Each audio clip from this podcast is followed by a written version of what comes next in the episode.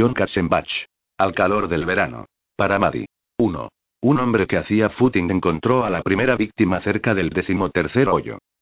Era un hombre común y corriente, de mediana edad, que se preocupaba por su corazón y su dieta. Un agente de bolsa que repasaba mentalmente cifras, valores y opciones mientras corría por el perímetro del campo de golf. Se trataba de un club privado en medio de una zona muy selecta del condado, con un césped bien cuidado, altos pinos y majestuosas palmeras. El calor se dejaba sentir desde primeras horas de la mañana y el hombre recorría su ruta habitual por instinto, maquinalmente, sin fijarse en dónde ponía los pies. Había dado tres vueltas al campo de golf, más concentrado en el Dow Jones, en su trabajo y en lo que haría durante las vacaciones que en el camino por donde iba. Al atajar por el borde del campo, levantó la mano en un acto reflejo para secarse el sudor de los ojos. En ese momento, percibió un atisbo de color entre los helechos, las palmeras y la maleza. Una silueta entre las sombras matutinas. El agente de bolsa siguió corriendo, oyendo el sonido apagado de sus pisadas en la tierra. Completó otra larga vuelta al campo y se preguntó qué habría sido aquello que le había llamado la atención. Por tanto, al acercarse al decimotercer hoyo para acometer la cuarta y última vuelta, aflojó poco a poco el paso a fin de verlo mejor. Fue entonces cuando súbitamente se percató del calor que hacía y del sol, que brillaba como una lámpara suspendida sobre el campo de golf. Esta vez avistó algo de color carne y un destello fugaz de cabellos rubios. Se detuvo y contuvo la respiración por unos instantes. Luego se internó en la maleza en dirección al cadáver. Oh, Dios mío, exclamó, aunque nadie podía oído. Más tarde, me contó que cuando comprendió que era lo que tenía delante se quedó sin aliento, como si hubiese echado una carrera a toda velocidad, y que permaneció inmóvil durante un rato, al sol, aturdido, intentando recuperar la respiración. Según dijo, nunca antes había visto una persona asesinada. La había observado con una mezcla de horror y fascinación durante un minuto, tal vez dos, y luego había arrancado a correr a toda velocidad, con el corazón latiéndole tan fuerte que él casi podía oír los latidos, hacia la casa más cercana, para llamar a la policía. La víctima era una adolescente. En ese entonces, al principio de todo yo no imaginaba siquiera que esa historia se convertiría en la más importante de mi vida. Tampoco tuve el menor presentimiento, nada que alertase mi sexto sentido de periodista del peligro que corría de verme envuelto en el caso, de descuidar mi habitual objetividad hasta perderla por completo. Los hechos se produjeron durante la temporada de huracanes de ese año. Todo comenzó en junio, en el momento en que las primeras grandes tempestades del verano empiezan a formarse a miles de kilómetros de distancia, sobre el Atlántico. Es la estación media en Miami. El sol tropical baña las calles de la ciudad como un gran reflector, eliminando toda sombra, dejando el aire estancado y cargado de un calor asfixiante. En cierto modo, la historia evolucionó como una gran tormenta. A medida que se desarrollaba, cobraban mayor envergadura. Recuerdo que en ese entonces una borrasca se había situado sobre el Caribe, frente a las costas de Venezuela. Se había originado en el mar, cerca de África, y las corrientes de aire habían desplazado a través del océano aquel enorme e incontenible temporal de viento y lluvia. Se trataba de la primera tormenta de la temporada, y el Servicio Meteorológico Nacional la había llamado Ami, que resultó ser el nombre de la primera víctima. Al fondo de la sala de redacción había un enorme mapa meteorológico en el que, durante la temporada de tormentas, se marcaba la posición y el curso de cada una de ellas. Seguir su trayectoria en el mapa formaba parte del trabajo de todos los periodistas de la ciudad. Diariamente comprobábamos el avance de la borrasca, discutíamos las probabilidades y estudiábamos las fotografías de satélite enviadas por las agencias de noticias. Según recuerdo, la foto de aquella tormenta mostraba una gran masa difusa de nubes turbulentas superpuestas sobre el mapa del Caribe. La península de Florida semejaba un enorme dedo que invitaba a la tormenta a acercarse. Examinábamos las fotografías en busca de algún indicio de que la tempestad cambiaría, adoptaría una forma más definida y, convertida en huracán, se acercaría a la ciudad, rugiendo sobre las aguas. En la pared, junto al mapa meteorológico, había una vieja fotografía enmarcada, amarillenta y arrugada, que servía de recordatorio a todos los que trabajábamos en el journal. La habían tomado durante la tormenta de 1939, que alcanzó una intensidad 3. En ella aparecía una gran palmera inclinada hasta tal punto que el tronco quedaba paralelo al suelo. Al fondo se divisaba una ola de casi cuatro metros que había barrido Miami Beach y la bahía para morir finalmente en el centro de la ciudad, en Biscayne Boulevard. La historia, claro está, no era sobre un huracán, pero, a su manera, según descubrí más tarde, aquellos asesinatos tenían mucho en común con un ciclón. Comenzaron en un lugar extraño y lejano y arrasaron la ciudad como una ola impulsada por alguna poderosa fuerza natural. Recuerdo que el día del primer asesinato, el 4 de julio, un año antes del bicentenario, un año después de la renuncia del presidente, todos estábamos preocupados por esa primera gran tormenta cercana a la costa venezolana y la observábamos extraer fuerzas de las cálidas aguas del Caribe. En la redacción no se hablaba de otra cosa. Parecía que llegaría a intensidad 5, la más devastadora. El periódico publicaba artículos especulativos a toda página sobre el potencial asesino de la tormenta. Hacía ya mucho tiempo que no se desataba una tempestad importante, según decían los empleados más antiguos de la oficina, y flotaba en el aire el presentimiento de que esa masa gris de viento y lluvia se dirigía hacia nosotros. Sin embargo, nos equivocábamos. La tormenta nunca llegó a Miami, sino que se dirigió tierra adentro, hacia la costa de América Central, donde mató a muchas personas y dejó a muchas otras sin hogar. Sin embargo, eso ocurrió algunas semanas más tarde. Entonces, a principios de julio, toda nuestra atención estaba centrada en esa tormenta, lo que, al menos en mi memoria, me ayuda a explicar por qué nuestros ojos miraban en otra dirección cuando la verdadera tempestad de la temporada estalló muy cerca de nosotros. Así pues, ese 4 de julio llegué temprano a la oficina. Era mi primer día de trabajo después del funeral de mi tío. Aunque no tenía la obligación de ir ese día, había regresado algo inquieto de mi viaje al norte y necesitaba ocuparme en algo que ahuyentara de mi mente las escenas familiares. Ahora advierto que mi mente tiende a relacionar una cosa con otra, el asesinato de la adolescente y el suicidio de mi tío, como si formaran parte de un mismo suceso, pese a que ocurrieron con algunos días de diferencia y a cientos de kilómetros de distancia. No había mucha gente en la redacción, puesto que era festivo y muy de mañana. Eché un vistazo a mi buzón, que estaba vacío, y leí por encima la primera edición del Miami Post, que ya había salido. Me senté a mi escritorio y pensé en llamar a Christine para decirle que había vuelto, pero era probable que ella ya estuviera en el hospital, pasándole esponjas, pinzas y escalpelos a los médicos enfrascados en la extirpación de un tumor. Decidí telefonear más tarde y quedar con ella para cenar. Abrí las páginas deportivas del post para enterarme de los resultados del béisbol, pero, en cambio, mis ojos se clavaron en Nolan, el redactor de noticias locales.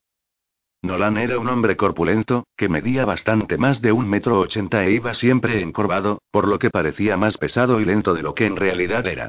Sin embargo, ante una historia interesante, se enderezaba de repente, como si le hubiesen quitado de encima preocupaciones y kilos, y se concentraba en los detalles. También perdía su habitual tono jocoso y travieso y adquiría la presteza y la decisión propias de un sargento instructor. Gozaba de una enorme popularidad en la redacción. Era capaz de bromear con los periodistas y, al instante siguiente, hablar ante el Consejo de Administración. Ahora estaba sentado en el centro de la redacción delante de uno de los escritorios dispuestos en fila, hablando animadamente por teléfono. Lo vi garabatear unas notas y luego colgar el auricular con ademán resuelto y satisfecho.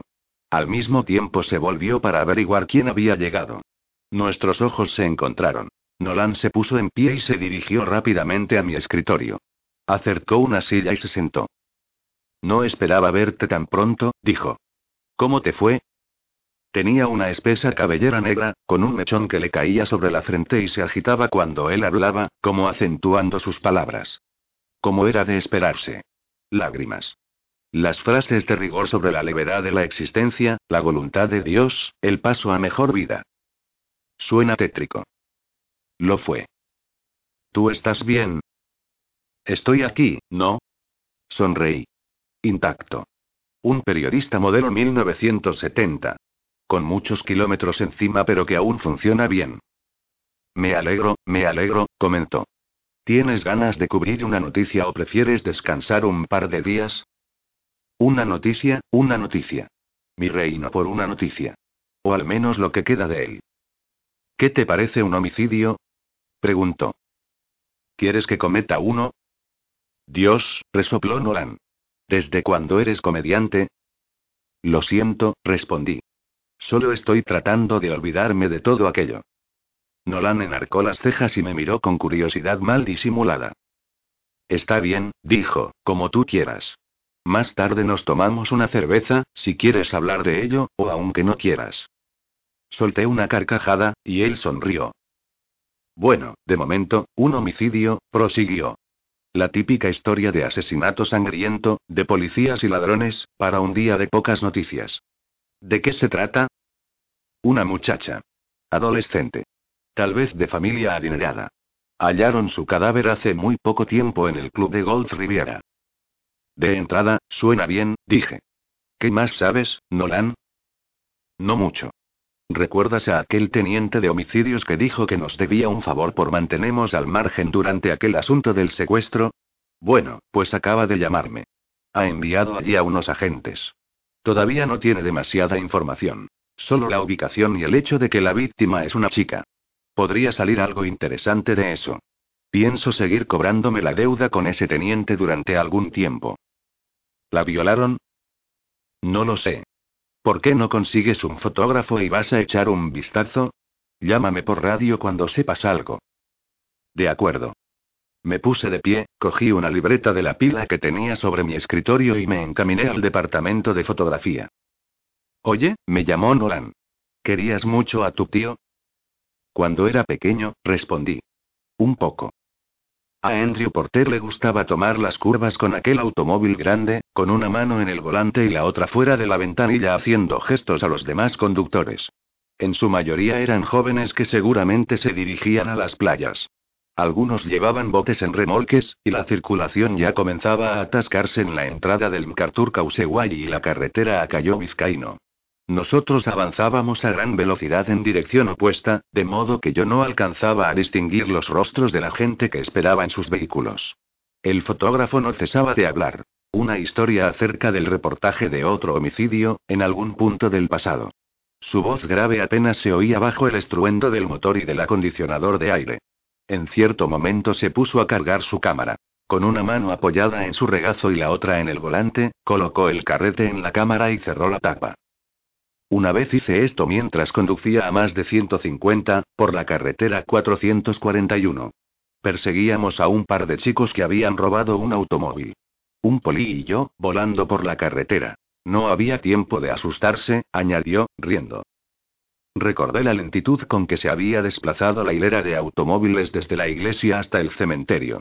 Volví a ver el coche fúnebre doblar la esquina y, justo detrás de él, el largo Cadillac negro en el que iban mi padre y la esposa de su hermano. Había llovido durante toda la mañana, y los limpiaparabrisas parecían llevar el compás de una marcha fúnebre. Aún resonaba en mis oídos el himno del cuerpo de marines que, desde el órgano, había inundado la iglesia, lento y solemne. Resultaba casi imposible reconocer aquella cadencia tan familiar cuando se ejecutaba en honor de los muertos y no de los vivos. Recuerdo que me sorprendí al ver el féretro cubierto por la bandera. Los vívidos colores parecían fuera de lugar, incongruentes con ese día gris y aquella iglesia sombría. Primero había hablado el sacerdote. Escucha nuestra plegaria, Padre, por el alma de Lewis Anderson, y concédele en el cielo la paz que buscó aquí en la tierra. Paz, pensé. Lo contrario de guerra. Mi tío había sido un hombre muy robusto, de brazos largos y musculosos y con un pecho tan ancho como el escudo de un caballero andante. Hablaba siempre con una voz profunda en la que, aun al reír, se apreciaba un dejo amenazador, una nota tensa que ponía de manifiesto cierta ansia por captar la atención. Luego clavaba en mis ojos sano con una mirada que me dejaba helado y asustado. Había perdido el ojo derecho en Iwo Jima, camino de Suribachi, según decía, justo antes del izamiento de la bandera. Se había perdido ese momento, pues estaba demasiado aturdido por la morfina para comprender lo que ocurría alrededor. Una vez me contó que había sido una sensación extraña la de perder el ojo. Al principio creyó que iba a morir. Luego, que todo le estaba sucediendo a otra persona. Notaba la sangre y el dolor. Sin embargo, le costaba convencerse de que ese dolor y esa sangre eran suyos. Para él, en ese momento, el herido era alguien totalmente ajeno a él. Cuando yo era pequeño, él solía hacerme obsequios.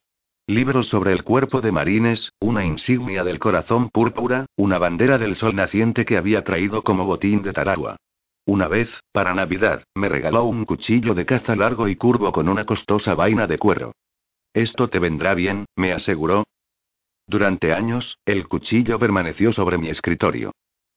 Cuando necesites algo, cualquier cosa, ya sabes a quién acudir, añadió. Pero nunca le pedí nada. Luego, el sacerdote leyó el pasaje más conocido del Eclesiastés, el de hay un tiempo para todas las cosas. Me acordé de la canción popular basada en esos versículos. Leídos en la iglesia resonaban entre las vigas del techo, lo que les daba una sonoridad distinta, más profunda. Solía encontrarme con mi tío y su esposa en las reuniones familiares. El día de acción de gracias, en Navidad, a veces en las celebraciones de cumpleaños, en todas las fechas señaladas. No tenían hijos. Nunca supe por qué. En esas ocasiones, él bebía demasiado. Yo lo contemplaba mientras se servía copas y las apuraba a sorbos, con delectación, en una cadena infinita. Se olvidaba de la mayor parte de las cosas, excepto del himno, que tarareaba para sí, con una expresión apagada en el ojo bueno y con el ojo falso muy abierto, sin ver nada. A veces, por las noches, lo oía gritar en sueños. Cuando el sacerdote terminó de leer, se impuso el silencio y mi padre se dirigió al altar. La bandera reflejaba la luz que se colaba del exterior, proyectando sobre el rostro de mi padre un brillo multicolor. En 1941 mi hermano fue a la guerra, comenzó. Yo lo escuchaba con atención. No estoy seguro de que haya regresado. Culpamos a la guerra, pensé. Mejor culpemos a Iwo Jima. Dicen que allí dejó algo más que el ojo. Me llevé una mano a la frente y luego me cubrí los ojos, mientras oía la voz de mi padre subir y bajar de tono en la iglesia. Por teléfono, él había ido directamente al grano. Tu tío se ha suicidado, me informó. Siento tener que decírtelo. ¿Cómo ocurrió? Pregunté, por deformación profesional. No hubo nada específico. De hecho, acababan de ofrecerle un nuevo puesto en la universidad. Recaudación de fondos, supervisión de los programas académicos, la clase de trabajo que se le daba bien. ¿Había estado bebiendo? Tu tía dice que no. Dice que estaba sobrio, pero que había estado revisando sus viejos álbumes de recortes, de su época con los marines.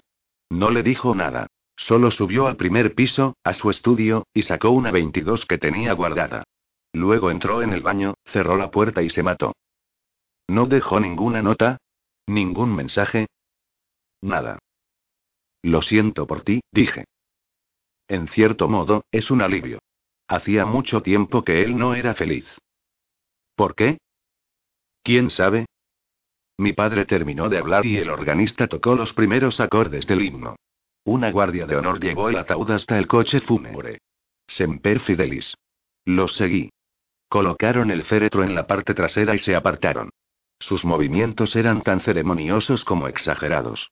La precisión y la pompa con que los militares lo disfrazan todo, pensé. Mi tía lloraba, pero los ojos de mi padre estaban secos. Se lo veía tan impasible como si estuviese dirigiendo el tráfico. Después, todos subimos a los automóviles para ir al cementerio. El responso rezado junto a la sepultura fue más breve de lo que yo esperaba. El sacerdote volvió a leer pasajes tradicionales. Polvo al polvo, cenizas a las cenizas. Yo no lo escuchaba. Observaba el rostro de todas las personas que se encontraban allí. Miré a mi hermano. Me pregunté qué sentiría yo si él estuviera muerto. Me sorprendí escuchando el repiqueteo de la lluvia sobre el toldo que cubría la tumba. A un lado, los sepultureros aguardaban tranquilamente junto a una excavadora. Se me ocurrió que quizá no había mejor manera de aprender a ser paciente que trabajar en un cementerio. Luego terminaron las honras fúnebres. Nos dimos la mano y expresamos en voz baja nuestros buenos deseos. Me acerqué a mi padre. Tengo que marcharme, anuncié. Habrá comida y bebida en casa de tu tía. Me gustaría que vinieses. Tengo que marcharme, repetí. El vuelo sale esta tarde. Cogeré un taxi. Está bien, dijo, y se alejó. Pensé en la borrasca próxima a Venezuela.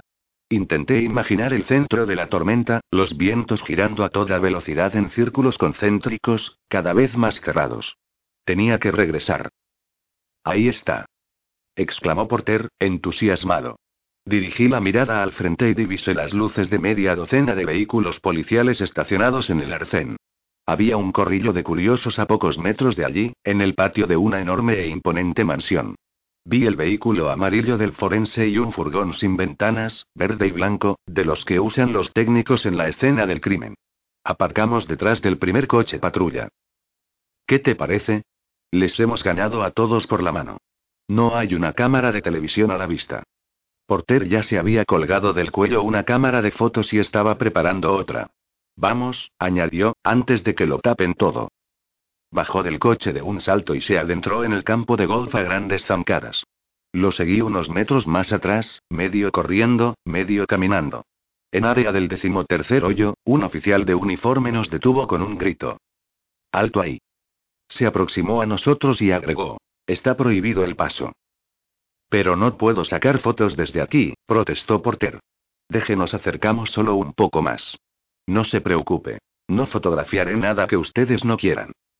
El policía negó con la cabeza. Entonces intervine. ¿Quién está al cargo? El detective Martínez, respondió. Y también el detective Wilson. Hable con ellos cuando terminen. Por ahora, espere aquí, añadió, volviéndonos la espalda. Voy para allá, dijo Porter, señalando los matorrales. Tengo que encontrar un buen ángulo. Se alejó, intentando mantenerse fuera del campo visual del policía. Advertí que uno de los detectives miraba en dirección a mí y lo saludé con un ademán del brazo. Él se acercó. ¿Cómo estás, Martínez? Dije. ¿Qué habéis encontrado? Hacía mucho que no te veía, observó. Desde aquel juicio en marzo. Recordé que él había sido el testigo principal en el juicio de un adolescente acusado de asesinar a un turista que le había pedido indicaciones. El caso había tenido mucha repercusión, especialmente cuando el defensor alegó que el muchacho estaba desequilibrado debido a la vida diaria en el gueto. Era una defensa novedosa. El jurado estuvo reunido durante dos horas antes de rechazarla. A todos en la redacción les había hecho mucha gracia. Es que ya no se cometen crímenes de calidad, ¿no crees? Martínez se rió. Sí, solo homicidios, violaciones y robos comunes y corrientes. Ya no hay valores. Es verdad, respondí. Pero dime, hemos dado con algo interesante aquí.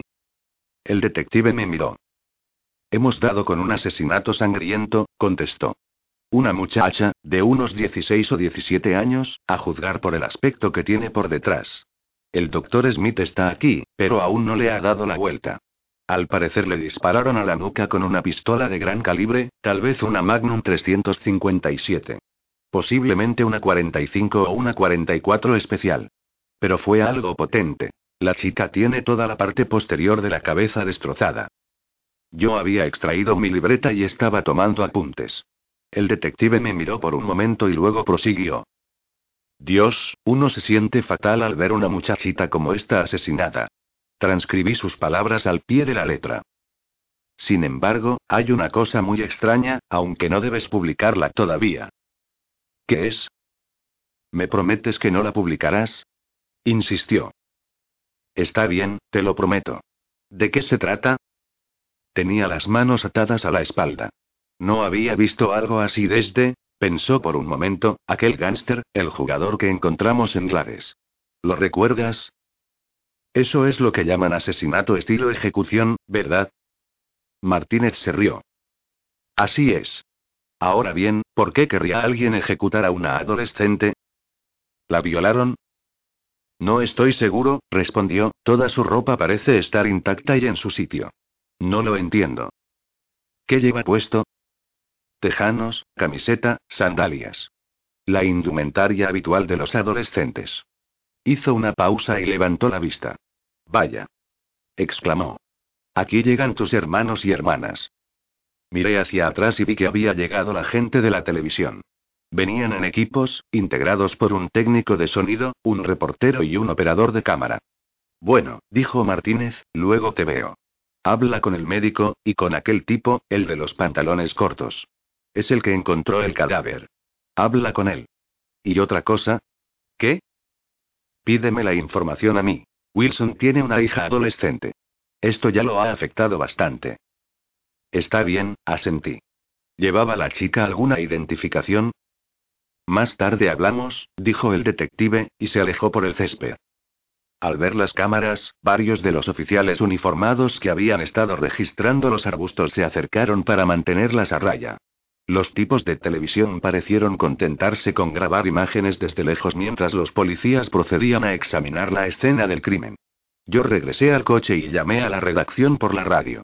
Respondió una secretaria y un instante después oí la voz de Nolan. Y bien, dijo, ¿qué has averiguado? Creo que aquí hay buen material, respondí. Tal vez haya sido un secuestro. No lo sé. Pero es un caso muy extraño. La muchacha tenía las manos atadas a la espalda. La han matado al estilo ejecución. Aún no hay que publicar ese dato, pero podremos hacerla pronto. ¿Buenas fotos? Creo que sí. Andy Porter está entre los arbustos con un teleobjetivo. Hay muchos policías registrando el lugar. Suena bien. Mejor que las fotografías del desfile del glorioso Día de la Independencia que teníamos pensado publicar, comentó con una carcajada. Escucha, necesito que alguien haga unas indagaciones por mí. ¿Qué cosa? Pide lo que quieras. Quiero que alguien llame a la oficina de personas desaparecidas y a las comisarías locales y pregunte si alguien denunció anoche o ayer la desaparición de una chica en cables. Es una posibilidad. Buena idea. Se lo encargaré a alguien antes de que a la policía se le ocurra hacer lo mismo. Hasta luego. Colgué el receptor y bajé del coche. Notaba la sensación pegajosa y desagradable del sudor bajo el brazo. El azul del cielo parecía extenderse hasta el infinito. No había nubes. Solo el sol, el cielo azul y el calor. Eché a andar en busca del hombre que había hallado el cadáver. Estaba de pie junto a uno de los patrulleros. Me presenté y él me aseguró que leía el journal todos los días. Era un hombre robusto, bajo, de cabello muy corto. Jamás me había ocurrido algo así. Ni siquiera cuando estaba en el ejército, en el 54. Nunca había visto cosa semejante. ¿Cómo fue exactamente? Pregunté. Anoté sus palabras en la libreta. El hombre, aunque parecía bastante alterado, se expresaba con bastante claridad, y sus declaraciones servirían para un artículo complementario. Recuerdo que me fijé en sus brazos. Eran delgados, como los de una criatura. Estaban estirados hacia atrás pero no muy tensos, ¿sabe? Los tenía bastante laxos, como si el asesino no hubiese querido hacerle daño. Es decir, yo habría esperado que él tirase de ellos con fuerza antes de atárselos. Se llevó los brazos a la espalda para hacer una demostración y echó los hombros hacia atrás. Pero no estaban así. Mientras hablaba, yo continuaba tomando notas. Pude ver su rostro, continuó. En cierto modo, tenía una expresión tranquila, como si estuviera descansando, aunque vi que tenía casi toda la parte trasera de la cabeza destrozada. Tragó saliva. Dicho así suena muy frío, ¿verdad? En realidad no sé qué me ocurrió. Me quedé inmóvil allí, mirándola, y mi mente registraba lo que veía. Cómo estaba tendida, cómo tenía apoyada la cabeza, la maraña de pelo apelmazado por la sangre, tenía el cabello rubio. Se lo conté al detective, con todos los detalles. Y entonces sabe qué pasó. Vomité. Estaba por allí, dijo, señalando unos arbustos. Supongo que ustedes están acostumbrados a ver cadáveres de asesinados. Suficiente. Dígame, ¿a qué se dedica? Escuché a medias mientras el hombre relataba su historia personal. Me habló de su costumbre de correr, de su ruta acostumbrada y del sol de la mañana. Dijo que había pasado junto a la muchacha al menos tres veces sin verla. Mis propios hijos son más jóvenes. ¿Podemos sacarle una fotografía? Preferiría que no, respondió, después de reflexionar por un momento. ¿Es necesario que mencionen mi nombre en el periódico? Oh, sí, contesté. Sin duda alguna. Pues ojalá no fuera así. Creo que no podré pegar ojo hasta que atrapen a ese tipo. Yo no me preocuparía por eso, dije. ¿Por qué no? Bueno, no creo que un tipo que sale a atar y asesinar jovencitas quiera meterse con un adulto. El hombre asintió. Pero le daré un consejo, proseguí. Yo en su lugar intentaría mantenerme alejado de la gente de la televisión. Si no, su cara aparecerá por todas partes. Gracias, dijo. Lo tendré en cuenta. Cuando lo dejé, lo vi apartarse del camino y perderse en las sombras. Me dirigí a Porter, que estaba de pie junto al automóvil, hablando por radio con el estudio fotográfico. He tomado una foto de ese tipo con quien hablabas, dijo. He tenido que usar el teleobjetivo, pero creo que saldrá bien. ¿Crees que podré conseguir un primer plano? De ninguna manera. Además, podrías descubrirlo ante los de la televisión. Está bien, dijo. Quedémonos hasta que saquen el cadáver. A los jefes siempre les gustan esas imágenes de la bolsa con el cuerpo sobre la camilla. Igual que en Vietnam. Los meten en la misma bolsa negra con cremallera. ¿No es maravillosa la tecnología? Eres un cínico. ¿Y quién no? Aguardamos a la sombra, junto al sendero, observando trabajar a los policías. Al cabo de un rato, salieron con una camilla. Allá voy, dijo Porter. Se produjo un revuelo entre los camarógrafos de la televisión, que corrieron detrás de los hombres del escuadrón de rescate mientras estos extraían el cuerpo de entre los arbustos y subían la bolsa negra a la ambulancia. Advertí que Porter se había sumado a la gente de la televisión y estaba tomando fotografías a toda velocidad. En cierto momento me miró, sonrió y señaló la bolsa que contenía el cadáver. Avisté al médico forense, que se acercaba atravesando el campo de golf, de modo que salí al sol para hablar con él. El hombre estaba encendiendo una pipa cuando lo abordé. ¿Qué puede decirme? Le pregunté. No sabré demasiado hasta que la abra. Por lo visto la asesinaron con un arma de grueso calibre. Es probable que recibiera un solo impacto, a juzgar por la herida. Según parece, le dispararon a quemarropa, tal vez desde 30 o 40 centímetros. ¿Cómo lo sabe? Por el residuo de pólvora alrededor de la herida. En realidad, solo podré determinarlo con mayor precisión cuando examine las muestras con un microscopio. Por ahora solo lo estoy calculando a ojo, aunque se me da bastante bien. ¿Algún indicio de abuso sexual? No. Es extraño, ¿verdad? Quiero decir que no es esta la forma en que habitualmente asesinan a las jovencitas. ¿Qué puede decirme acerca de la manera en que tenía atadas las manos? No mucho. Los chicos del laboratorio se han llevado la cuerda. ¿Está seguro de que fue asesinada aquí? ¿No pudieron arrojarla allí después de matarla? Oh, sí, estoy seguro. He encontrado en algunas de las palmeras cercanas un poco de materia que salió despedida con el impacto. ¿Tiene alguna teoría? ¿Alguna intuición? El médico se rió. El asesino resultará ser un novio celoso o un padrastro maníaco sexual. Pero, en resumidas cuentas, a ustedes les da lo mismo. De cualquier modo es una buena historia, ¿no? Hice caso omiso de su sarcasmo. El doctor dio una larga chupada a su pipa y percibí el aroma del tabaco que se mezclaba con el olor del césped cortado. ¿Tiene idea de quién es ella? Pregúnteselo a los detectives, respondió. ¿Por qué no me llama más tarde, cuando haya terminado la autopsia? Ella será la primera de la lista. Es probable que termine por la tarde, temprano. Está bien, dije, le llamaré entonces. Vi a Martínez y a su compañero, Wilson, de pie junto a su coche camuflado, rodeados de reporteros de la televisión. Me acerqué para escuchar. Martínez parecía exasperado. Aparentemente, alguien se había enterado de que la muchacha tenía las manos atadas. Ya no era un secreto. Wilson hablaba con los periodistas. Era un hombre de cuarenta y tantos años, demasiados para un detective de homicidios. Tenía el cabello abundante y negro salpicado de gris, y el mentón salido en un permanente gesto de desafío. Llevaba un traje azul tradicional con una banderita estadounidense en la solapa y tenía el rostro enrojecido por el sol y por las preguntas. Al acercarme, lo oí decir. No insistan, no les daré detalles. Me parece muy patético. Es decir, hizo una pausa, mirando a las cámaras. ¿Qué ha hecho una muchachita como esta? Los adolescentes tienen el mismo derecho a crecer y envejecer que el resto de nosotros. Odio ver estas cosas. Me afectan mucho. Ahora estaba furioso. Realmente es una lástima, murmuró. ¿Y no me da la impresión de que a ustedes les importe mucho? Vamos, Phil, intervino Martínez. Ya es suficiente. Vámonos. Me miró, enarcando ligeramente las cejas.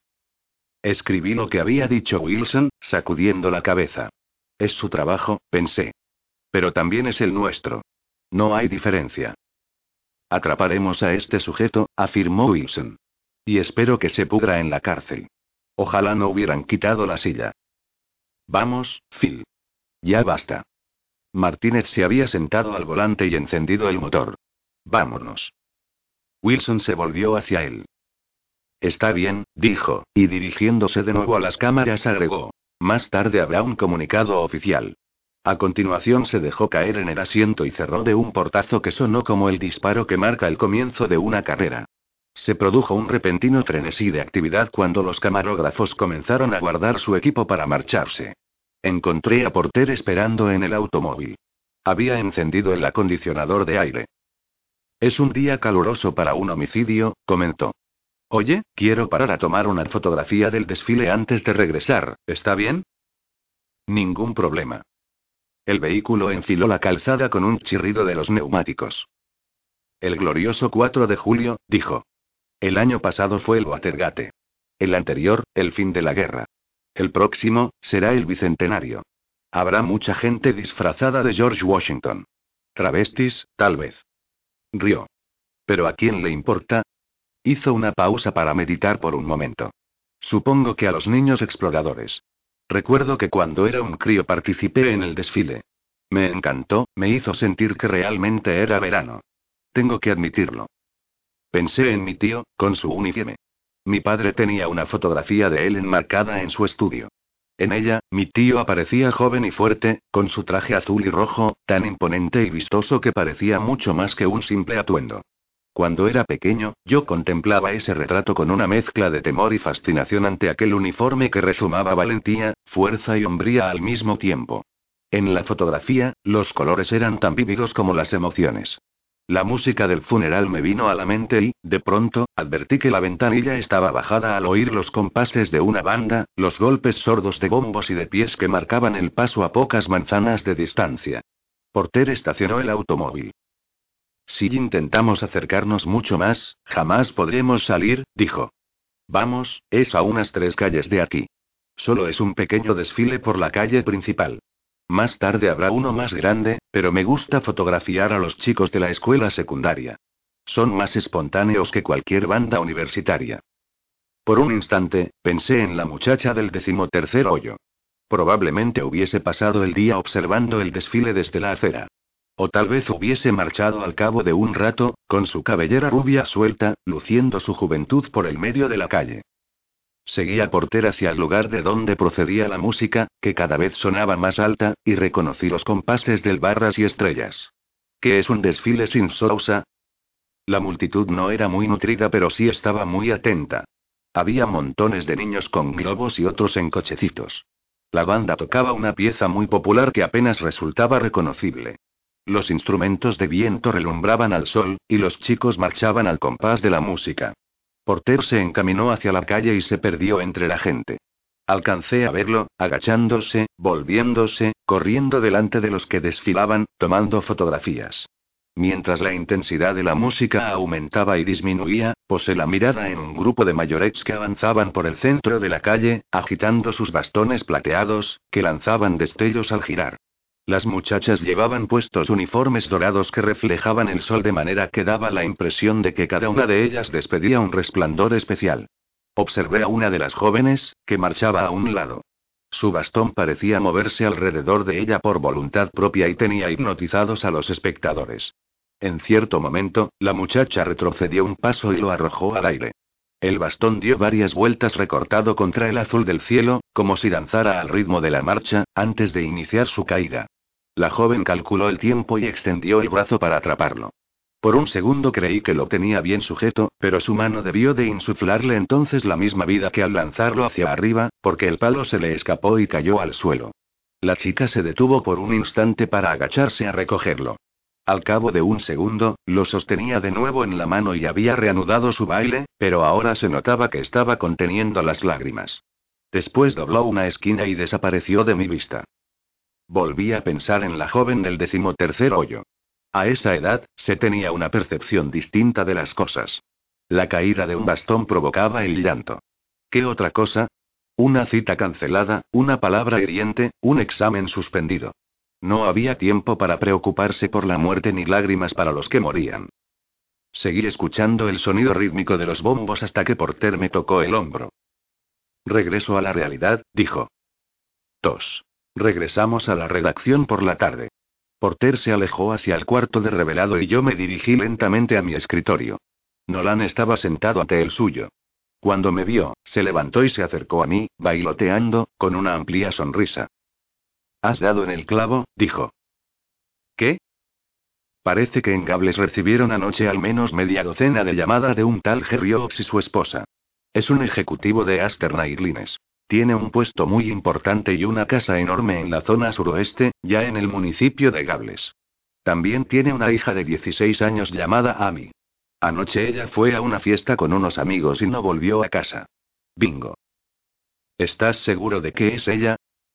Mi teniente de la policía lo confirmó antes de que tú llegaras. Ya ha enviado a los dos detectives a la casa. Te sugiero que los sigas. Recuerdo que pensé que esa era la peor parte de cubrir un suceso criminal y, en especial, un asesinato. Ver el cuerpo mutilado no era nada. Solo un momento de observación impersonal para absorber detalles. Sin embargo, visitar a la familia de la víctima era algo muy distinto. Nunca sabía qué esperar. En el pasado, los deudos me habían amenazado y abrazado, habían llorado en mi hombro y me habían gritado.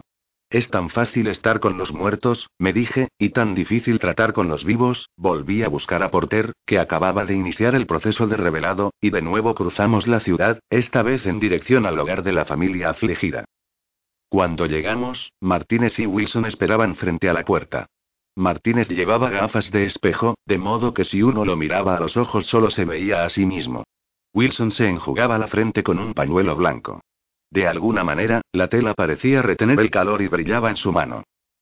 Bienvenidos a la realidad, muchachos, dijo Porter. Atravesamos el jardín. Wilson fue el primero en hablar. Sí que sois rápidos, vosotros. No podíais esperar, ¿verdad? Lo miré por un momento y luego me dirigí a Martínez. ¿Cuál es la situación ahí dentro? Sus ojos se clavaron en mí detrás de las gafas de sol. Están aturdidos por la noticia. He tenido que decirles que uno de ellos deberá ir a la morgue a identificar el cuerpo. Ahora estamos esperando al padre. ¿Tenía novio la chica? ¿Hay algún sospechoso? Nada oficial. Por lo visto, nadie tenía motivos para desearle mal. Es decir, no acababa de plantar a nadie. Wilson lo interrumpió. Era una chica buena y decente. Nada de drogas ni de sexo. Era alumna de la escuela Sunset. Sacaba buenas notas. Quería ser veterinaria, ir a la universidad. Dios, solo de pensar en ello me pongo enfermo. Sin dejar de secarse la frente con el pañuelo, me espetó. ¿Cómo piensas escribir esto? Escucha, si le causas más dolor a esta familia. ¿Qué? Salté. ¿Qué crees que somos? Dios mío, me volví hacia Martínez. Entonces, ¿qué pasos seguiréis ahora? Haremos algunas indagaciones sobre la fiesta a la que asistió, aunque, por lo que dicen los padres, dudo que averigüemos gran cosa. Solo eran chicos del instituto. Estamos pendientes del informe de la autopsia. Comenzaremos a revisar los archivos de delincuentes sexuales, pero me temo que eso tampoco nos conducirá a ningún sitio. Quiero decir que esto no parece un crimen sexual. Miré a Wilson. ¿Y tú? ¿Qué piensas? Mientras él meditaba su respuesta, yo terminé de apuntar lo que había dicho Martínez, garabateando rápidamente en mi libreta. Creo que el asesino es una especie de psicópata. ¿Qué otra cosa puede ser? Aún no tenemos nada seguro, pero lo tendremos, te lo juro. Vi que Martínez daba media vuelta, como frustrado por la promesa de su compañero. ¿Sabes? Dijo el detective más joven, casi siempre, en cuanto llegamos a la escena de un crimen ya sabemos quién lo hizo. La víctima yace en el suelo, y el tipo que la mató está allí, de pie, con una pistola humeante en la mano, llorando. O está la esposa que, harta de que su marido la golpee después de un día difícil en el trabajo, lo ha matado de un tiro. O el padre que ha olvidado guardar bajo llave la pistola que tiene para proteger a su familia y ha visto a su hijo de cinco años matarse delante de sus narices.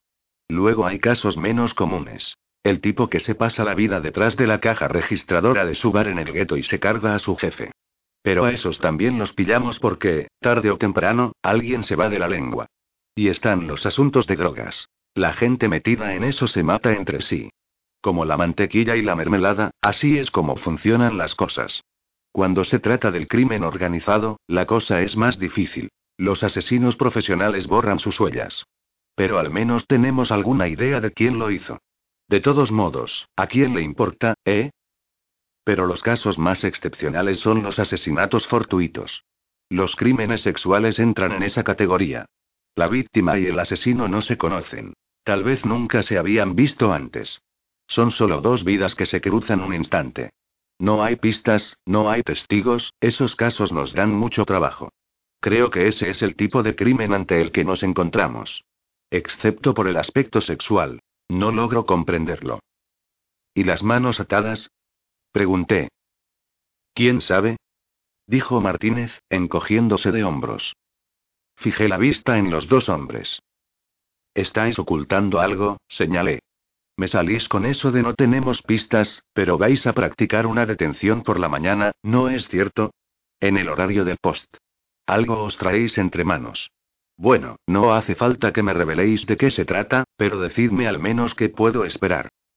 Martínez parecía molesto, y Wilson nos dio la espalda. No hay nada que decir. exclamó. Un cadáver con las manos atadas entre los arbustos. Eso es todo. No hay nada mágico. El asesino no dejó sus huellas en una linda tarjeta blanca con su nombre y dirección. ¿Quieres una detención rápida? Pues realízala tú mismo, ¿qué demonios?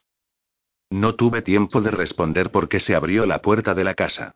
Los dos detectives retrocedieron un paso, dejándome al frente. Intenté disimular la irritación y adopté mi tono de voz más solemne.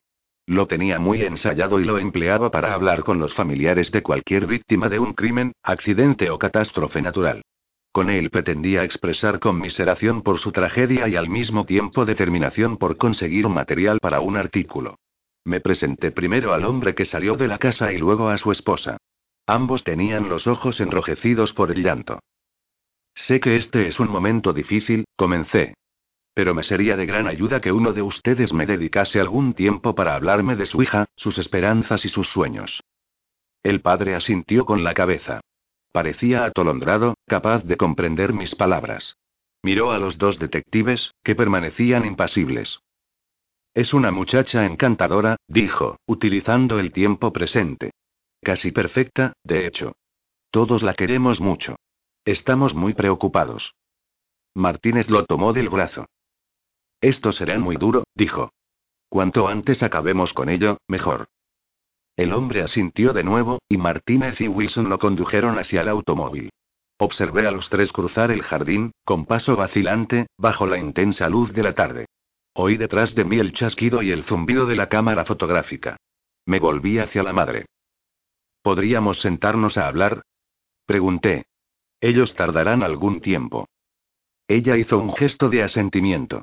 Entré en la casa tras ella y dejé la puerta abierta para que Porter pudiese pasar también. La madre atravesó lentamente el vestíbulo hasta una enorme sala de estar. Paseé la mirada por la habitación, anotando en mi libreta los detalles con la mayor precisión posible.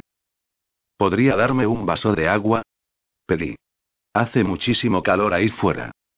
Por un instante, la mujer pareció confusa. Por supuesto, respondió al fin. Se lo traeré. Luego franqueó una puerta que daba a lo que supuse sería la cocina.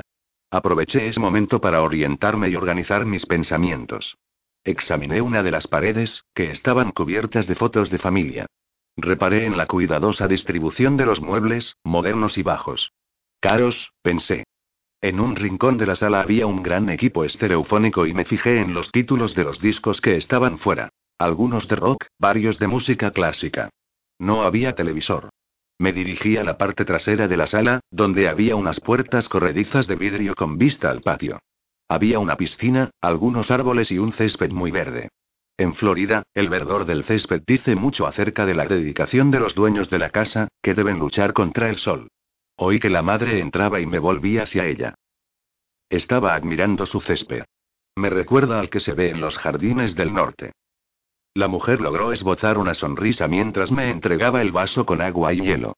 Echó un vistazo a Porter, que estaba más atrás, intentando tomar fotografías con disimulo. Con expresión resignada, se encogió ligeramente de hombros y se sentó en una silla. Ocultó el rostro entre las manos por un momento y luego alzó los ojos hacia mí. No puede usted imaginar lo asustada y preocupada que estoy. Su voz sonaba tranquila, pero tenía los ojos arrasados en lágrimas. Demostraba un notable dominio de sí misma. Anoche no pude dormir, y Jerry tampoco. En cierto momento, salió a recorrer el barrio en coche. Dijo que sabía que no la vería pero que no podía quedarse con los brazos cruzados. Es que es la primera vez que ella lo hace, eso de no aparecer en toda la noche. Ninguno de nuestros hijos lo había hecho nunca. Utilizaba el tiempo presente, al igual que su marido. Aún no lo había asimilado del todo. ¿Cuántos hijos tienen? Pregunté, tomando notas en mi libreta tan rápidamente como podía. Tres, respondió. Amy es la menor. Harry Jr. está cursando el segundo año en Stanford, y su hermano mayor, Stephen, estudia medicina en Boston. ¿En Harvard? La mujer sonrió. Creo que eso es lo que a él le gustaría. No, en Tufts. Aún así, es toda una hazaña, aseveré. Ella asintió. Estuvo en la guerra, ¿sabe? Como asistente médico en la División América. No recuerdo el número. El caso es que le tocó atender a muchos heridos, y creo que fue allí donde se decidió. A su regreso, siguió cursos de verano de química y de no sé qué otra cosa y logró ingresar en la universidad. Ahora está en segundo año. Hábleme de su hija, le pedí. La mujer contuvo el aliento, como si mi petición la hubiese pillado por sorpresa. Todos han sido buenos hijos. Nunca me han dado muchos problemas. Stephen fue a la guerra contra nuestra voluntad porque, según decía, ahora que había terminado la escuela sentía que era su deber. Había pedido todas las prórrogas y todo eso. En cuanto a Harry Jr., bueno, él nos dio algunos dolores de cabeza cuando estaba en la escuela secundaria, porque empezó a ir a manifestaciones, se dejó el pelo largo y todo eso. Pero en el fondo no parecía tomarse todo aquello muy en serio. Más que nada, temíamos que tuviese problemas de drogas porque parecía que todos en el colegio las tomaban. Pero le fue muy bien en los estudios. Siempre había sacado buenas notas, como su hermano. A veces me preocupa que Amy se esfuerce demasiado por estar a la altura de sus hermanos. Son muy importantes para ella. Siempre ha actuado como ellos y los ha imitado en todo. A veces creo que la confundía el hecho de ser una chica, de ser diferente. Le gustaba mucho estar al aire libre, y supongo que corretear y jugar por ahí le atraía más que las muñecas y griega. Esto, ¿qué otra cosa hacen las niñas? Cuando nos mudamos aquí, Harry trabajaba en Northwest y durante años vivimos en Minneapolis.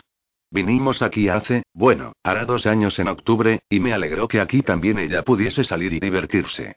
No era lo mismo que mudarnos a Nueva York o algún otro de esos sitios peligrosos, ¿sabe? Además, es una chica tan sensata, Mayoret, ¿verdad? Así es. La madre soltó una carcajada que perturbó por breves instantes la quietud de la sala. Y es subdelegada de su clase. Va a cursar su último año en Sunset. Quiere estudiar veterinaria. Creo que es una manera de seguir los pasos de su hermano mayor sin miedo a fracasar. Pienso que acabará por estudiar medicina también, de pronto, se quedó inmóvil, como la imagen congelada de alguien que se lanza desde un trampolín, suspendido sobre las aguas en mitad de la caída. Es decir, claro está, no lo sé. Oh, Dios mío, ¿qué ha sucedido?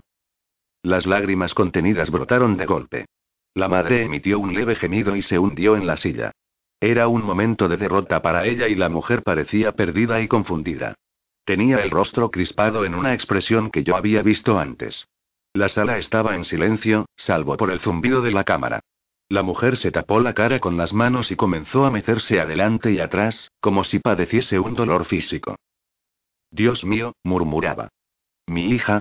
Por favor, señora, solo uno o dos minutos más, le pedí. ¿Tiene alguna fotografía de Amy que podamos llevarnos, algún retrato reciente? Se lo devolveremos, por supuesto. La madre se apartó las manos del rostro y me miró. ¿Un retrato? Así es. Del anuario escolar, tal vez, o alguna foto de familia. Le traeré una. Se volvió hacia Porter. ¿Quiere usted también un vaso de agua? Incluso yo me sentí impresionado. Me recordó a los boxeadores a quienes había visto recibir un golpe demoledor sin perder la lucidez. La mujer se puso de pie cuando Porter asintió, y la seguí con la mirada. Era alta y llevaba un vestido sencillo, elegante y de colores vivos, y el cabello castaño claro recogido. Noté que el poco maquillaje que se había puesto se le había corrido con las lágrimas. Se movía con agilidad y gracia. Cuando abandonó la habitación, dirigí la vista hacia Porter, que estaba contemplando las fotografías de la pared. Son buenas, comentó. Las tomó alguien que sabe manejar una cámara. Incluso es posible que sea un profesional. Buena composición, iluminación, todo. La madre entró con una fotografía en una mano y un vaso en la otra. Casi todas las sacó Harry Jr., dijo. Había oído los comentarios y reaccionado como cualquier madre orgullosa. Es probable que intente seguir su vocación cuando termine el bachillerato. Bueno, pues puede decirle que me han parecido muy buenas. La mujer sonrió. Gracias. Significará mucho para él. Me entregó la foto. ¿Está bien esta? La estudié con atención. Era el retrato de una adolescente rubia y bonita, de amplia sonrisa y semblante franco. Llevaba pantalón vaquero y estaba de pie junto a la piscina. Junto a ella había un collie. Esa es Lady. Tuvimos que sacrificarla hace unos meses. Esto afectó mucho a Amy. Creo que fue entonces cuando decidió ser veterinaria. Harry Jr. tomó la foto. Es perfecta, dije. Conmoverá a los lectores hasta las lágrimas, pensé. Se la enviaré cuando hayamos terminado. Está bien. Por un momento los tres permanecimos callados. ¿Cree que hay alguna posibilidad de que la policía se equivoque? preguntó la mujer. Advertí que los ojos se le humedecían de nuevo. No sería la primera vez que se equivocan, según creo. ¿Ha visto usted el E? No podía pronunciar la siguiente palabra. Decidí mentirle. A menudo se cometen errores. Debería usted esperar a que emitan un dictamen más definitivo. Yo he visto los restos, pero, señale la foto, realmente no hay manera de saberlo. Llevaba vaqueros y una camiseta de rayas azules y blancas cuando salió anoche. Me volví hacia Porter. En el mismo instante, la misma imagen debió pasar por su mente. Apartó la mirada. Lo siento, no me acerqué tanto. Pero sí lo había hecho. La madre se sentó de nuevo. Todo parece tan irreal, tengo la sensación de no saber qué está pasando, aunque sí sé que se trata de algo importante. Es como si todo le estuviera ocurriendo a otra persona, no a mí. Como si ustedes estuvieran aquí por otro. Es todo un gran error. ¿Esto es real? Oh Dios mío. No sé qué sentir, qué pensar. Levantó la vista hacia mí. ¿Cómo puedo pensar con coherencia cuando de pronto todo el mundo parece haberse vuelto loco? No supe qué responder. Entonces sonó el teléfono, un timbrazo furioso, alarmante. La madre atravesó la habitación y descolgó el auricular. Presté atención. Enseguida supe quién llamaba y por qué, aunque solo oía las respuestas de la mujer. Sí, querido, dijo. Estoy bien. De pronto su rostro se contrajo y sus ojos se abrieron desorbitadamente. Dímelo. Gritó. Dímelo. Cerró los párpados y apretó los dientes. Luego se sentó en una silla, con la espalda rígida y la mirada al frente. Ya estoy sentada. Dímelo. Dímelo. Dímelo. Entonces, repentinamente, se llevó la mano a la cara, su único gesto de horror. Oh, Dios mío, musitó. Mi niña. Colgó el auricular con cuidado y suavidad, como si no quisiera despertar a alguien. Es ella, me dijo con voz apagada. Mi hija. Mi niña. Señora, ¿hay alguien a quien podamos llamar? Pregunté. ¿Algún vecino, tal vez? No parecía oírme. Mi niña, repetía. Porter indicó la puerta con un movimiento de cabeza. Yo asentí. Ya nos vamos, señora, dije. Lo sentimos mucho. ¿Quién ha podido hacer esto? dijo ella en un tono frío y uniforme. ¿Qué clase de animal es capaz de hacer algo así? Oh, Dios mío, ¿qué ha pasado? ¿Quién querría matar a mi niña? Oh, mi hijita. Finalmente, la voz se le quebró como si fuera de cristal, y ella comenzó a gemir, balanceándose hacia atrás y hacia adelante, sujetándose el vientre. El teléfono volvió a sonar una y otra vez, pero ella no se levantó a contestar. Al final, levanté el auricular. Era su esposo. Hola, hola. Querida. Gritaba. No, dije. Soy el periodista del journal. Oiga, creo que ella necesita que alguien se quede a hacerle compañía. ¿Conoce a algún vecino? El esposo, confundido, guardó silencio por un momento. Sí, al lado, respondió al fin. Lo salven. En la casa de la derecha. Yo tengo que prestar declaración a la policía. Dígale que iré a casa lo antes posible. Gracias, por su ayuda. Llamaremos a los vecinos, le aseguré y colgué. Porter le había pasado su vaso a la mujer, que ahora bebía de él. Ya nos vamos, señora. Se pondrá usted bien. Pero ella no reaccionó. Continuaba gimiendo. Cuando salimos tuve la impresión de que hacía aún más calor, si eso era posible. Al lado, señalé. Lo salven. Porter asintió y atravesó el patio corriendo. Poco después regresó acompañado por un hombre y una mujer. Ellos entraron en la casa y Porter se reunió conmigo. ¿Les has advertido acerca de los de la televisión? Inquirí. Estarán aquí en cualquier momento. Se lo he mencionado, contestó. Pero no sé si me estaban prestando atención. Pronto lo harán. Entonces, vámonos. Tal vez podamos llegar a la jefatura de policía antes de que se marche el padre. Sin una palabra, Porter arrancó el motor. Seguro que esto empieza a afectarlo, pensé. Solo un poquito. Y sonreí. Él agarró el micrófono de la radio y llamó al departamento fotográfico para informar de nuestra siguiente parada. Nolan debía de estar escuchando, porque pidió a Porter que me dejara hablar con él. ¿Y bien? Le oí decir. ¿Cómo te ha ido? Nolan, le dije con voz clara y segura, escúchame bien. Tengo una historia estupenda. El sol que se reflejaba en el asfalto inundaba de luz el parabrisas. En silencio, excepto por el rumor del acondicionador de aire y de las ruedas sobre el pavimento, nos dirigimos al centro de la ciudad. Vi al padre salir de la jefatura de policía por la puerta lateral acompañado por los dos detectives.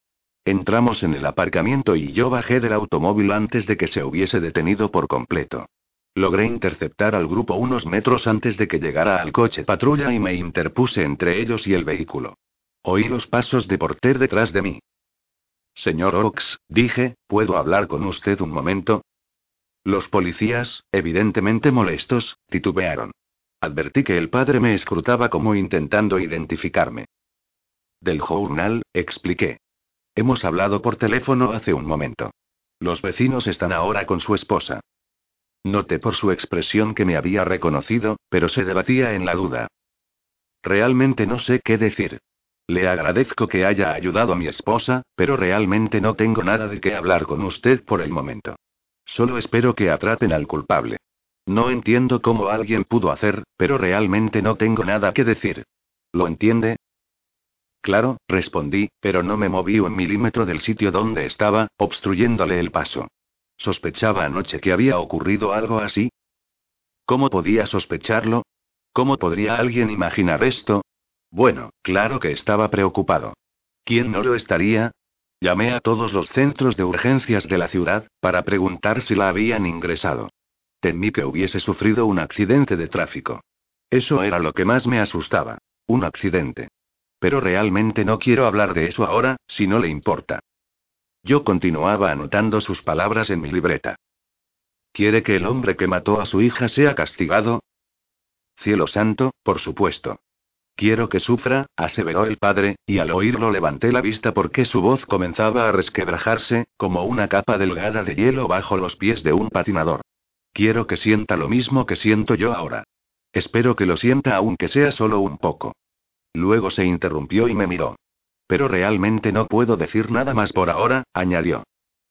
Claro, dije. Lo comprendo. Entonces me aparté de su camino.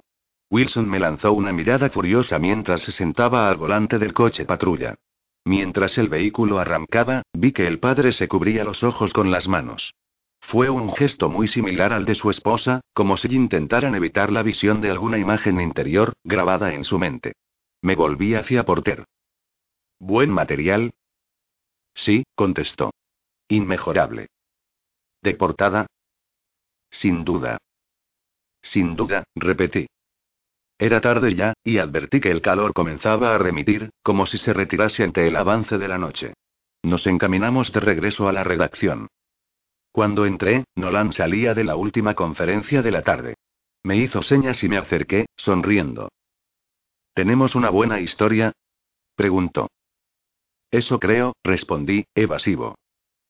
Cuéntame, mientras me sirvo una taza de café. Se dirigió a una máquina que estaba en un rincón de la recepción.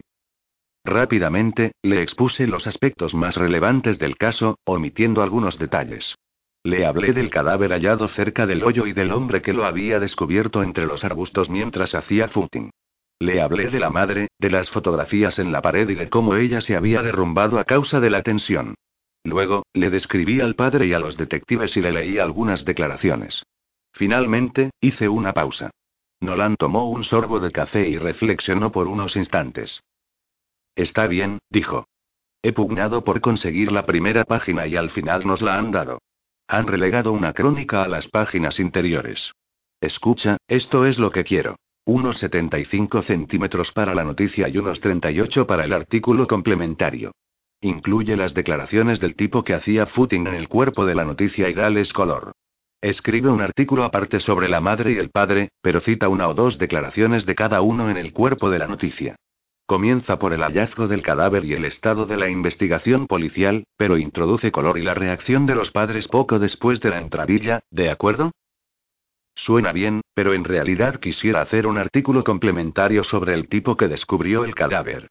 ¿Puedo extenderme sobre ellos? A ver si nos ponemos de acuerdo, dijo, sonriendo. Extiéndete cuanto quieras, pero con comentarios que hagan que la gente sienta auténtica compasión por esa muchacha. Y escribe solo un artículo complementario, sobre los padres. Dentro de un par de días puedes ir a hablar con el tipo que encontró el cadáver y averiguar si aún corre por la misma ruta. Será una continuación interesante. Asentí. De todos modos, incluiré su material en el cuerpo de la noticia. Claro, dijo Nolan. No te guardes nada. Esta será, con diferencia, la noticia más leída de los periódicos de mañana. ¿Qué hay de las fotos? ¿Son buenas? Le entregué la que me había dado la madre. Nolan la examinó por un momento.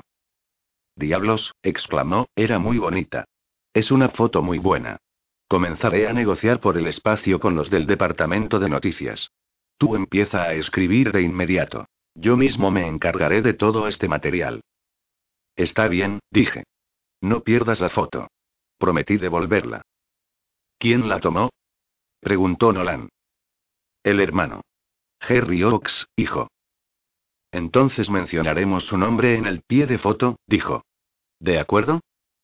Buena idea. Llamé a Christine, justo cuando se disponía a marcharse del hospital. ¿Estás bien? preguntó. ¿Qué tal el funeral? Sobreviví, respondí. Todos sobrevivimos. ¿A qué hora te veré? No muy temprano. Tengo una crónica importante que terminar. ¿Has ido a trabajar? inquirió, sorprendida. Sí, porque he querido. Era mejor que quedarme sentado rumiando mi tristeza, ¿no? El trabajo me ayuda a distraerme con otras cosas. Es una forma maravillosa de evadirse. Y a ti te encanta. Había una acusación implícita en estas palabras. Supongo que sí, dije, riendo, y un instante después ella también rió. ¿Preparo algo de comer? ¿Qué te parece un bistec? Hasta luego, se despidió. Parece que tienes ganas de celebrar. Es solo una buena historia. Colgué y me volví hacia la máquina de escribir. A mi alrededor trabajaban otros periodistas, y el sonido de sus voces al hablar por teléfono se mezclaba con el rápido tableteo de las máquinas de escribir eléctricas.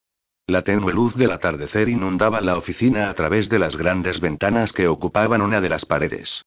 Desde mi escritorio abarcaba con la vista toda la ciudad. Los edificios parecían agrandarse entre las primeras sombras de la noche. Dirigí la mirada hacia el fondo de la oficina, donde estaba la vieja fotografía de la palmera en medio de la tormenta. Vi que la gran tempestad había alterado ligeramente su curso. Ahora se desplazaba hacia el norte cuarta al nordeste. En dirección a Miami. Cerré los ojos por un instante y comencé a evocar imágenes, como un mago. Volví a ver el cadáver y la luz del sol reflejada en su cabello rubio. Recordé a la madre y luego al padre, cada uno sumido a su manera en un estado de pánico. Coloqué una hoja en la máquina de escribir y empecé a teclear, a formar palabras, a construir oraciones y párrafos. Era como si la máquina se hubiese convertido en una extensión de mis manos. Ella era un instrumento y yo, un músico. Escribí.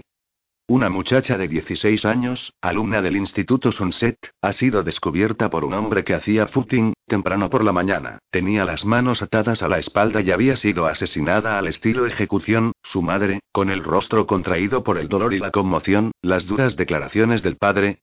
La policía sigue buscando pistas pero de momento no se ha detenido a ningún sospechoso, a medida que las hojas salían, una tras otra, del rodillo de la máquina, yo dejé de percibir los demás sonidos de la redacción.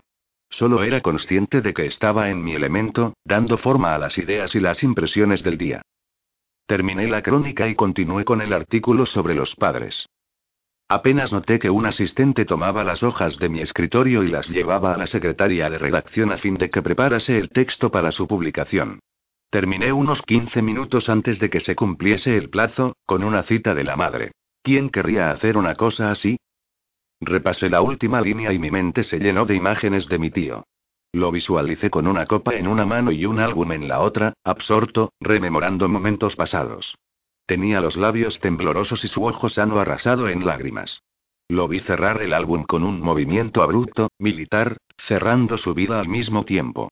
Avanzó con pasos medidos, lentos, como los de un cortejo fúnebre. Lo vi subir las escaleras hasta su baño, con la pistola limpia y bruñida en la mano. El estruendo del disparo debió de parecerle un chasquido apenas perceptible. Nolan se inclinó hacia mí. Es bueno, opinó. ¿Has terminado? Le tendí la última página. Seguí el movimiento de sus ojos mientras leía. Está bien, dijo. Ven conmigo. Te mostraré los cambios que he hecho. Le entregó la última hoja al diagramador y luego se dirigió a su escritorio.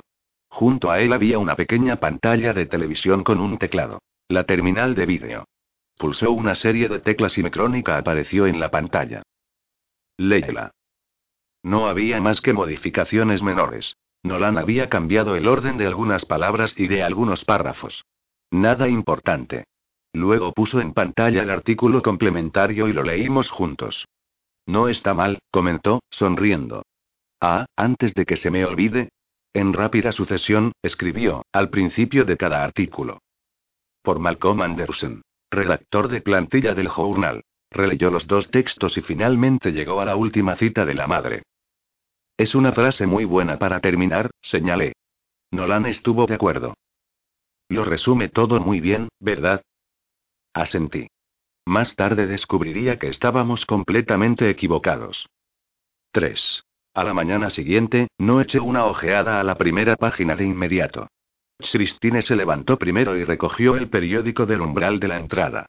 Preparó el desayuno mientras yo me duchaba y me hizo desde la puerta del baño la misma pregunta que la madre de la muchacha. Dios mío, ¿quién querría hacer una cosa así?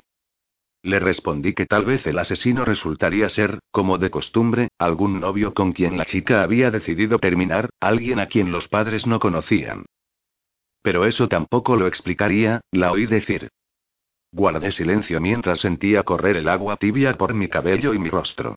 La ventana del baño estaba abierta y ya se comenzaba a notar un calor como el que irradia un motor al poco tiempo de ponerse en marcha. Me da asco, dijo Christine cuando salí. ¿El qué? Esa clase de crímenes. ¿Sabes? Se me ocurre un montón de explicaciones posibles para ello. Celos, perversión, robo, cualquier cosa. Pero ninguna me parece razón suficiente para arrebatarle la vida a esa pobre chica. Me pongo enferma solo de pensado. ¿A ti no te afecta? Trato de no enfocarlo así. Entonces, ¿cómo lo enfocas? Christine estaba untando un panecillo con mantequilla y mermelada. El sol que entraba por las ventanas de la cocina arrancó un destello al mango del cuchillo cuando ella lo dejó sobre la mesa. Christine tenía una cabellera de color caoba que le enmarcaba el rostro y caía sobre sus hombros. La luz que bañaba la habitación hacía resaltar su tono rojizo, de tal manera que ella parecía envuelta en un halo de color. ¿Y bien? dijo. Es solo un artículo, contesté. Es a lo que me dedico. Mira, el periódico es sobre todo una crónica de la tragedia, ¿verdad? Ayer me tocó a mí ahondar en una tragedia en particular y luego darle forma escrita para que todos los lectores ávidos de noticias trágicas del mundo, o al menos de nuestra zona de distribución, se compadezcan de la chica. Es probable que tu reacción haya sido la de todos los que han leído la noticia mientras desayunaban en el área del Gran Miami. Pero todos los que la lean dirán, menos mal que no me pasó a mí, y esa es en parte la razón por la que está escrita. Oye, tal vez ocurra lo mismo en tu trabajo. Cuando asistes a una operación, ¿no lo miras todo desde cierta distancia? ¿No te alegras en cierto modo de no ser la persona afectada? No, respondió ella. No exactamente. Bebí un poco de zumo de naranja y tomé la sección deportiva. Los Yankees habían consolidado su liderato en el este al derrotar a Baltimore y a los Red Sox. En la Liga Nacional solo parecía estar Cincinnati. Tom Seaver había jugado como lanzador para los Mets. Me gustaba ver lanzar a Seaver. Era como si utilizase todo su cuerpo con absoluta precisión para arrojar la pelota. Se inclinaba hacia atrás muy ligeramente y luego impulsaba el brazo y el cuerpo hacia adelante.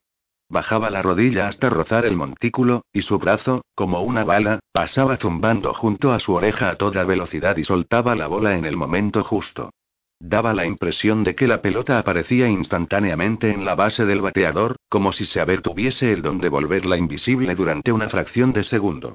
Me gustaba verlo lanzarla a 90 o 95 kilómetros por hora, de modo que cuando la pelota se materializaba sobre la base comenzaba a descender y a desviarse, como si ya no fuese un objeto inanimado sino dotado de vida propia. Al entrar en la redacción advertí que la mayoría de los periodistas ya estaba por allí, bebiendo café y hojeando el periódico. Siempre había una pila de los periódicos del día junto a la entrada. Recogí uno y eché un vistazo a los titulares, sin prestarles mucha atención. Quería sentarme a mi escritorio para saborear la crónica con calma. También tomé la primera edición vespertina del Post, pues tenía curiosidad por ver cómo habían tratado la noticia. No recordaba haberme topado con periodistas del Post durante el día anterior, pero eso no significaba que no hubiesen estado allí. Cuando me dirigía a mi escritorio, algunos de los demás me llamaron. Uno dijo, buen artículo, y otro bromeó. Otro, otro. Sucedía lo mismo cada vez que alguien traía entre manos una tarea importante, una historia que había dado un salto desde la rutina a la primera plana. Asentí con la cabeza fingiendo agradecer sus elogios y tomé asiento ante el escritorio. La crónica había sido publicada en la parte superior, encima del artículo principal de la sección nacional. El titular rezaba. Hallan una adolescente asesinada. La policía busca al asesino. El texto estaba distribuido en las seis columnas. Observé la fotografía de la muchacha. Incluso en la reproducción en blanco y negro del periódico tenía un aspecto hermoso, casi angelical. El artículo complementario también comenzaba en la primera página, insertado en el texto del reportaje, con un título en cuerpo más pequeño. Una llamada telefónica, y la tragedia. Me pareció un poco exagerado, pero, por otro lado, había que recordar que los periódicos no se caracterizaban por su sutileza. Examiné ambos escritos con una satisfacción interior. Me producían una sensación de familiaridad. Era como si los recuerdos del día anterior se hubiesen desvanecido y hubiesen sido reemplazados por las palabras impresas, como si las descripciones del reportaje hubiesen reemplazado a las personas. Mientras leía, sonó el teléfono en mi escritorio. Era Vzdistine. No era mi intención provocar una discusión, dijo. ¿Acaso hemos discutido?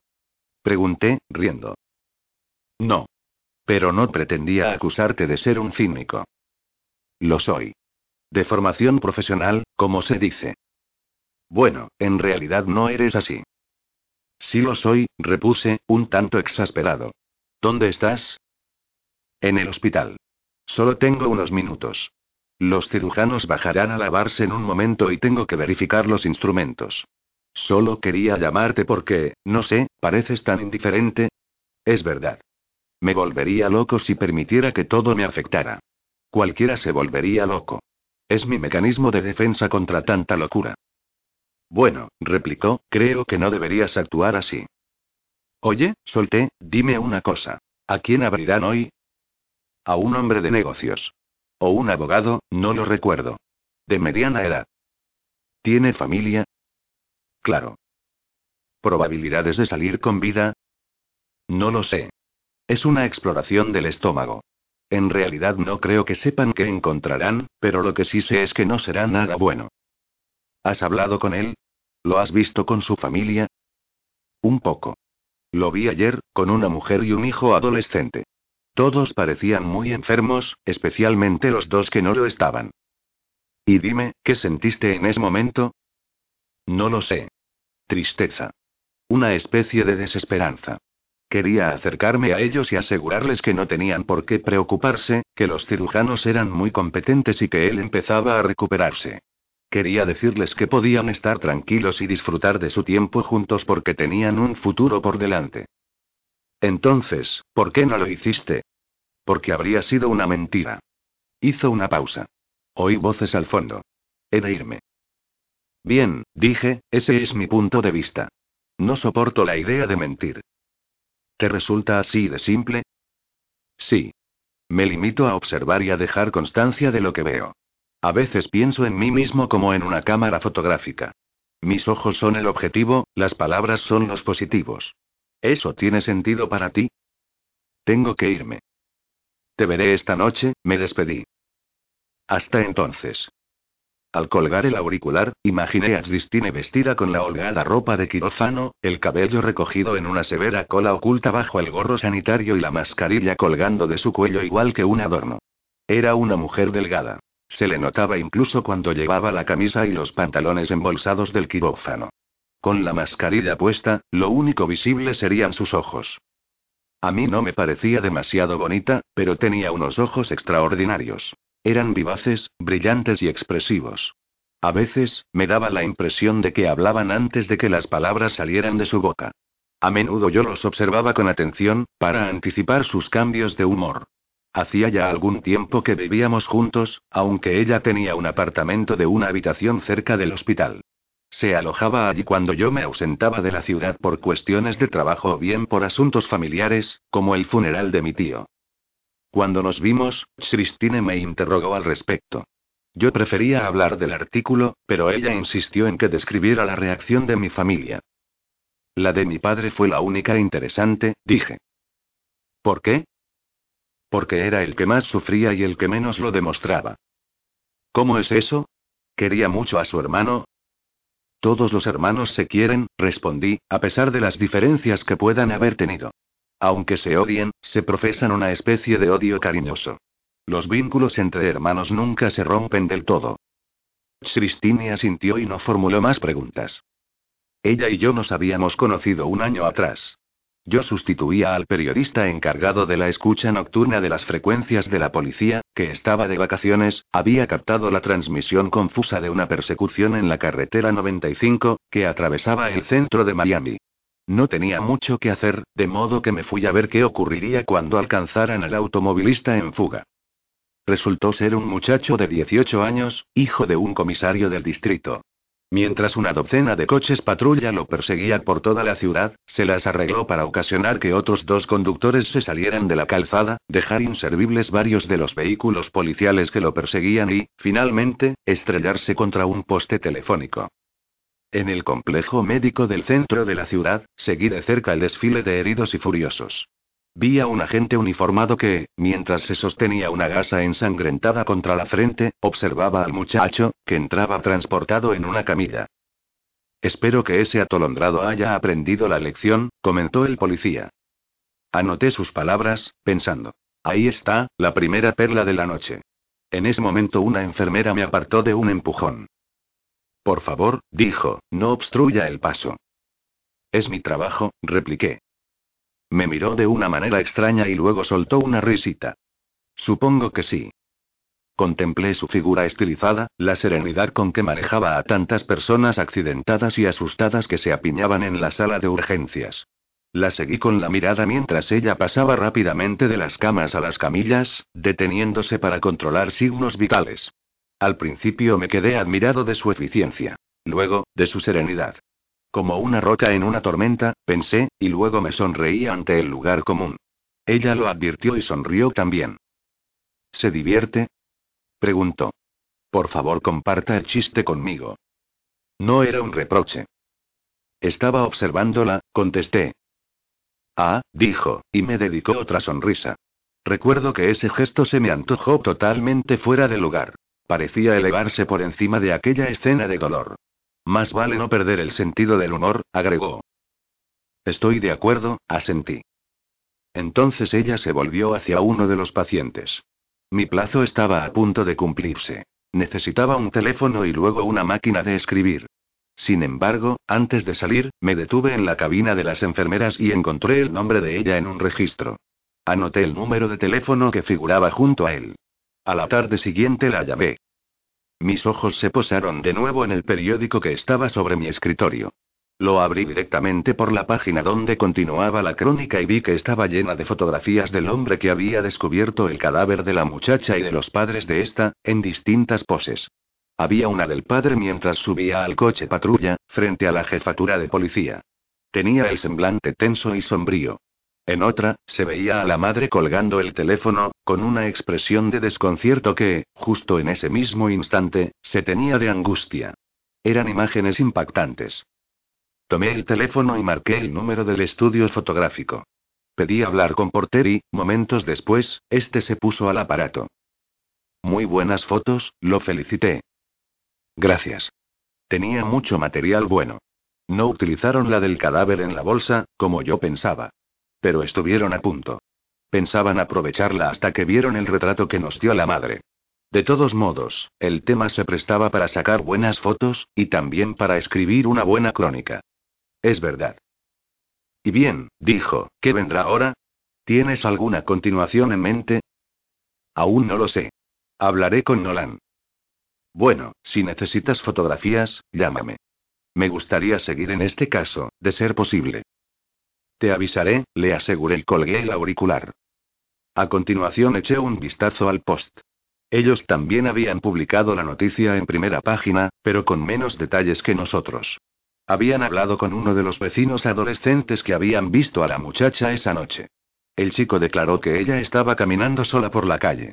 En realidad, eso no significaba gran cosa, pero la manera en que lo habían escrito daba a entender que nadie la había visto después de eso y que por tanto la habían raptado durante ese paseo nocturno.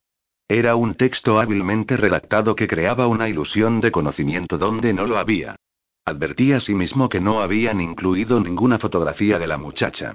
Solo una del personal de rescate transportando el cadáver en la bolsa. Además, se habían visto obligados a entrevistar a los Allen, los vecinos a quienes habíamos llamado. Cerré el periódico con una sonrisa de satisfacción. Quienes nos dedicamos al negocio de la información experimentamos cierto placer, mezcla de perversidad y orgullo, cuando le sacamos ventaja a la competencia. Los resultados son muy claros e inmediatos. Volví a descolgar el auricular para poner manos a la obra. Valdría la pena hablar con los detectives antes que con Nolan, al menos para tener alguna idea de qué hacer. Una voz respondió. Homicidios. Quiero hablar con Martínez, dije. Soy Anderson, del Journal. Oí el tono que indicaba que la llamada había sido transferida y luego la voz de Martínez. Es un gran día para el mundo de la prensa, dijo. Ya puedo ver los titulares. Periodista del Journal salta a la fama y consigue empleo en el New York Times. Se rió. Yo jamás os abandonaría, muchachos, repuse. Si no fuera por todos vosotros, ¿de dónde sacaría la información? La inventarías. Ya lo haces. Soltó otra carcajada. Touché. Y bien, ¿qué puedo hacer por ti? Oye, creo que has hecho un buen trabajo. Hasta Wilson lo cree, aunque no lo admita. Todavía está bastante furioso por todo esto. ¿Qué novedades hay? Pregunté. Necesito una continuación.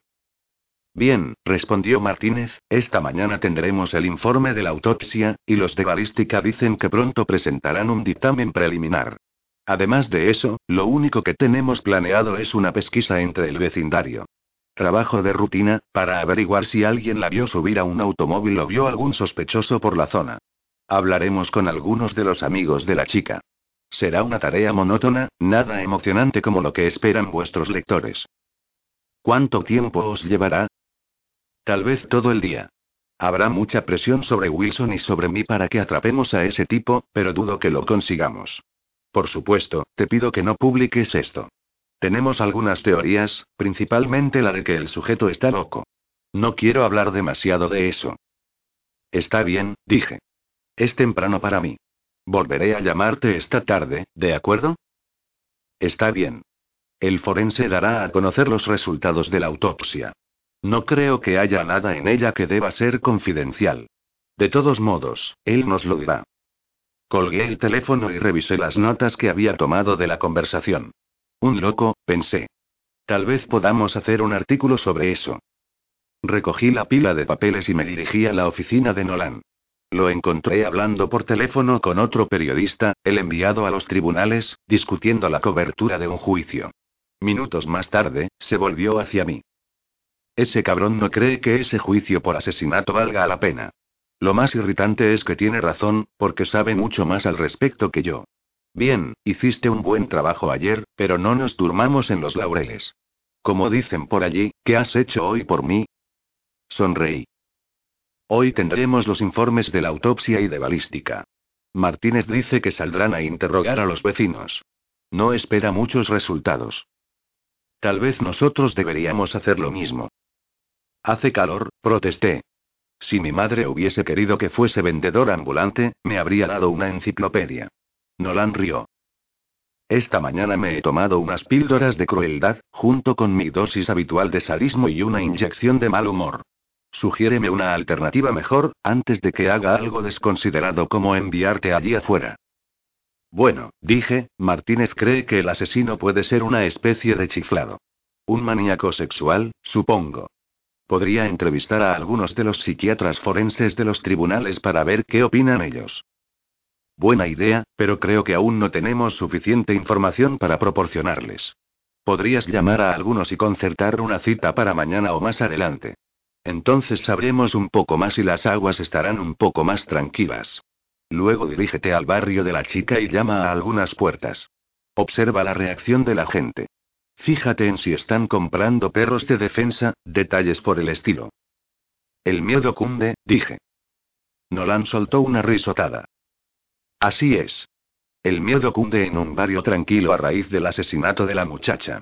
Admito que es un tópico periodístico, pero sigue siendo buen material para un artículo, por más que se escriba al respecto. Además, así mantendremos la historia en primera plana un día más. Llévate a un fotógrafo. Esperé fuera a que Porter trajese el automóvil. El edificio del journal estaba justo enfrente de la bahía. Permanecí allí de pie, dejándome acariciar por la cálida brisa que agitaba ligeramente las aguas. El azul pálido del mar prácticamente se confundía con el del cielo, y por un momento me sentí suspendido entre ambos. Noté que el calor me envolvía como una capa de niebla. Oí la bocina de un automóvil, me volví y vi al fotógrafo. Aquí estamos, de nuevo en la brecha, dijo. Con un gruñido, me acomodé en el asiento, con la frente ya empapada en sudor. Pasamos delante de la casa de la muchacha asesinada. Las cortinas de las ventanas estaban corridas, y la puerta cerrada. No percibí la menor señal de actividad, pero me percaté de que había varios vehículos en el camino particular. Amigos, pensé, tal vez los hermanos de la chica, todos reunidos por la muerte. Aparcamos en esa calle. Avisté a dos muchachitas que caminaban por la acera y me acerqué a ellas, seguido por Porter. ¿Es usted un periodista de verdad? preguntó una de ellas. Yo sonreí y le enseñé mi identificación. La muchacha clavó la mirada en ella y luego en mí. No es una buena foto, señaló. Su amiga se inclinó y observó la fotografía sin decir palabra. ¿Conocíais a la víctima? Pregunté. Oh, claro que sí, respondió la primera muchacha, mientras su amiga asentía con la cabeza. Todo el vecindario la conocía. Era muy popular. ¿Erais compañeras de clase? No, ella iba un curso por delante, intervino finalmente la segunda joven. Pero siempre la veíamos. ¿Y vosotras no tenéis miedo? Es decir, estáis paseando por aquí como si nada hubiese ocurrido. ¿Qué pensáis? Las dos se miraron. Parecían mellizas con sus tejanos recortados y sus camisetas. Ambas lucían melenas que les llegaban hasta los hombros y parecían incapaces de hablar sin mover las manos, fruncir los labios o sonreír para recalcar sus palabras. Mi padre me ha prohibido que salga de noche hasta que atrapen al asesino, dijo la primera. ¿Y tú? Pregunté a la segunda. Mi madre me ha alargado un sermón, contestó. No me deja ir a ninguna parte, ni siquiera al club de natación a menos que me acompañe alguna amiga. Además, tengo que decirles a dónde iré por la noche. De todos modos, no creo que me dejen salir. ¿Cuándo han hablado con vosotras? Esta mañana, en cuanto han leído la noticia en los periódicos. Pero nos enteramos anoche. Todo el mundo hablaba de ello, en todas partes. Aún no puedo creerlo, comentó la primera muchacha. Su amiga prosiguió. Jamás había pensado que pudiera pasar algo así. Me pregunto quién la reemplazará como mayoret. Estupendo, pensé. La mente adolescente en acción. ¿Creéis que todos están asustados? Inquirí. Oh, sí, respondieron ambas al unísono. Todos los adultos, añadió la segunda. ¿Y vosotros no? Bueno, titubeó, tal vez un poco, aunque así, de día, es más difícil tener miedo. Quizás esta noche esté más asustada. Mientras hablaban, yo anotaba sus palabras y algunos detalles de su expresión. Advertí que algunos niños, en su mayoría de entre 9 y 14 años, se habían acercado, movidos por la curiosidad. Era la cámara lo que les llamaba la atención. Es un elemento de nuestro trabajo que siempre ejerce cierta fascinación sobre la gente. Les indiqué con señas a algunos de ellos que se acercaran, y al cabo de un momento estaba rodeado por unos diez niños del vecindario. Comencé a formular mis preguntas mientras Porter movía alrededor tomándoles fotografías. Yo tengo miedo, dijo un niño. No quiero que a mí me pase lo mismo. Pues yo le daría una patada al asesino donde más duele, aseveró una adolescente que debía de aproximarse a la mayoría de edad. Su respuesta provocó un murmullo de risas nerviosas en el grupo. No creo que el asesino vuelva, dijo un pequeño de unos nueve años, visiblemente preocupado por la situación. Nunca vuelven a la escena del crimen. Lo he leído en un libro. Entretanto, yo apuntaba lo que decían, junto con sus nombres y direcciones. Mi libreta se estaba llenando de garabatos, jeroglíficos que solo yo podía interpretar. Manifestaban sus opiniones con presteza y entusiasmo. Quizá fuese la primera vez que alguien se las pedía. Pensé en lo incongruente del tiempo y el lugar. En pleno día, con el reportero y el fotógrafo, la experiencia constituía una novedad para ellos. Sin embargo, esa noche, solos en su habitación, la mayoría de ellos permanecería insomne por el temor. La imaginación de un niño, me dije. Notable. De pronto, se quedaron callados. Al levantar la vista vi a una mujer a unos metros de allí, en medio de su patio delantero. Todos los ojos se volvieron hacia ella. ¿Quién es usted? preguntó. Anderson, del journal, me presenté. Solo estaba haciéndoles algunas preguntas a los niños. Joey, llamó la mujer, ven aquí. El niño de nueve años, el que aseguraba tener miedo, se apartó del grupo. Ve a jugar dentro. El niño atravesó el jardín hacia la casa. Espero que sepa usted lo que hace, me dijo la mujer. ¿Cómo dice? Tal vez esté asustando mucho a estos niños. Fue entonces cuando percibí por primera vez la ansiedad en su voz. Creo que no la comprendo, señora, le dije, acercándome. Es por este asesinato, explicó. Al venir aquí, les meterá más miedo a todos. Oh, Dios mío, ¿piensa publicar sus nombres? Tal vez solo su nombre de pila, señora, mentí. Nadie podrá identificarlos a partir de eso. La mujer sacudía la cabeza, como intentando desechar algún pensamiento terrible. No puedo creer lo que ha ocurrido. Para su información, no somos fenómenos de feria. ¿Con qué derecho viene usted a fisgonear por aquí? Cálmese, por favor. ¿Cómo quiere que me calme? Levantó la voz, alterada por el miedo. ¿Cómo puede alguien calmarse después de lo que ha sucedido? Anoche, después de enterarme, apenas pegué ojo. ¿Y los periódicos? Esta mañana, estoy convencida de que hay un loco suelto, un demente. No quiero que regrese por aquí. Entonces se volvió hacia su casa y gritó. Joey. Te he dicho que te quedaras dentro. Yo seguía ocupado garabateando en mi libreta. Lo siento, dijo de pronto la mujer, un poco más serena. Todos por aquí estamos muy preocupados por lo de la chica Ox. Algunos padres han llamado por teléfono esta mañana, tratando de organizar grupos para patrullar las calles. Todo ha quedado en nada, pero la gente sigue inquieta. Yo también lo estoy. Entonces, la mujer hizo una pausa. Nuestras miradas se encontraron. Parecía estar buscando palabras para expresar lo que sentía. Es probable que este sea un caso en un millón, dije, ¿no le parece? Bueno, murmuró, supongo que tal vez tiene razón. Mi esposo opina lo mismo. Pero no puedo evitar la sensación de que todos estamos, no lo sé, expuestos al peligro. Que somos vulnerables. Por eso tengo miedo. Es como una invasión de enemigos invisibles. Uno sabe que están allí fuera, pero no puede combatirlos porque no los ve, y es eso lo que me asusta tanto. Sé que no debería gritarle a Joey, porque él ya tiene bastante miedo y no le hace ningún bien vernos a mí y a su padre tan nerviosos, pero ¿cómo se puede luchar contra los sentimientos? Además, ¿por qué habría de hacerlo? Prefiero mantenerlo a salvo dentro de la casa, al menos hasta que pase toda esta locura. Quiero decir, estamos en los suburbios. Aquí no estamos acostumbrados a ese tipo de crímenes urbanos. Se cometen robos y atracos, pero nada como esto, se interrumpió. Luego, se le ocurrió una pregunta. Dígame usted que es profesional. Apuesto a que ha seguido casos parecidos. ¿Qué ocurrirá? ¿Cuándo atrapará la policía a ese tipo? Reflexioné por un instante, dudando entre tranquilizar a la mujer o alarmada aún más. Debía calibrar cuál de las dos respuestas posibles daría más juego para el artículo que iba a escribir. Creo que hacen bien en preocuparse, respondí al fin. Pero nadie puede predecir lo que hará un criminal de esta clase. De nada sirve hacer conjeturas. A la mujer se le demudó el rostro. ¿Cree que puede regresar? Era una pregunta a medias. Se le había entrecortado la voz a causa del miedo, una emoción que yo no alcanzaba a comprender, que tenía algo de resignación. Me encogí de hombros. Supongo que ya nadie está a salvo. Oh, Dios mío, exclamó, es terrible, terrible. Asentí. El viento cálido me soplaba en la espalda, haciendo que la camisa se me adhiriera a la piel.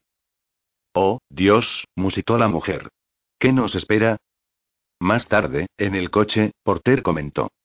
La mujer ha estado perfecta, ¿no crees? La mezcla exacta de patetismo y miedo, de sensatez e irracionalidad. No sabía qué era más razonable. Si dejarse llevar por el pánico o conservar la calma. Cierto, dije. Durante el viaje, hablamos de ella. Éramos dos hombres jóvenes que se distanciaban fácilmente de lo que veían. El interior del vehículo estaba bien aislado. El acondicionador de aire y el sonido de la radio encendida nos resguardaban del calor y el ruido de la calle. De regreso en la oficina, me senté ante mi escritorio y marqué el número de homicidios. Un momento después, Martínez contestó. Oí que se conectaba a otra extensión y supuse que Wilson se había unido a la conversación.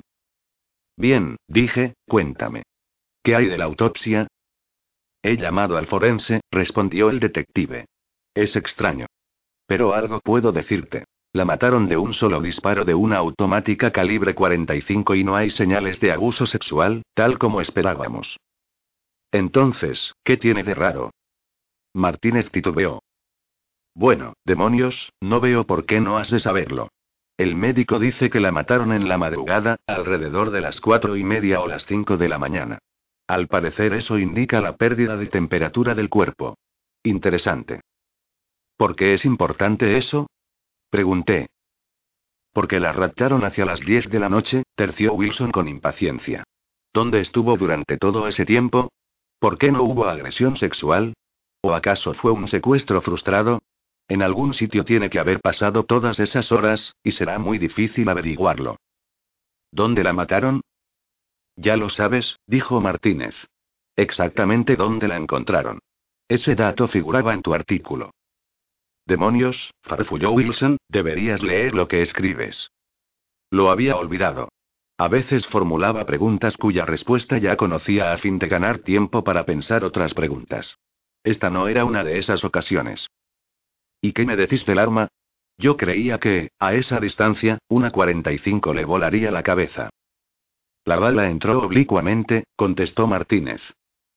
Te diré algo, volvió a intervenir Wilson. Ese cabrón realmente sabe de armas. Eso se nota. ¿Es probable que sea un profesional? ¿Que se trate de un secuestro? Inquirí. Digamos que de momento no hemos descartado ninguna posibilidad. Hubo un momento de silencio. Oye, prosiguió Martínez, intentamos colaborar con vosotros y esperamos un poco de cooperación a cambio. Dejo a tu criterio lo que conviene o no divulgar de todo esto. Pero te aseguro que no dejaremos piedra sin mover. Tenemos buzos buscando la pistola en el estanque del campo de golf y en todas las vías fluviales cercanas.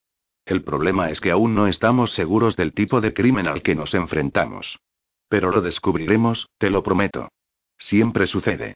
Es probable que eso no nos lleve a ninguna parte, pero algo sucederá. Sí, convino Wilson, algo. No pude comunicarme con el forense, de modo que le dejé un mensaje pidiéndole que me llamara. Hablé brevemente con Nolan acerca de la continuación de la historia. Él quería que relacionara en el artículo la escena de la calle con el estado de la investigación policial.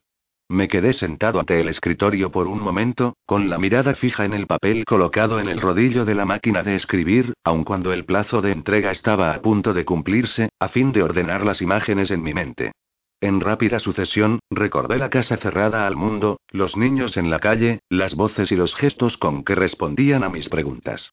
Luego, visualicé a la madre que había salido y contribuido a la sensación de pánico con aquel dejo de temor y confusión en su voz. Escribí. La casa de la calle 62 suroeste, con las cortinas echadas para evitar las miradas de los curiosos, es un mudo testigo de la tragedia que se ha abatido sobre sus ocupantes.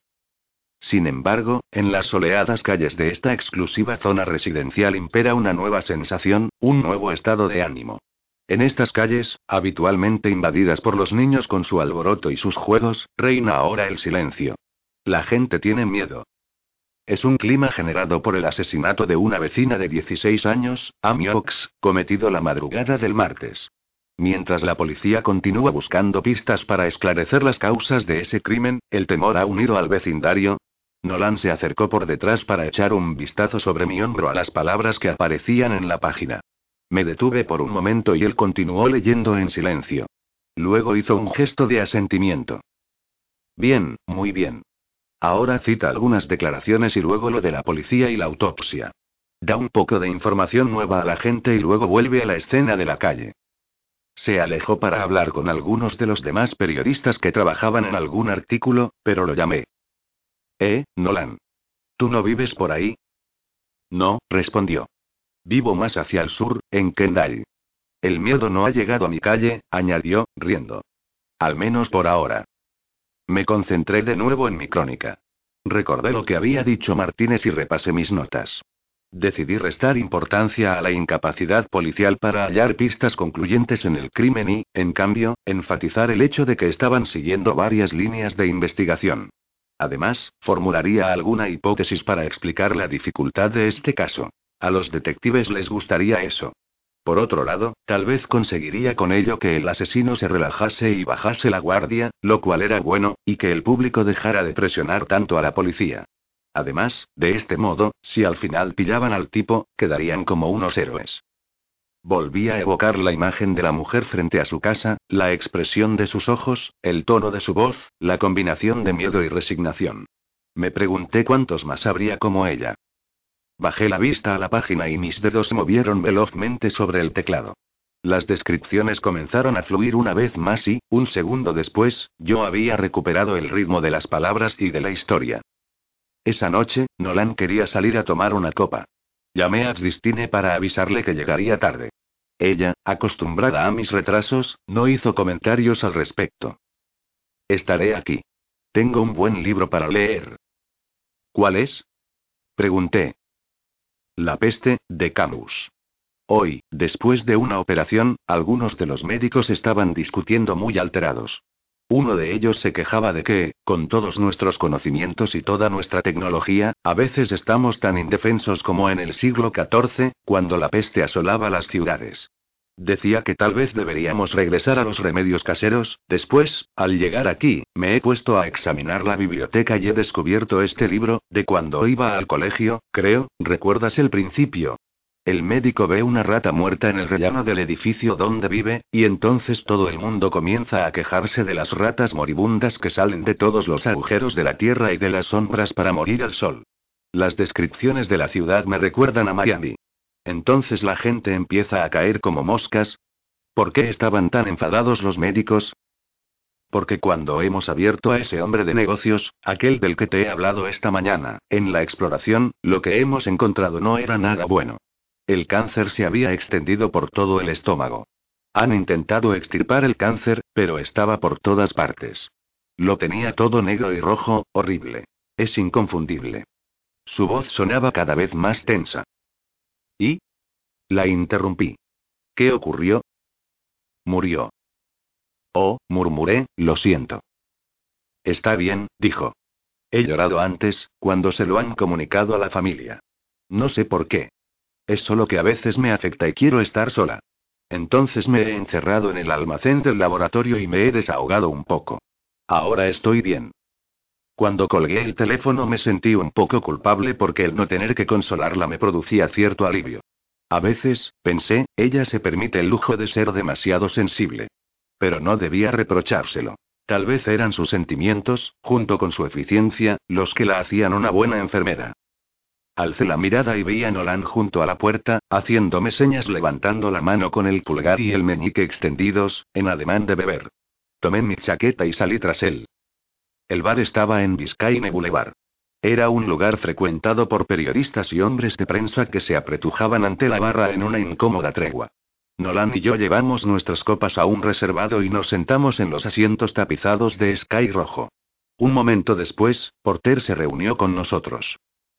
¿Y bien, qué pensáis? preguntó Nolan. ¿Qué vendrá después?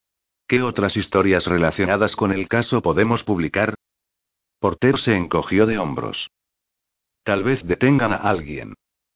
Hoy he conseguido que nos concedan otra vez la primera plana, dijo Nolan. Pero pasado mañana, a menos que descubramos algo, la historia volverá a la sección local. Después pasará a las páginas interiores y finalmente desaparecerá. ¿Qué os parece? Medité por un instante. Tal vez sea lo mejor, dije. Miré a Porter, pero estaba ocupado bebiendo cerveza. Sé que esto ha causado un gran revuelo, pero, por otro lado, eso sucede con casi todos los crímenes, especialmente cuando nos tocan de cerca. Es probable que este sea uno de esos casos destinados al olvido, a menos que se practique una detención. Supongo que tienes razón, suspiró Nolan. No me atrae la idea de enterrar el asunto tan rápidamente. ¿Por qué no intentas hablar mañana con algunos médicos, para ver si podemos trazar una especie de perfil psicológico del asesino? No lo sé. Los policías no parecen muy interesados en el aspecto psicológico. ¿Sabes? Esa familia debe de estar en muy buena posición. Tal vez haya sido un secuestro frustrado. No lo creo, repuso Porter. Podría equivocarme, pero creo que no tiene mucho sentido. Si ese fuera el caso, habría sido más fácil para los secuestradores arrojar su cadáver a algún pantano de los Everglades. Habrían pasado semanas antes de que lo hallaran. Tal vez nunca habría aparecido, habrían clasificado el caso como el de otra adolescente fugada. Fugada, pero no olvidada. Y es probable que los asesinos le pidieran un rescate a la familia, que no estaría al corriente de su muerte. No tendrían nada que perder. No está mal tu teoría, opinó Nolan. Volvamos al aspecto psicológico. Eso mantendrá la historia en el periódico otro día, aunque no en primera plana. Dirigiéndose a mí, agregó. Trata de sonsacar información a Martínez y a Wilson. Yo conozco a esos tipos. Seguro que ocultan algo. Porter se puso de pie para traer tres cervezas más. Lo seguí con la vista mientras se alejaba en la penumbra entre el rumor de la gente que bebía y el tintineo de la caja registradora. Oí una risa procedente de algún rincón del bar. ¿Cómo van tus cosas? preguntó Nolan. Bien, respondí. Ah, Christine te manda saludos. Salúdala de mi parte. Me refería al funeral, tu familia, todo eso. Nolan estaba inclinado sobre la mesa con los ojos fijos en los míos, como si pudiera leer en ellos. Gracias por tu interés, respondí, pero en realidad no hay nada que decir. Está bien. Lo olvidaré. Solo quería estar seguro. Cuando regresaste parecías afectado, y no esperaba verte de vuelta tan pronto. He dado con una buena historia, ¿no es así? Es verdad, una buena historia. Eso ayuda mucho a recuperarse de los males y los golpes de la vida. Río. Hay muchas cosas que una buena historia puede curar. Muchos dolores, dije, levantando mi vaso. Porter había regresado y se acomodaba en su asiento. Por los dolores, brindó. Por todos los males del mundo que nos mantienen ocupados, dije. Por la buena historia, agregó Nolan. Entonces, todos bebimos entre carcajadas. Esa noche, en la cama, Christine dijo. Se me olvidaba. Ha llamado tu padre. Ha dicho que intentaría hablar contigo mañana. Le he advertido que estás trabajando en una noticia importante, pero lo intentará de todas maneras. Estábamos desnudos en la oscuridad. Yo había abierto las ventanas y oía el zumbido de los insectos nocturnos y, a lo lejos, el ulular lastimero de una sirena. Sonaban muy distante, ajena a la noche inmediata que nos cubría. Christine se había destapado y, a la tenue luz de la luna, yo entreveía sus senos y su vello pubiano. Me acerqué y la acaricié. Ella se volvió hacia mí. Nunca sé qué decirle cuando llama, me confesó. Parece bastante agradable, pero me intimida. Mientras hablaba, sentí su mano sobre mi hombro y su aliento en mi rostro. Son solo sus maneras de abogado, aseguré. A veces pienso que nació ya adulto de la frente de su padre, como Atenea, recitando sentencias y dictámenes legales, precedentes y agravios, la esencia de su vida. Oí la risa de Christine. Desde que recuerdo, siempre ha sido abogado, siempre ha hablado como tal, actuado como tal. Así es en casa. Está la ley, y luego la ley. Él las definía ambas. Me vino a la mente la imagen de mi padre, alto, robusto, trabajando en su estudio los domingos, ante tacos de papeles amarillos llenos de notas garabateadas, libros abiertos dispersos en torno a él como cadáveres en un campo de batalla. Podía imaginado así, inalterable a lo largo de los años, ante mis ojos de niño, de adolescente y, finalmente, de adulto. ¿Por qué no estudiaste derecho? preguntó Christine. Se daba por sentado que eso era para el mayor. Le ha ido muy bien. ¿Qué quería tu padre que estudiaras? Nada. No te entiendo. Para él solo existen las leyes, contesté. Aparte de eso, no hay nada. No fui yo quien estudió derecho, sino mi hermano, de modo que no me quedaban carreras importantes que elegir. Bueno, no quiero decir que él no respete mucho la profesión de periodista. Solo que no es lo mismo que la abogacía. Debe de ser triste para ti. Christine me daba masaje en los hombros. Me volví hacia ella.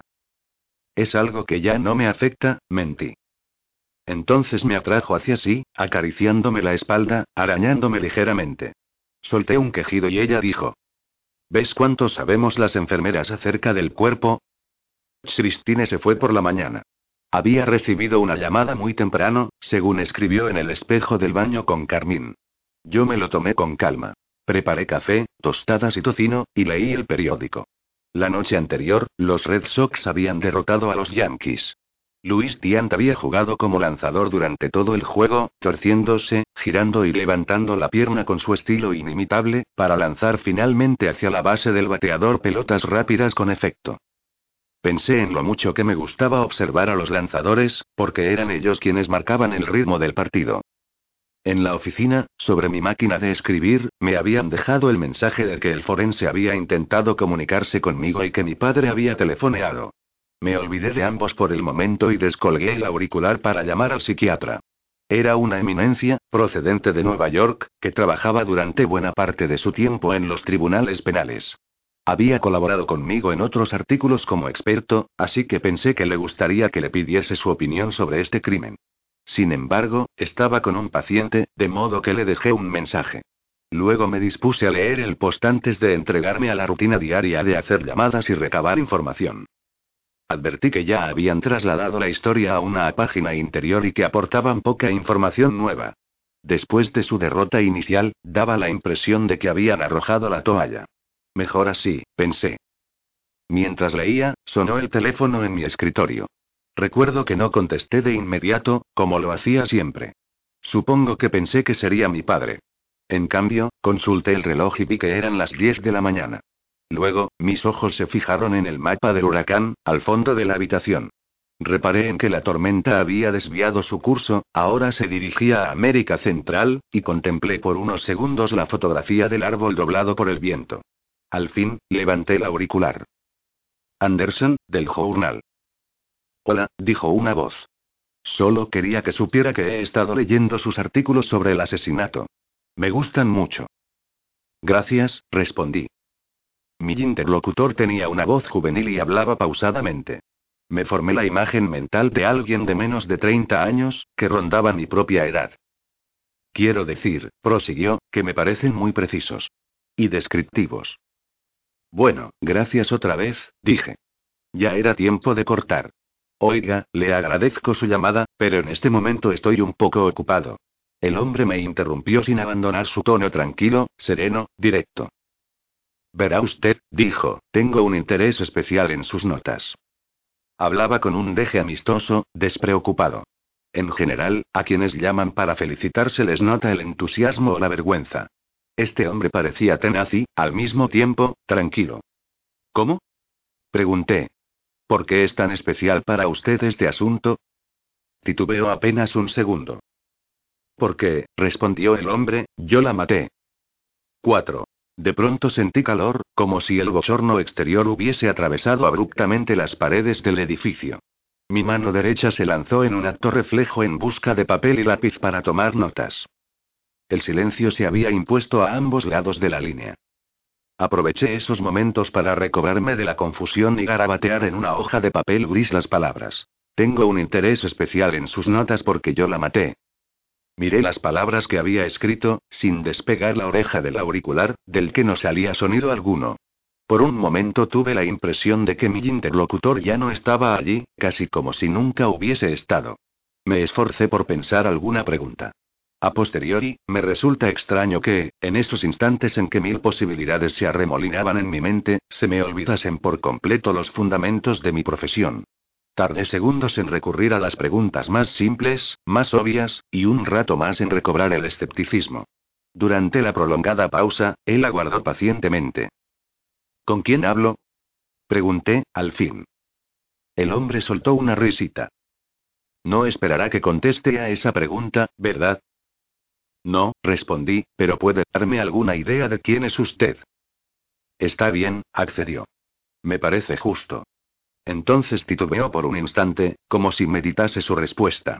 Soy un hombre común y corriente. Provengo de una familia americana típica. Sé desenvolverme en cualquier ambiente, en cualquier lugar. Me siento cómodo en todas partes.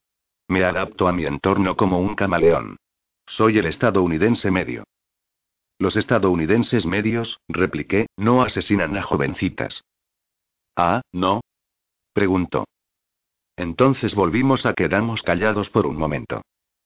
Dígame por qué lo hizo, le pedí.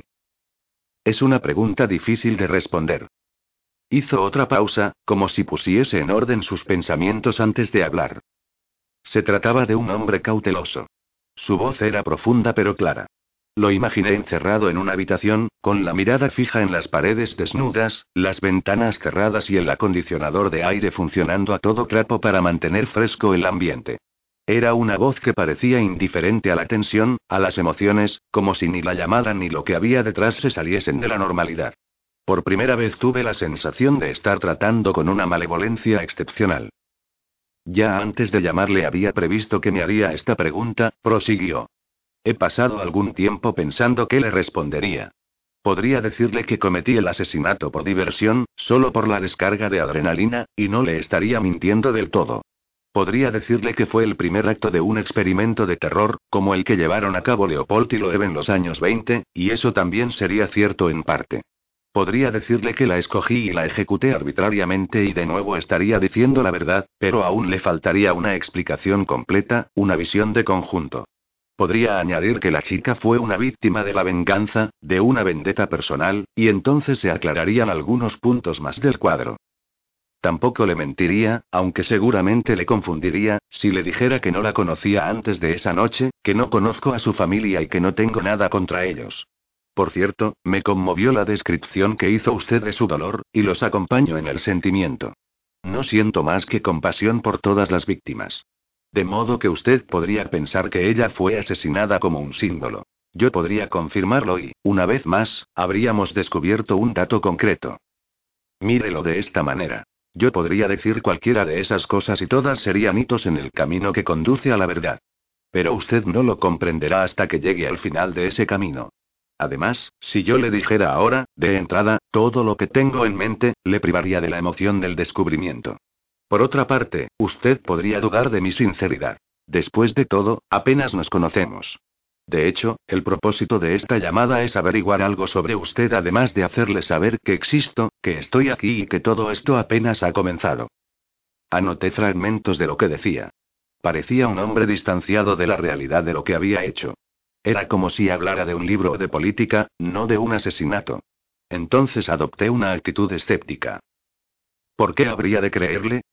Pregunté. ¿Acaso puede demostrar que en verdad es usted el asesino? ¿Quiere pruebas? Sí, respondí. Y no comprendo por qué me ha llamado. Ni por qué la mató, si es que realmente lo hizo. Ah. De nuevo oí aquella risa breve y repentina, un sonido frío, falto de jovialidad. El periodista escéptico. Esperaba eso. Bien, dije. Pruebas. ¿Cómo sé que no es usted algún chiflado? No sería tan raro. Todos los días hay gente que confiesa crímenes que no ha cometido. Llámelo un complejo de culpa mal canalizado, o llámelo locura. No estoy loco, me cortó. Quiero que eso quede claro desde el principio. Por primera vez percibí en su voz un auténtico matiz de furia. Recalcaba cada palabra con aspereza. ¿Entiende? Decidí provocarlo. Digamos que mantengo la mente abierta durante algún tiempo. Nuevamente se produjo un silencio. Está bien, dijo. Su tono había cambiado abruptamente. La ira había cedido el paso a la resignación. También había previsto esta respuesta. Digamos, por el momento, que le he proporcionado una prueba de que soy quien digo ser. Llegaremos a eso en un momento. En cuanto a mis motivos para llamarle y para llevar a cabo la ejecución, se harán patentes en breve. Ya le he dado algunas de las razones, pero en forma abstracta. Solo tendrá que comenzar a resolver el puzzle. Después de todo, para eso le paga el journal, para resolver puzzles. ¿Cómo sé que está diciendo la verdad? Inquirí. Estaba impaciente. No quería perder tiempo con un tipo excéntrico, por muy bien que se expresara. Si realmente era quien decía ser, yo estaba ante una noticia sensacional, extraordinaria. Si no lo era, bueno, ya había perdido tiempo antes. No sería nada nuevo. Está bien, dijo. Supongo que tiene usted contactos en la policía. Esta pista es muy simple. Pregúnteles qué llevaba ella en su bolsillo trasero derecho. ¿Lo ha entendido? En el bolsillo trasero derecho. ¿Qué es? ¿Una nota o algo parecido? Usted pregúnteles. Volveré a llamarlo dentro de 30 minutos y entonces podremos hablar un poco más. No se aparte de su teléfono. Si me contesta otra persona, colgaré. El bolsillo trasero derecho, repetí. Quédese junto al teléfono. Treinta minutos. De acuerdo. Bien, respondió, ahora sí nos entendemos. Entonces la línea quedó muda. Oí un ligero chasquido cuando colgó el auricular y, por un momento, mantuve el mío pegado al oído, atento a la ausencia de sonido. Colgué lentamente, pensando en el bolsillo trasero derecho de la muchacha. Me asaltó un recuerdo fugaz y vi en mi mente el sol y el verde de la maleza. Vi a todos los hombres que rodeaban el cadáver que yacía entre los arbustos. Vi a la muchacha tendida y me concentré, como la lente de una cámara, en sus piernas y su espalda. Recordé sus pantalones vaqueros, tan desteñidos que eran de color azul celeste, e intenté visualizar los bolsillos traseros. Entonces levanté la vista y la pasé por la redacción. Había periodistas trabajando en todas partes y tomé conciencia del ruido de las máquinas de escribir y los teléfonos, de las voces que resonaban en la oficina. Miré a Nolan, que estaba sentado a su escritorio, trabajando entre papeles y con el rostro bañado en el brillo grisáceo de la pantalla de vídeo. Por un momento pensé en referirle la conversación, pero descarté la idea con la misma rapidez. Sabía que hallaría la respuesta a la pregunta más importante si llamaba a Martínez y a Wilson. Volví a levantar el auricular, pensando que, de alguna manera, yo estaba conectado al teléfono, como si este fuese un cordón umbilical que me unía al mundo. Marqué rápidamente y de memoria el número de homicidios y esperé a que contestasen los detectives. Primero oí la voz de Martínez y noté que Wilson también escuchaba. No hay novedades, aseveró Martínez, anticipándose a mi primera pregunta. Ojalá tuviera algo que decirte, como que hemos atrapado al tipo y le hemos arrancado una declaración firmada. Pero no tenemos tanta suerte. Creo que nos llevará un tiempo. Tal vez deberías empezar a ocuparte de otra noticia. Río. Decidí saltarme los preliminares. Habéis estado ocultándome algo, afirmé. ¿Qué diablos quieres decir con eso? preguntó. Wilson, levantando la voz. ¿Qué te hemos estado ocultando? Inquirió Martínez. Ya no reía. El bolsillo trasero derecho, dije. Se quedaron callados. Los imaginaba mirándose por encima del escritorio. Martínez fue el primero en hablar, haciendo un evidente esfuerzo por controlarse y revestirse de aquella calma premeditada que formaba parte de su armadura y de su arsenal. ¿Qué hay con el bolsillo trasero derecho? Dímelo tú, respondí, subiendo el tono a mi vez. ¿Quién te ha hablado de eso? Intervino Wilson, también pugnando por no perder la serenidad. Se notaba la tensión, el ansia en su voz.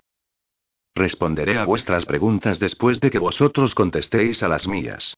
Ahora contádmelo del bolsillo. Maldición, exclamó Martínez. ¿Quién te lo ha dicho? Me acució Wilson. Escucha, maldita sea, nos encontramos ante un asesinato, un homicidio en primer grado, y tú quieres jugar con nosotros. Habla. ¿Quién te lo ha dicho? ¿Qué había en el bolsillo? Insistí, intentando mantener la voz tranquila y firme. Maldición, farfulló de nuevo Martínez. Escucha, Anderson, esto no es un juego. Aquí no estamos holgazaneando. Si tú nos ayudas, nosotros te ayudamos. Siempre ha sido así, ya lo sabes. Wilson lo interrumpió, gritando. ¿Quién te lo ha dicho? ¿Cómo lo sabes? Primero contadme qué había en el bolsillo, me planté. Ese es el trato. Espera un segundo, dijo Martínez. La línea quedó en silencio. Supuse que Martínez había cubierto el micrófono con la mano mientras hablaba con Wilson. Al cabo de un momento, volví a oír sus voces. Está bien, dijo Martínez, intercambiaremos información. Pero no debes publicado, ¿de acuerdo? No puedo asegurártelo hasta saber de qué se trata. Mierda, soltó Wilson. ¿Qué te pasa? ¿Quieres sembrar el pánico? ¿Es eso lo que quieres? Demonios. No respondí. Sentía correr el sudor desde mis axilas por debajo de la camisa.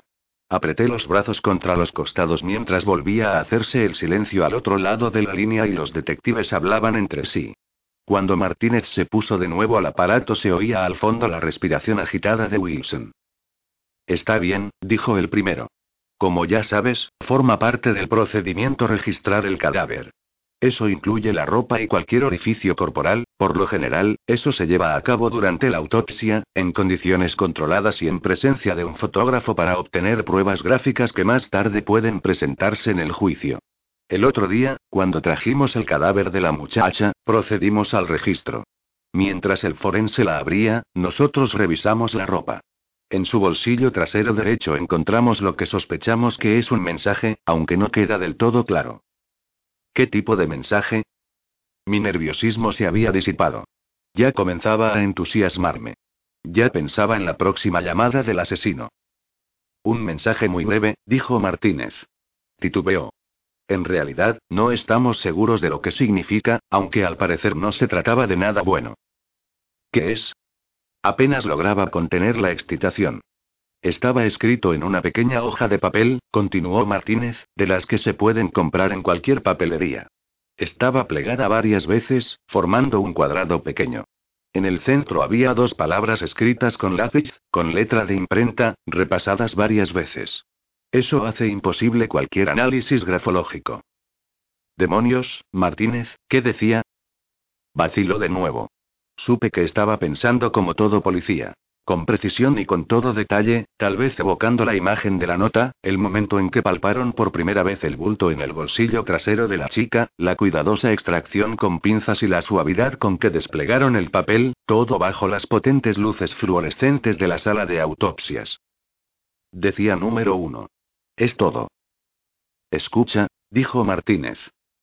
Podía imaginar su alta figura inclinada sobre el escritorio, con el auricular pegado al oído. Brillantes luces de la oficina de homicidios, que iluminaban las monótonas hileras de escritorios y archivadores, proyectaban sombras sobre los rostros de las fotografías clavadas a la pared. Martínez, al igual que su socio y tantos otros detectives, era un hombre pulcro. Me pregunté si él también estaría sudando. Mira, prosiguió, en un caso como este, ese mensaje podría significar casi cualquier cosa, si es que realmente se trata de un mensaje. El papel aún está en el laboratorio y lo están analizando. Eso no significa necesariamente que vaya a haber un número 2 o algo así. Me refiero a que el asesino podría haberlo metido allí tanto para distraemos como para advertimos. ¿Entiendes? ¿Se lo habéis mostrado a la familia? Quiero decir. ¿Crees que somos estúpidos? Saltó Wilson. Claro que se lo mostramos. Y, por supuesto, no lo reconocieron ni sabían de dónde pudo sacarlo la chica. Tampoco sus amigos. De modo que todo apunta a que fue el asesino quien lo escribió. Estamos bastante seguros de no habérselo dicho a nadie más, así que ¿cómo diablos te has enterado tú? Pensé en mentirles, a pesar de que sabía que los detectives no tardarían en adivinar la verdad. Además, una mentira podía costarme la relación de colaboración con Martínez y Wilson. Resolví la ecuación en mi mente con rapidez, consciente de que debía mantener a los detectives de mi lado sin proporcionarles demasiada información. Si la historia que tenía entre manos era tan importante como creía, necesitaría su ayuda. He recibido una llamada, dije. ¿Qué clase de llamada? preguntó Wilson. Por teléfono. Una voz. La de un desconocido. ¿Qué te ha dicho exactamente? Bueno, no he tomado notas, mentí. Miré las hojas de papel en las que había garabateado mis frases. ¿Qué te ha dicho? insistió Wilson, con impaciencia. Me ha dicho. Yo la maté. Luego me ha indicado que os pregunte qué llevaba la chica en el bolsillo trasero derecho. Me ha dicho que ha estado leyendo mis artículos en el periódico. Después de divagar un poco, ha colgado. No sabía cómo interpretar eso, y por eso os he llamado. ¿Volverá a llamar? inquirió Wilson, de nuevo con un deje de furia en la voz. No lo sé, mentí. Una mentirijilla sin importancia, pensé. En realidad no estaba seguro, a pesar de que el asesino lo había prometido. Demonios, masculló Wilson. ¿Alguna idea? No, respondí, interrumpiéndolo. No tengo la menor idea de quién es ni de dónde llamaba. Hablaba con voz suave, serena. Es probable que la haya falseado para que yo no pudiera reconocerlo. Lo siento, sé que eso no os sirve de mucho. ¿Qué más? preguntó Martínez. Oí a Wilson murmurando obscenidades. Ya os lo he dicho, se ha puesto a divagar. Sigo sin encontrar sentido a sus palabras. Eso es todo. Esfuérzate más, me apremió Martínez. Cualquier cosa podría servimos, lo que sea. Lo sé, dije. Intentaré reconstruirlo en mi mente y volveré a llamaros. Mierda, soltó Wilson. Colgué el auricular y miré el reloj de pared. Solo faltaban unos minutos para que se cumpliera el plazo de media hora y el asesino volviera a llamarme. Salté de la silla y corrí al escritorio de Nolan. Él levantó la vista de los papeles que estaba leyendo y la posó en mí. Por un momento clavé los ojos en el cúmulo de palabras impresas que había frente a él, como si no supiera leer. Nolan, el asesino me ha llamado. Lo dije tan exaltado y tan atropelladamente que otros periodistas y redactores alzaron la mirada hacia mí. Yo sonreía, balanceando los brazos adelante y atrás, como si el movimiento me ayudase a hablar más deprisa. Volverá a llamar en unos minutos. Tengo que conseguir una grabadora, una de esas que se pueden conectar al teléfono. Tengo que grabar lo que diga ese tipo sin que él se entere. Observé que la expresión de Nolan pasaba de la sorpresa al entusiasmo. Luego sonrió. ¿Estás seguro de que es el asesino? Sí, respondí. Le dije que se lo explicaría más tarde. El plazo estaba a punto de vencer. Nolan asintió y segundos después nos hallábamos en la biblioteca, abriendo un armario para sacar una grabadora. Regresamos rápidamente a la redacción mientras yo preparaba el aparato. Lo conecté al teléfono mientras intentaba responder a las preguntas de Nolan. Quería asegurarse de que quien me había llamado era realmente el asesino. Le hablé de la primera conversación y le mostré las notas que había garrapateado. Las estudió con atención y luego arqueó las cejas y manifestó su curiosidad por saber qué tenía la chica en el bolsillo trasero derecho. Le conté lo que había dicho el asesino y luego le referí la conversación que había mantenido con los dos detectives. Yo consultaba continuamente el reloj, nervioso, esperando que el minutero llegase a la marca de los 30 minutos. Oí que Nolan murmuraba más para sí mismo que para mi número uno, sacudiendo la cabeza.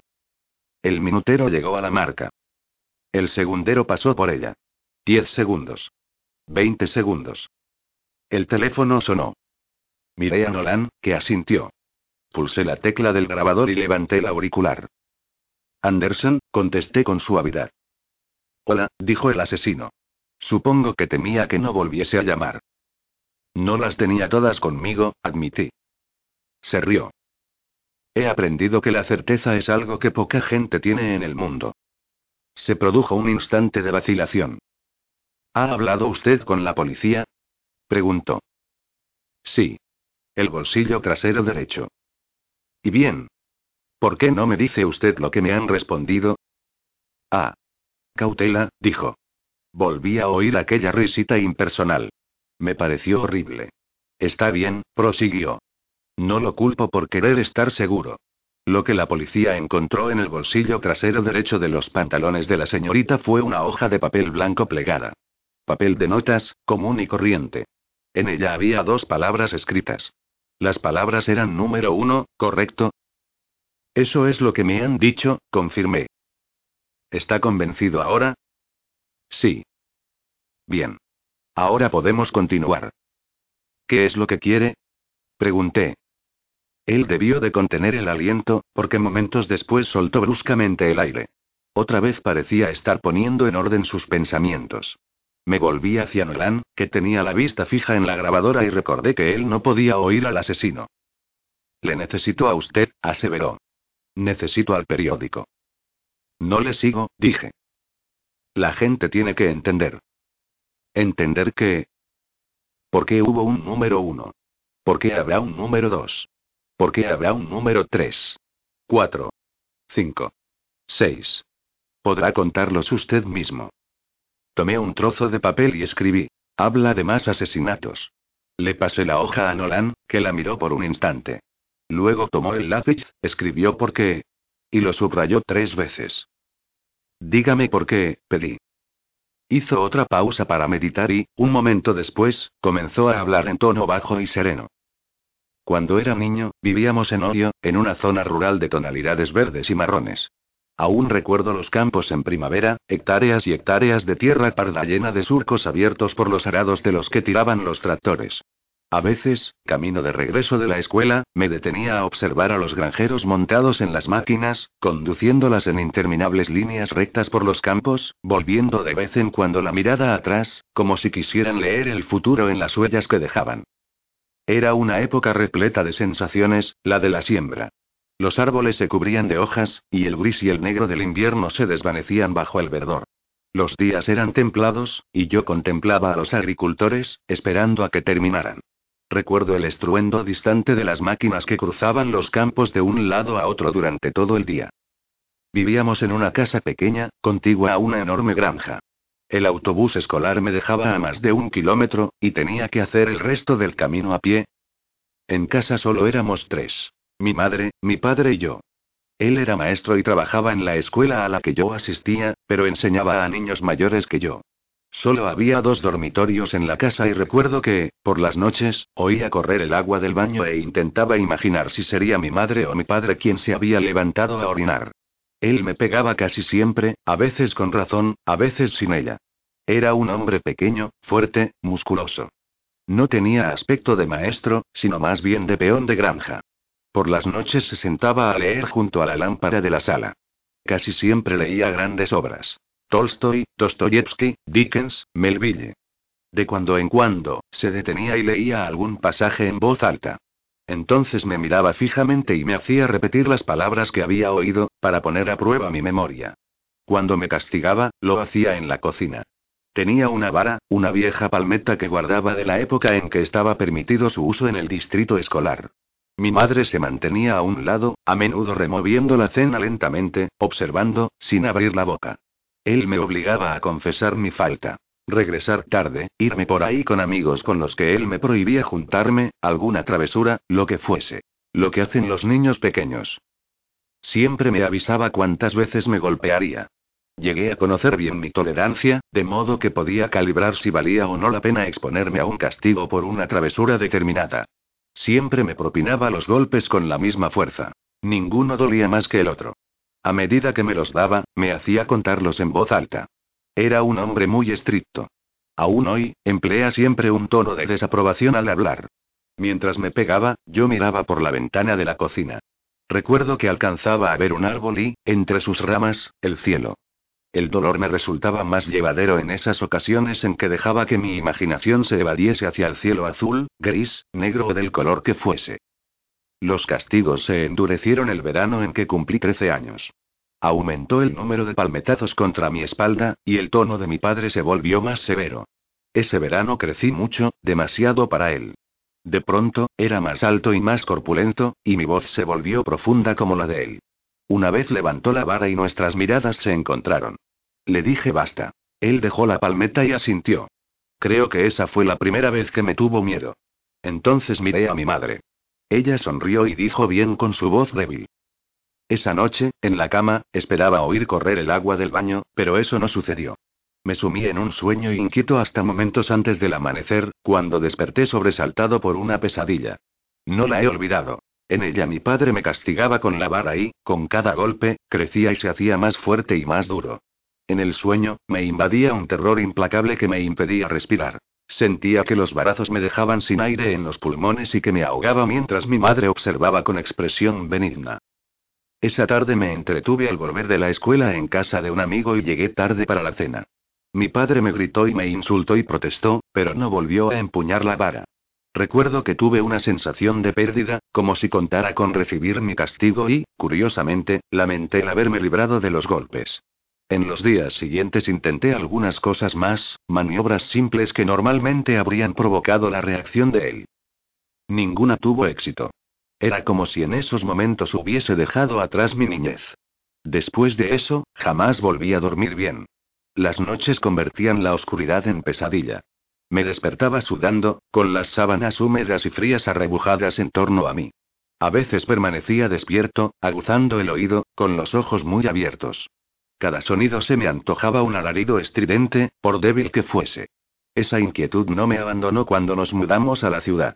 A veces, por las noches, tenía la impresión de que oía crecer mi cuerpo e intentaba encerrarme en mí mismo, ahuyentar todas las pesadillas. Más tarde, en Vietnam, me dejaban solo en el puesto de escucha del perímetro en las horas más oscuras de la noche, porque el teniente sabía que, de todos modos, yo apenas podía dormir y que mis oídos eran sensibles al menor ruido. De modo que, en cierta manera, eso contribuía a que los demás descansaran mejor porque sabían que yo los alertaría a tiempo de la proximidad de zapadores enemigos o de cualquier otro peligro. Yo me tendía con las piernas extendidas, con la espalda recostada en la pared de tierra de la trinchera y la cabeza echada hacia atrás, escuchando. La mayor parte del tiempo miraba hacia el cielo.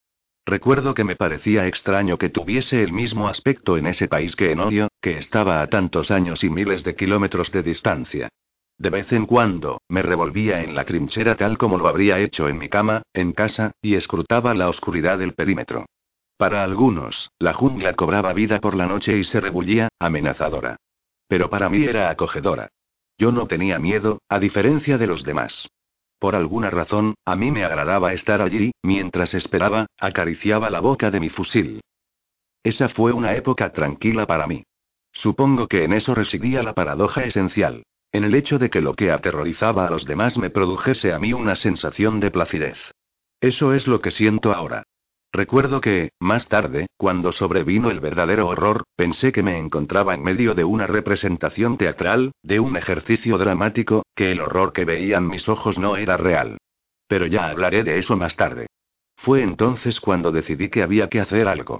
¿Quieres saber por qué? Todo esto no es más que teatro. Es una obra. Quiero brindarle a toda la gente a esta ciudad bien iluminada la oportunidad de saber lo que es el vacío de la noche. De conocer la pesadilla. Entonces se interrumpió. Yo oía su respiración regular. Mientras hablaba, su tono apenas había cambiado. Por un momento intenté pensar en algo que decir, en una pregunta. Luego me di por vencido y me quedé escuchando el sonido de la grabadora y contemplando las bobinas que giraban lentamente. ¿Por qué ha llamado? Pregunté. Usted, dijo con su voz clara, serena, cruel, es mi medio de expresión. Sus artículos, publicados en el periódico de la comunidad, transmiten mi mensaje.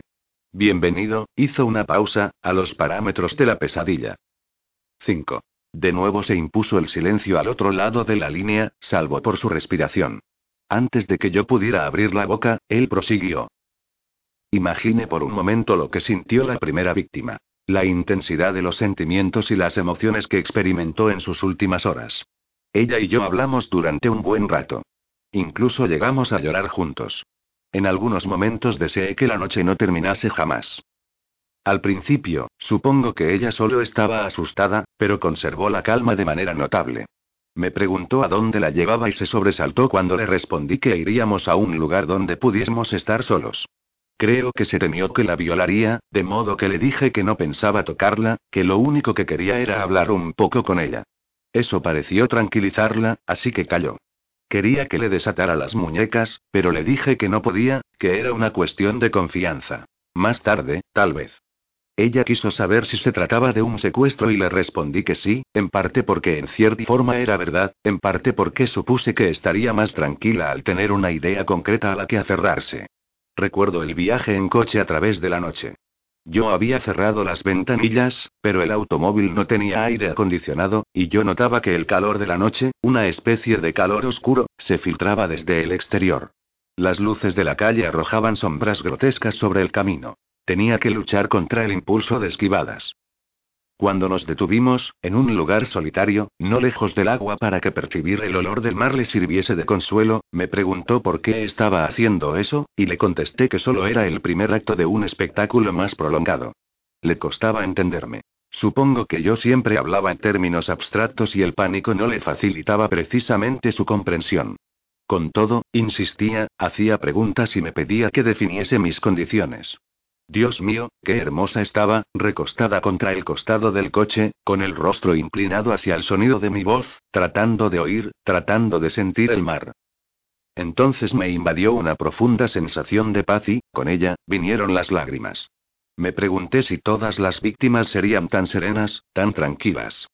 Rompí a llorar, y ella también. Creo que intentaba consolarme un poco. Le hablé de la guerra y entonces me contó el caso de su hermano, que estuvo allí más o menos al mismo tiempo que yo. Charlamos sobre los problemas de la adolescencia y nos reímos mucho al respecto, porque ella comentó que, por buenos que sean tus padres, siempre te sermonean, y yo estuve de acuerdo. Era una jovencita estupenda. Por un momento, contemplé la posibilidad de abandonar. Otra vez quedó callado, como si estuviese evocando de nuevo los recuerdos de aquella noche. Mientras él hablaba, yo me había puesto a pensar en todos los sitios del condado, sitios oscuros cerca del mar, a donde él podría haber llevado a la chica. Había miles. ¿Sabes? Continuó. Los mismos sentimientos que me empujaban a suspender el plan fueron los que me revelaron que ella era la víctima perfecta. Tuve que desechar la idea de dejarla con vida. Recuerdo que caminé hasta la orilla y metí la mano en el agua. Estaba tibia, como un baño de medianoche. Oía las olas que chapaleaban en la bahía y rompían suavemente en la costa. Las luces de la ciudad y las del cielo, las estrellas y la luna, se reflejaban en la superficie. Regresé, me senté frente a ella y la observé en la penumbra. Creo que ella no me veía. Forcejeaba un poco, intentando desatarse.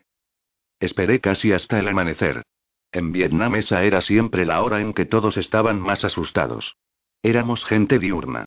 La luz nos infundía cierta seguridad, del todo injustificada, supongo, pero siempre estábamos ansiosos porque llegase la mañana. Los australianos, tenían tropas allí, lo sabía. Siempre se ponían en movimiento antes del amanecer. Todo el mundo se levantaba, preparaba las armas y registraba el perímetro. Y nunca los pillaron desprevenidos. Titubeó mientras hacía memoria. En los últimos momentos de oscuridad nos desplazamos hasta el campo de golf. Creo que esto la confundió un poco, porque no paraba de preguntar qué hacíamos allí. Me pareció que otra vez tenía miedo de que la violara, así que la tranquilicé. Cuando llegamos a los arbustos, donde hallaron el cadáver, le indiqué que se arrodillara de cara al este. Entonces le dije que quería que observara la salida del sol, que sería como una explosión de luz. Una vez que se puso en posición, le apunté con la 45 con el cañón ligeramente inclinado hacia arriba para preservar la expresión de su rostro. Le dije. Mira, está saliendo el sol, y cuando ella se inclinó hacia adelante para ver mejor, disparé. Ella no sintió el menor dolor, de eso estoy seguro y en sus últimos momentos no estaba asustada. Tal vez incluso me habría perdonado, si lo hubiera sabido. Hubo otro instante de silencio. Cuando leí su artículo, acerca de la familia y de quién era ella, comprendí que había tenido una suerte extraordinaria. Había hecho una elección perfecta al escoger a mi primera víctima. ¿Cómo fue? Comencé a preguntarle. Muy fácil, dijo. Ella estaba caminando y yo detuve el coche con el pretexto de pedirle indicaciones para llegar a cierto lugar. Fue fácil obligarla a subir al automóvil y atarla. Mi mente quedó en blanco. Las palabras y las imágenes que se habían agolpado en ella mientras el asesino hablaba se borraron de golpe cuando el silencio se apoderó de la línea telefónica. Finalmente, después de algunos segundos, dije. Aún no entiendo. A cualquiera le costaría. Volvió a reflexionar por unos instantes. Cuando yo estaba en el extranjero hubo una ocasión, una ocasión en que sufrí suspensión súbita de la razón. Una ocasión en que participé en un acto de salvajismo. Aún no puedo describirlo. Pero durante años ese episodio ha estado allí, pudriéndose en mi mente, como un cáncer. Ninguna de las emociones comunes, la culpa, la ansiedad, el dolor y demás, me ayudaron a conjurar esas imágenes. Me atormentaron como mis pesadillas de niño, incluso más, porque éstas eran reales y dominaban mis horas de vigilia. Y luego, esta primavera, esa estación tan sensual, vi en la televisión que todo se venía abajo allí. Las imágenes no mostraban más que a hombres y mujeres aterrorizados que pataleaban y se aferraban a los patines metálicos de los helicópteros con la esperanza de que los transportasen a algún lugar seguro. Vi que abandonaban el país.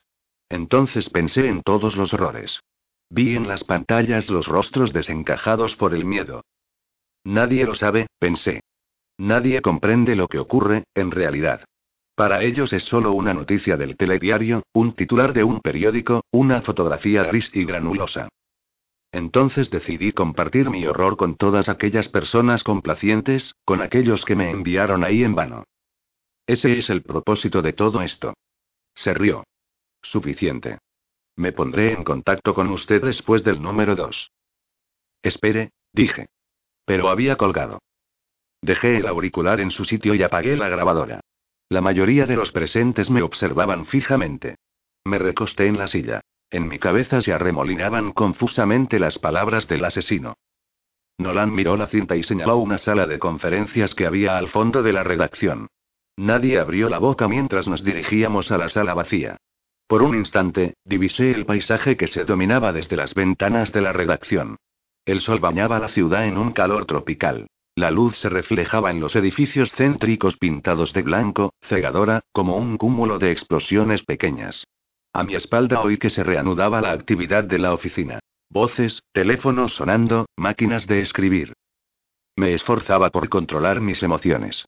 Mientras Nolan escuchaba la grabación, yo me paseaba por la pequeña oficina, redactando mentalmente la crónica del día siguiente.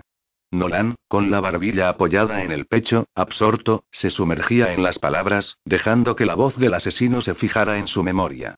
Ocasionalmente, tomaba un lápiz y hacía una anotación en una libreta que tenía frente a sí. Yo apenas oía las palabras, debido a mi creciente entusiasmo. Comenzaba a impacientarme, esperando a que Nolan respondiera. Poco antes de que la cinta llegase al final, sonó el chasquido que indicaba el fin de la llamada, seguido del tono continuo de la línea. Esto, murmuró Nolan, irguiéndose en su silla, es algo extraordinario. Se desperezó, enlazó las manos detrás de la cabeza y se reclinó hacia atrás, haciendo equilibrios sobre las patas traseras de la silla. Expiró lentamente, y el sonido de su exhalación llenó la pequeña oficina. Encendió un cigarrillo y soltó una bocanada de humo, siguiendo con la mirada las volutas que se formaban. No es una decisión fácil, dijo. Yo estallé. Decisión. ¿Qué decisión? Diablos. Tenemos que publicar esta historia. ¿No has oído todo lo que ha dicho ese tipo? Joder, qué historia. La ciudad entera se conmoverá cuando lea sus declaraciones. Ese es el problema, dijo Nolan. Dios, ¿pretendes ocultarlo? No te he dicho que vayamos a ocultarlo, repuso con un deje de irritación. Pero trata de dominar tu entusiasmo por un momento. Yo, pero me interrumpí. Guardamos silencio un instante. Observé el humo de su cigarrillo que ascendía hasta el techo. Luego tomé aliento, intentando disimular la exaltación. Yo opino que deberíamos publicar la historia. La publicaremos, aseveró Nolan. Esa no es la cuestión, sino cómo. Nolan, le dije, no es más que una buena historia. Es verdad. Una buena historia, que cambiará las cosas. Hizo otra pausa para meditar. Finalmente, sacudió la cabeza. Bueno, pues adelante. Ojalá fuese tan sencillo como tú pareces creer. Antes de que yo pudiera responder, sonó el teléfono en la oficina. Me sobresalté, pero Nolan levantó el auricular y se lo acercó al oído. Escuchó por un momento y luego se volvió hacia mí. Tus amigos Martínez y Wilson están aquí.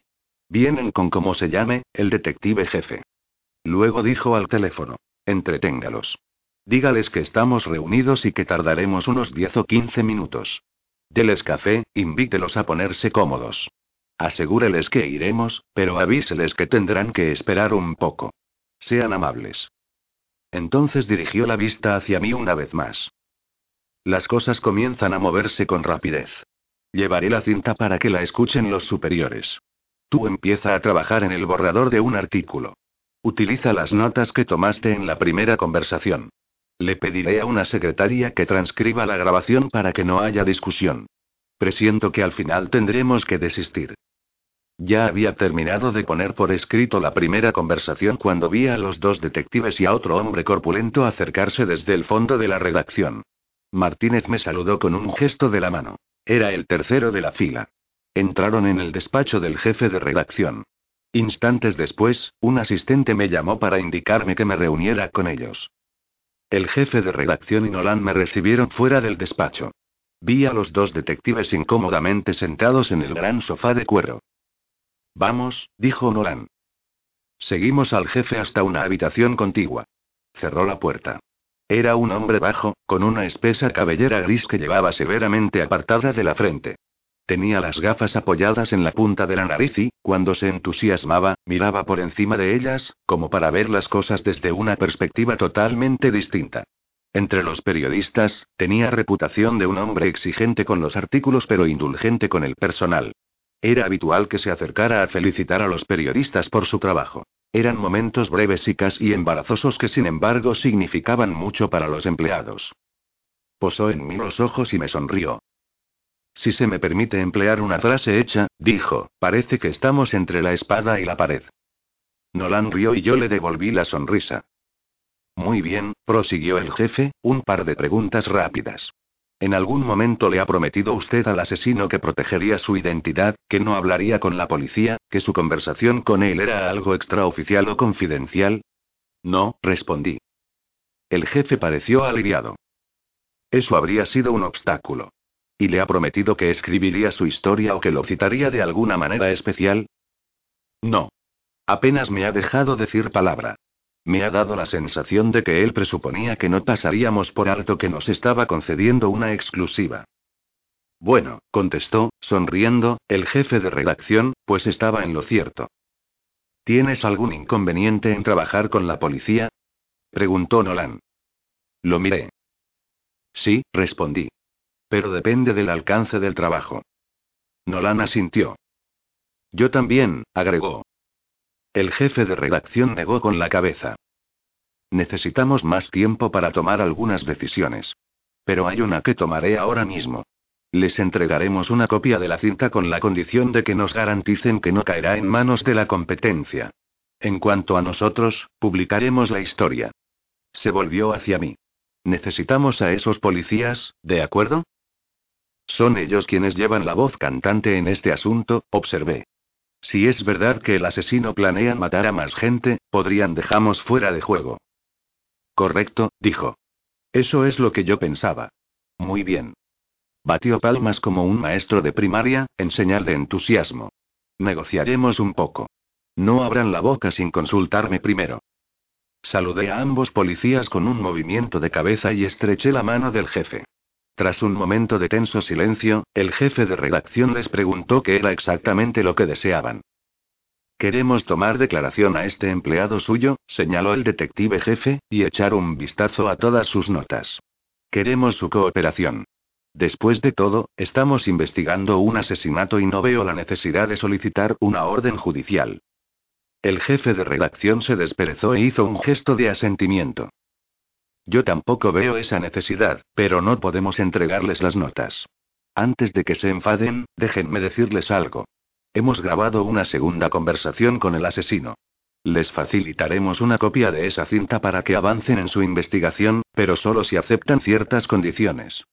¿Qué condiciones? Queremos los derechos exclusivos de difusión, respondió el jefe de redacción. Que ustedes no filtren esa información a otros periódicos ni a la televisión. Además, queremos ser los primeros en enterarnos de los sucesos relacionados en el caso. Después de todo, el asesino podría volver a llamar. El policía guardó silencio por un momento. Creo que puedo aceptar eso, decidió al fin.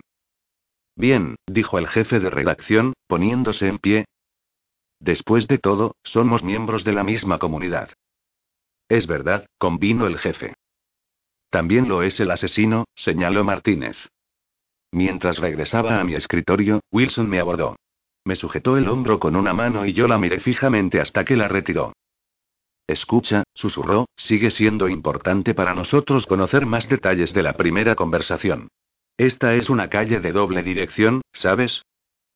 Está bien, accedí. Te llamaré cuando haya escrito lo que recuerdo. No me esforcé demasiado.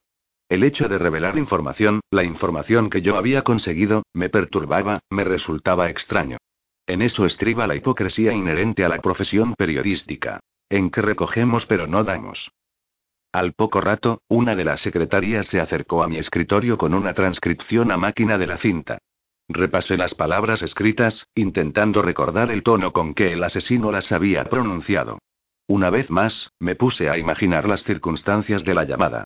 La habitación, el teléfono, tal vez la pistola sobre la mesa, frente a él. Nolan pasó por allí. Mantén esa cosa conectada al teléfono en todo momento. Ten siempre lista una cinta en blanco.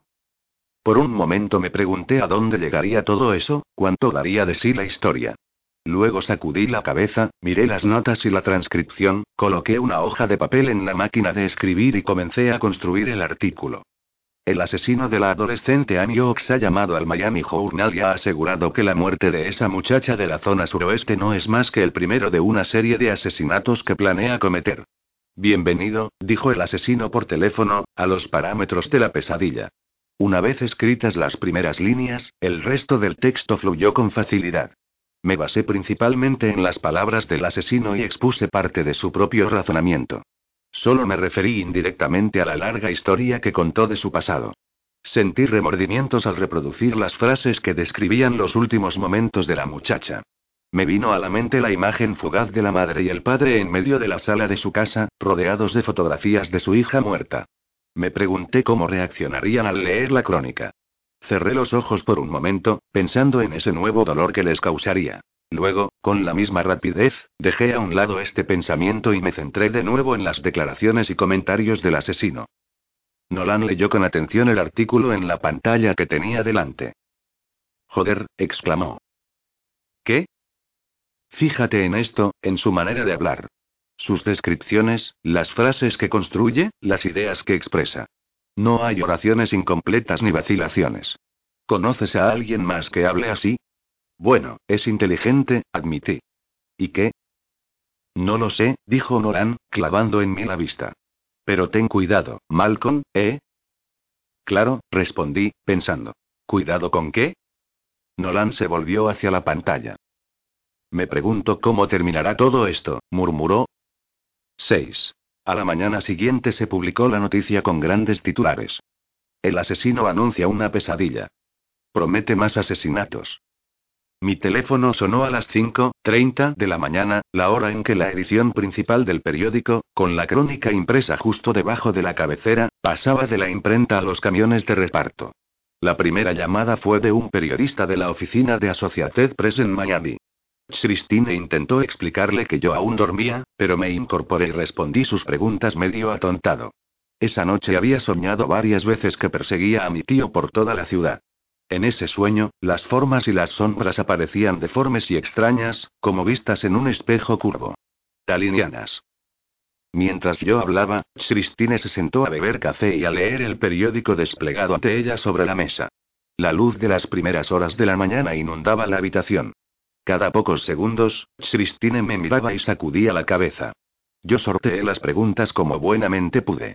Todos querían una copia de la cinta.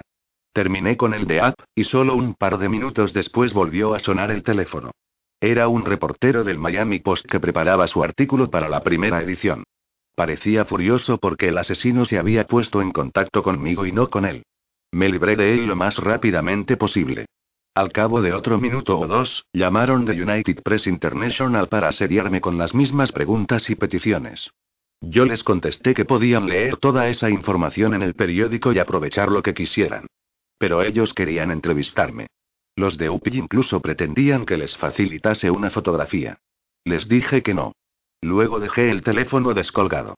Por un rato emitió un pitido electrónico que tenía algo de grito y finalmente enmudeció. Cristina levantó la vista del periódico. Esto es apenas el comienzo, ¿sabes? Dijo.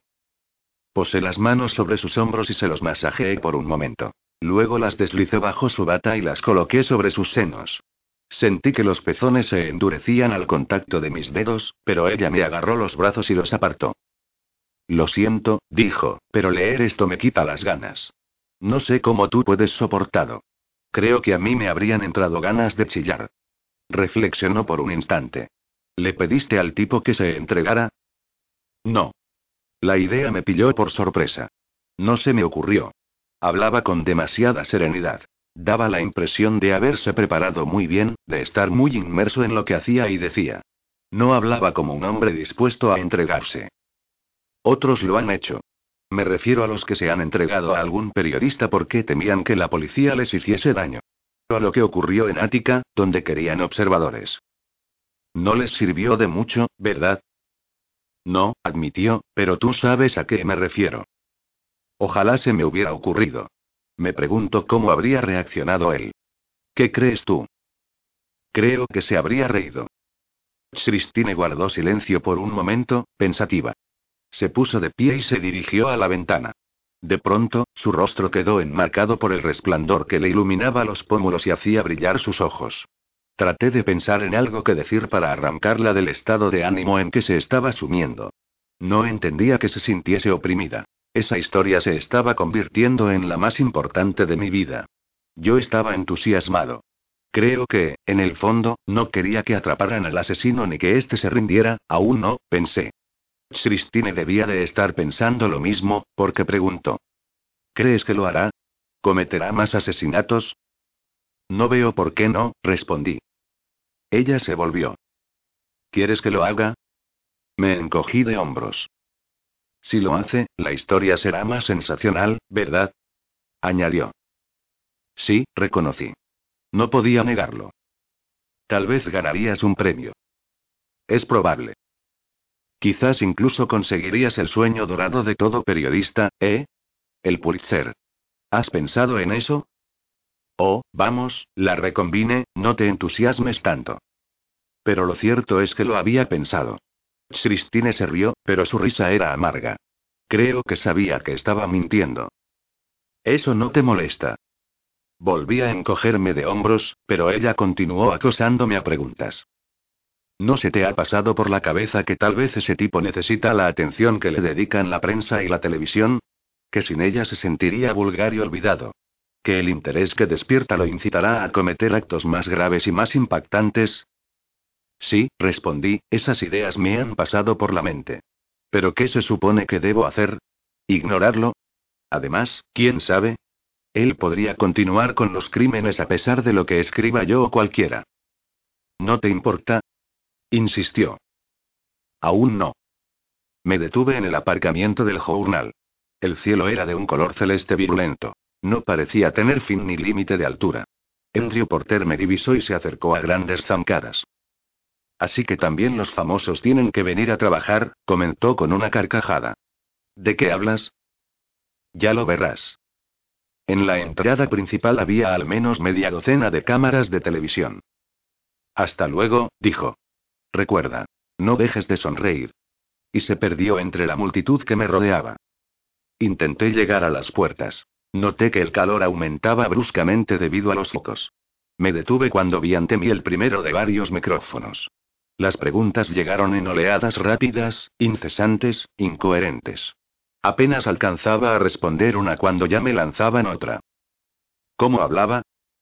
¿Especificó cuándo comenzarían los asesinatos? ¿Por qué cree que le llamó a usted? ¿Cree que está loco? ¿Cree que volverá a llamar? ¿Por qué está haciendo esto? Finalmente, levanté la mano.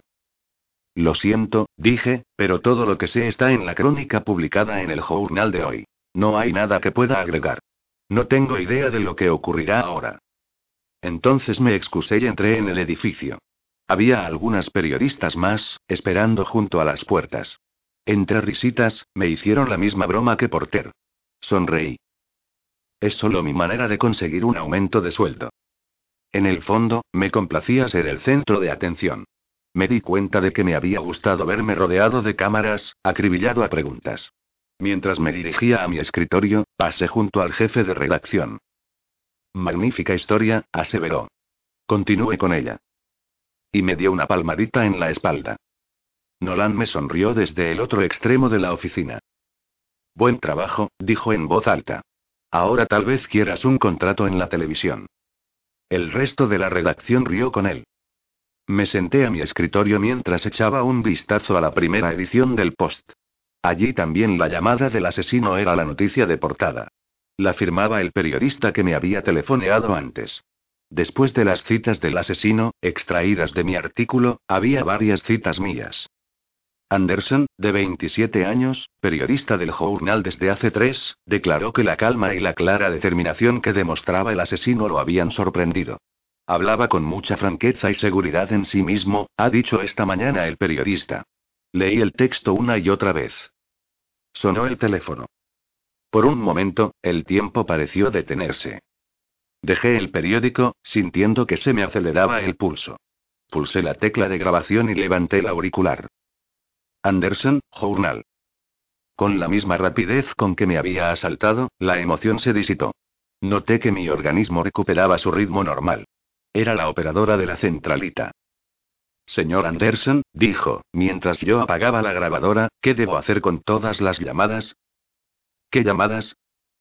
Tengo mensajes para usted de periodistas de una docena de periódicos, me informó. Además, la gente no para de llamar a la centralita para preguntar por usted. Creo que quieren hablar del artículo de hoy. La operadora tenía una voz lastimera y metálica. Durante la hora siguiente, respondía preguntas y atendía lectores furiosos. Hacia el mediodía empezó a amainar el chaparrón de llamadas. Cada vez que sonaba el teléfono ponía en marcha la grabadora y cada vez tenía que borrar la cinta. Sin embargo, tomé notas. Planeaba escribir un breve artículo sobre los que llamaban y su ira. Nolan quería una crónica sobre el efecto de la noticia en la opinión pública. Envió a unos periodistas a realizar encuestas en la calle. Encargó a otros que telefoneasen a ciudadanos prominentes de Miami para conocer sus impresiones sobre el asunto. Yo debía coordinarlo todo. Según dijo Nolan, era una decisión de, arriba. Los artículos llevarían mi nombre, con el propósito de que el asesino pensara que yo seguía cubriendo el caso. Nolan temía que el asesino llamara al otro periódico, a la radio o, peor aún, a las cadenas de televisión. No hay que soltar a este tipo por nada del mundo, dijo Nolan. El día transcurrió con increíble velocidad. Concerté una entrevista con el psiquiatra para esa tarde. Por un momento, me inquietó la idea de ausentarme de la oficina. No quería que el asesino llamase y, al no encontrarme, decidiera romper el contacto conmigo. Después de reflexionar un poco, concluí que nada podía hacer para evitarlo. Intenté llamar a Martínez y a Wilson, pero estaban trabajando fuera. Miré el teléfono sobre mi escritorio. Era un aparato negro, común, simple. Yo había repasado algunos de los números con un bolígrafo. Tenía una grieta a un costado, consecuencia de una airada conversación con un político a la que yo había puesto fin colgando el auricular con tal furia que el aparato había caído al suelo. Me daba la sensación de ser una criatura viviente, que respiraba y aguardaba sobre el escritorio con tanta paciencia como yo. Fijé en él la vista por unos instantes antes de partir, como para ordenarle que no sonara mientras yo no estuviera allí. Cuando entré en el despacho del psiquiatra, este estaba comiéndose un sándwich. No le importa, ¿verdad? preguntó, señalándolo. Es mi hora del almuerzo. Negué con la cabeza y miré alrededor. La oficina se encontraba en un centro sanitario del centro, una zona de rascacielos acristalados que reflejaban el sol. Advertí que desde su escritorio se alcanzaba a ver Miami Beach al otro lado de la bahía y, más allá, el océano. Era un despacho pequeño, con una pared cubierta de diplomas y un retrato a plumilla de Freud colocado en un rincón. En otra pared había unos estantes con varias hileras de libros. Un grabado de Picasso, Los músicos, una de las primeras incursiones del artista en el cubismo, estaba colgado sobre un diván de cuero. Tomé asiento frente al escritorio del doctor, que me observó mientras paseaba la mirada en torno a mí. ¿Lo pone nervioso? preguntó. Reí y no respondí. La gente tiene ideas extrañísimas acerca de cómo debe ser la decoración de la consulta de un psiquiatra, aseguró. Bueno, saben que debe tener un diván en alguna parte, pero en cuanto al resto, dejó la frase inconclusa. Tenía el presentimiento que vendría usted. Supongo que desea averiguar algo acerca del individuo que lo llamó, ¿verdad? Correcto, contesté. Difícil, dijo. Muy difícil. Continuó comiendo. Era un hombre bajo y llevaba gafas de montura metálica y un traje azul marino con el que imaginé que debía de pasar mucho calor al aire libre. Tenía el cabello gris, aún abundante, apartado de la frente de modo que daba a su rostro un aspecto infantil, abierto y discreto. Nos habíamos visto antes, habitualmente en los tribunales, donde él emitía su dictamen como perito para varios de los jueces. ¿Le serviría de algo escuchar la cinta? Pregunté. Sonrió. ¿Qué cree usted? Extraje la cinta y una grabadora. El doctor se sacó una pluma del bolsillo y colocó frente a sí una hoja en blanco. Asintió y puse en marcha el aparato. He aprendido que la certeza es algo que poca gente tiene en el mundo, decía la voz del asesino. En el despacho sonaba débil pero resuelta. En cambio, la mía sonaba vacilante. Durante los minutos siguientes, lo único que oí fue la voz del asesino mezclada con el sonido de la pluma del doctor al desplazarse sobre el papel. No dejaba de tomar notas. Solo de cuando en cuando levantaba la vista y la posaba en mí. Una sola vez enarcó las cejas, sorprendido ante una declaración del asesino. Me volví y contemplé un enorme buque petrolero que surcaba el azul transparente de la bahía. Los colores del Picasso en la pared se parecían mucho a los del agua. El barco se dirigía al puerto de Miami, con la línea de flotación baja, pues no llevaba carga. Al fondo, la voz del asesino continuaba hablando, imprimiendo una fría pasión a sus palabras. Cuando la cinta terminó, miré de nuevo al psiquiatra. Soltó el aire como si durante todo ese tiempo hubiese estado conteniendo el aliento. Eso me trajo a la memoria un extraño recuerdo de un viaje con mi padre y mi hermano en el coche familiar. En una ocasión mi padre me dijo que si uno lograba aguantar la respiración durante todo el tiempo que tardara en atravesar un túnel, se le concedería un deseo. Jamás especificó quién lo concedería, supuse que algún genio de los túneles o algo así, pero recuerdo que durante años yo contenía el aliento automáticamente cuando el coche quedaba envuelto en la oscuridad, esforzándome en silencio por aguantar lo máximo posible. En los alrededores de Nueva York eso resultaba particularmente difícil. Los túneles Lincoln y Orient resultaron ser demasiado largos para mis pequeños pulmones. Siempre experimentaba una breve sensación de derrota cuando expulsaba de golpe el aire de mi cuerpo. Bien, dijo el psiquiatra, titubeante, esto es un problema. ¿En qué sentido? Le diré algo extraoficialmente. Cuando asentí con la cabeza, prosiguió. Sé que la policía ya ha llamado a dos de mis colegas para que escucharan la grabación. Hablé con ellos anoche, pues sabía que usted vendría hoy. Verá, yo tengo la costumbre de estar en desacuerdo con mis colegas. Soltó una carcajada y luego sonrió por unos instantes. Pero no en esta ocasión. ¿Cuál es el veredicto? Pregunté. O sea, ¿qué puede decirme acerca de este tipo? No quiero parecer demasiado simplista, pero mi instinto me dice que ese hombre habla en serio. Y que es peligroso.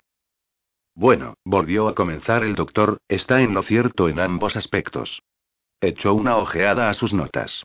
Me temo que es demasiado pronto para colocarle una etiqueta que pueda usted ofrecer a sus lectores. En realidad, no hay suficiente material para formarse una idea precisa, aunque la cinta es notable. A menudo empleamos los términos psicótico, psicópata, sociópata. Los dos últimos significan más o menos lo mismo. Hablamos de perversiones sexuales, conducta aberrante, paranoia, esquizofrenia, todos los términos conocidos para usted y muchos otros profanos en la materia. Este asesino parece tener varios rasgos dominantes que se prestarían a varias interpretaciones psiquiátricas. Yo no he detectado síntomas evidentes de paranoia, pero eso no significa que él no padezca el trastorno. De hecho, la parte de su discurso en que habla de la víctima parece indicar que lo parece. Es obvio que está muy desequilibrado, al borde de la psicopatía, el doctor vaciló de nuevo y clavó en mí una mirada intensa. Pero dejémonos de palabrería y vayamos al grano, ¿de acuerdo? Asentí otra vez. Por regla general, quienes ejercemos la psiquiatría no emitimos juicios sobre la posible peligrosidad de los diversos trastornos. Sin embargo, en mi opinión, este asesino es sumamente peligroso.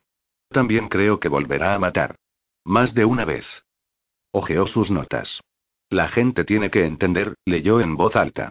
Bueno, esto parece expresar su necesidad de aceptación. Lo importante que es para él justificarse por lo que él mismo considera una conducta fuera de lo normal.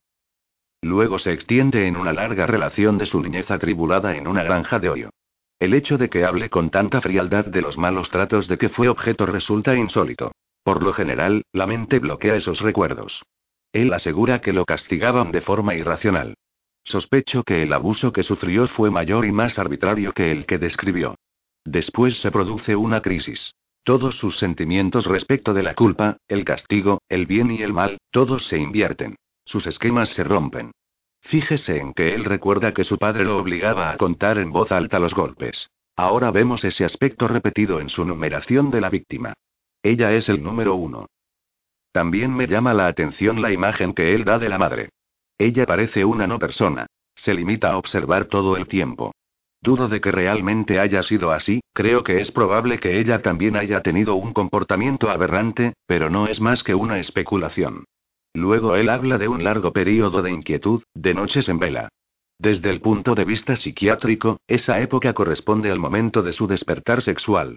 Pero a estas alturas él está tan confundido, me pregunto si realmente oía correr el agua del baño o si se trataba de algún otro sonido nocturno relacionado con sus padres. Claro que solo estoy haciendo conjeturas. Después vienen esas declaraciones tan notables. Mire, lo he anotado. Intentaba ahuyentar todas las pesadillas. Más tarde, en Vietnam, me dejaban solo en el puesto de escucha del perímetro, ¿lo ve? Pasa bruscamente del tema de su niñez al de la guerra. Vietnam. Así pues, cabe la posibilidad de que acuse los efectos de un tipo de fatiga de combate. Durante la década de los 50, después de la guerra de Corea, colaboré en algunos estudios. Descubrimos síntomas de psicosis que surgían bajo ciertos tipos de tensión y fatiga. Bien. En general, no duraban mucho tiempo y se disipaban cuando el sujeto se apartaba de la situación de tensión. Sin embargo, algunos de mis colegas que han trabajado con veteranos de Vietnam dan cuenta del mismo síndrome, solo que en un grado más agudo. En esos casos, los síntomas no desaparecen con tanta rapidez. Hay muchas teorías que intentan explicar el fenómeno en función de la naturaleza de la guerra, la contrainsurgencia, el salvajismo, la falta de un enemigo definido, la ausencia de un frente y la absurdidad de todo, especialmente en combinación con las contradicciones de la guerra.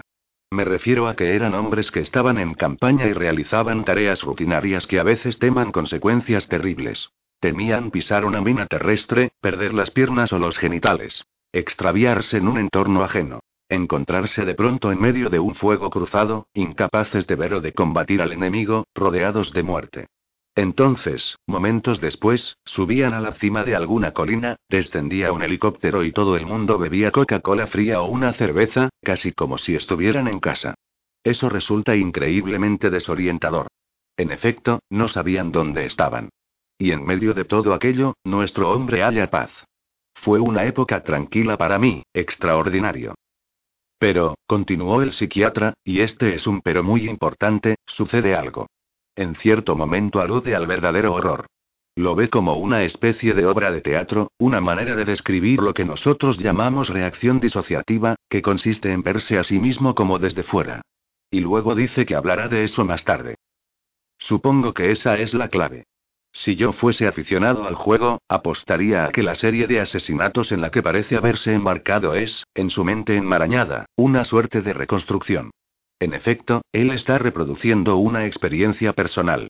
Es como esos casos tan sonados de veteranos de guerra que disputan con la gente en la calle. Reconstrucciones inconscientes de momentos vividos en la guerra.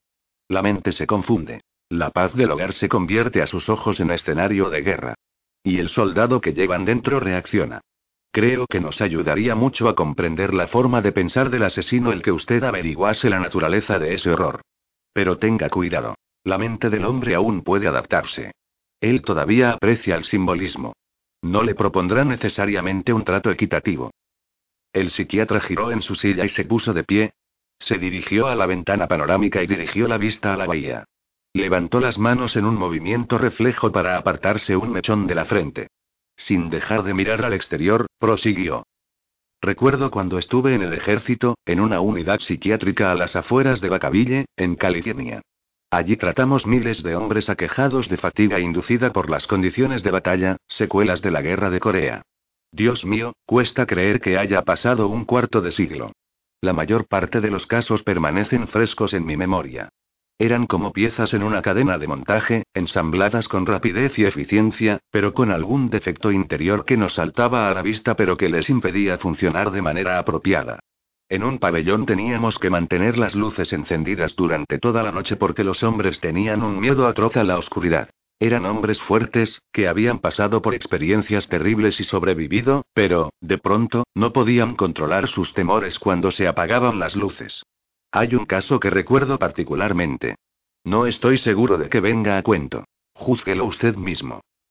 Él llegó poco después de la invasión china, cuando los chinos cruzaron el río Yalu y dejaron divisiones enteras aisladas antes de que el mando estuviese centralizado y las líneas se formasen de nuevo. Tal vez usted no lo recuerde y, por cierto, pocas personas en Estados Unidos llegaron a enterarse de lo inesperado y aterrador que resultó ese ataque. En ese entonces prevalecía el racismo que aún encontramos hoy, en menor grado, en la guerra de Vietnam. El miedo derivado de la propaganda acerca del peligro amarillo y los orientales insensibles y bestiales. Todavía imperaban en buena medida el patrioterismo y el sentimiento antioriental de la Segunda Guerra Mundial. Bueno, basta decir que era una época difícil. La desorientación y la consiguiente proyección de emociones que veo en el asesinato me recuerda a uno de los pacientes que traté entonces. Era un hombre joven, rubio, de pómulos altos, con un semblante que denotaba una buena educación. Por cierto, procedía de buena familia. La madre pertenecía a la alta sociedad de Nueva York, y el padre era lo que podríamos llamar un magnate de la industria. El hijo se había criado en un ambiente de colegios privados, choferes, profesores de piano y ópera. A los 17 años ingresó en Harvard, donde se licenció en Historia y Ciencias Políticas. Estaba destinado al servicio diplomático, al menos al principio. Tal vez a la Facultad de Derecho, o quizás a emprender una carrera política. Un muchacho muy valioso, ¿verdad? Con un potencial tremendo. Me hablaba mucho de una conversación que había mantenido con su padre acerca del futuro, y de que ambos convenían en que servir en el ejército durante un tiempo sería una experiencia muy valiosa, incluso imprescindible. Otro paso en el camino al éxito. Poco después de su graduación, el joven obtuvo un cargo de oficial en el ejército. Se ofreció voluntario para la guerra de Corea después de largas discusiones con su familia. Pensaba entrar en combate un par de veces y quizá conseguir una o dos medallas. El padre había prestado servicio militar en tiempos de paz, entre las dos guerras mundiales. Ninguno de ellos era consciente de lo peligrosa que era la situación en que se estaba poniendo el muchacho. No tiene usted idea del grado al que llegaba su ingenuidad. Se manifestaba constantemente en nuestras conversaciones.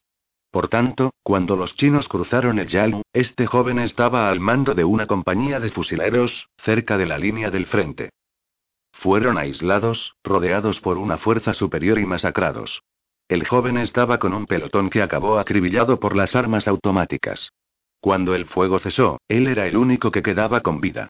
Entonces advirtió que los chinos recorrían el escenario de la carnicería, revisando sistemáticamente los cuerpos. En una fracción de segundo decidió que, para evitar que lo capturasen o lo matasen, tendría que hacerse el muerto. Mojó los dedos en la sangre de sus hombres y se manchó la ropa con ella. Según me contó, obró con rapidez, mecánicamente, sin pensar realmente en lo que hacía. Al final, cuando sus heridas parecían auténticas, colocó dos cadáveres de modo que él quedaba medio oculto debajo de ellos.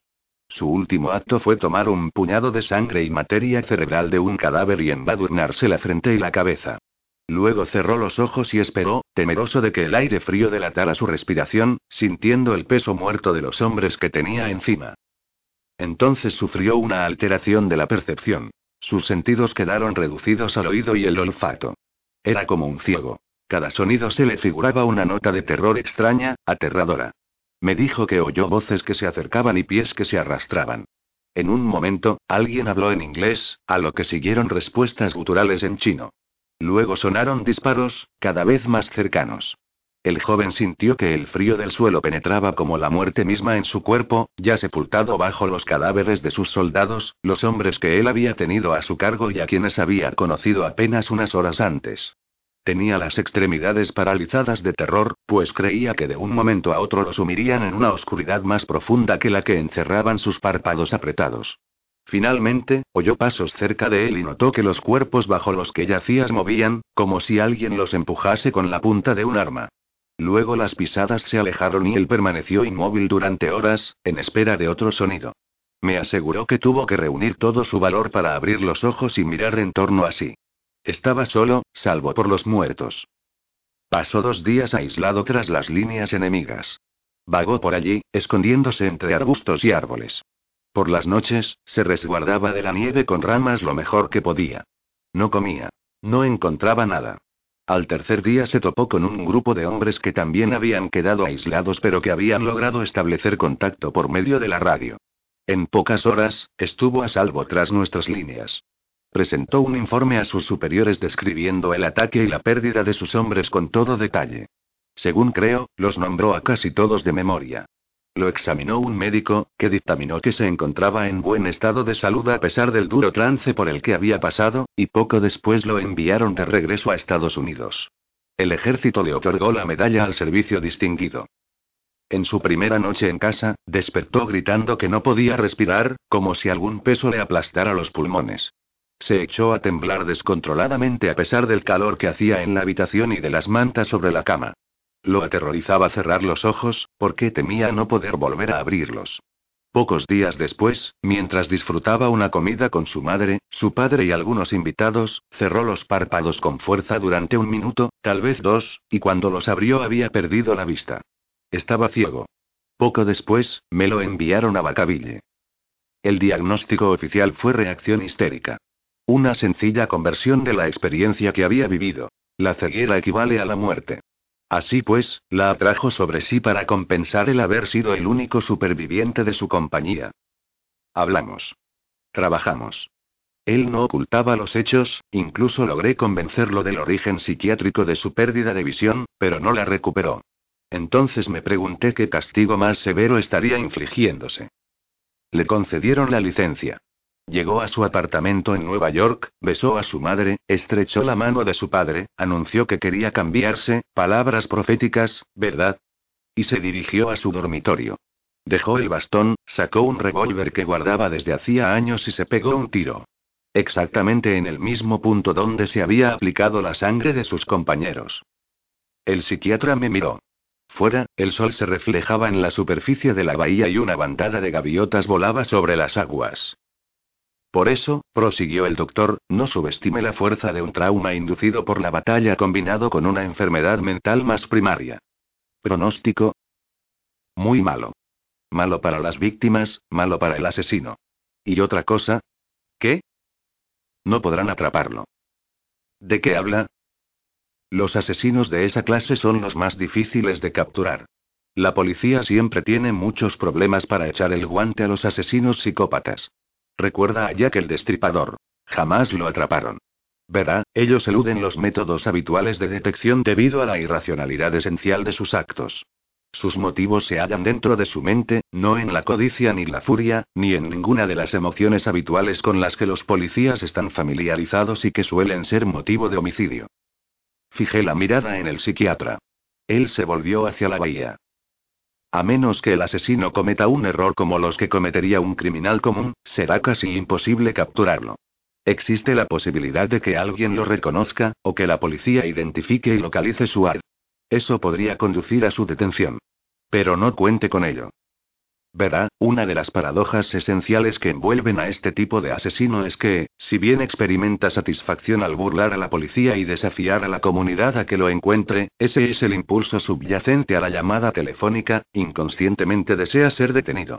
Sin embargo, su mente consciente no pasa por alto el menor detalle. Pensará detenidamente en todas las precauciones que debe adoptar para evitar la captura. Dígame, ¿cómo puede la policía manejar un caso así? No lo sé, contesté. ¿Cree que cometerá algún desliz por teléfono? Tal vez. Tal vez no. Sonó un timbre bajo el escritorio del psiquiatra. Se inclinó, accionó un interruptor y me miró de nuevo. Un paciente, me informó. Recogí la grabadora. Él me acompañó hasta la puerta. ¿Sabe? Dijo, espero equivocarme. Y no dé por sentado que todo lo que le he dicho sea la verdad absoluta.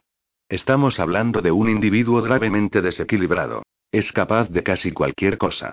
Quizás esto le parezca terrible, pero no hay que descartar la posibilidad del suicidio. Una persona que dice lo que hemos oído siente un odio profundo hacia sí mismo. De sus palabras se desprende que se considera lo peor del mundo. Tendremos que esperar. Gracias por su ayuda. Ha sido un placer, respondió.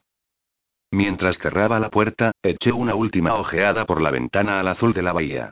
Más tarde, comencé a redactar el artículo sobre la reacción del público.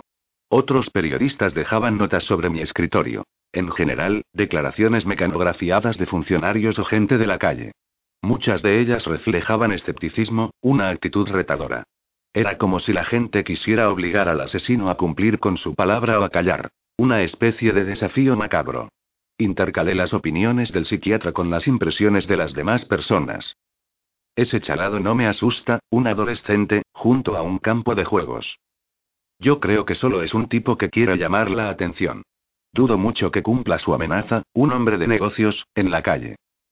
Confío en que la policía lo pillará pronto, una ama de casa de los suburbios. Todos los agentes han recibido instrucciones de estar atentos a comportamientos extraños. Se han anulado todos los permisos innecesarios. Se enviarán coches patrulla de refuerzo a zonas de alto riesgo, un jefe de policía local. Intenté imaginar los semblantes que acompañaban a las palabras, las expresiones de furia o de miedo. Me sentía oprimido entre las palabras del asesino y las de la comunidad.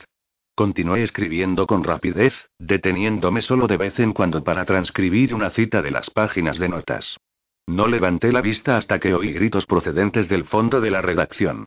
Al girar en la silla, vi a un muchacho de veintitantos años que intentaba soltarse de las manos de uno de los guardias de seguridad del journal.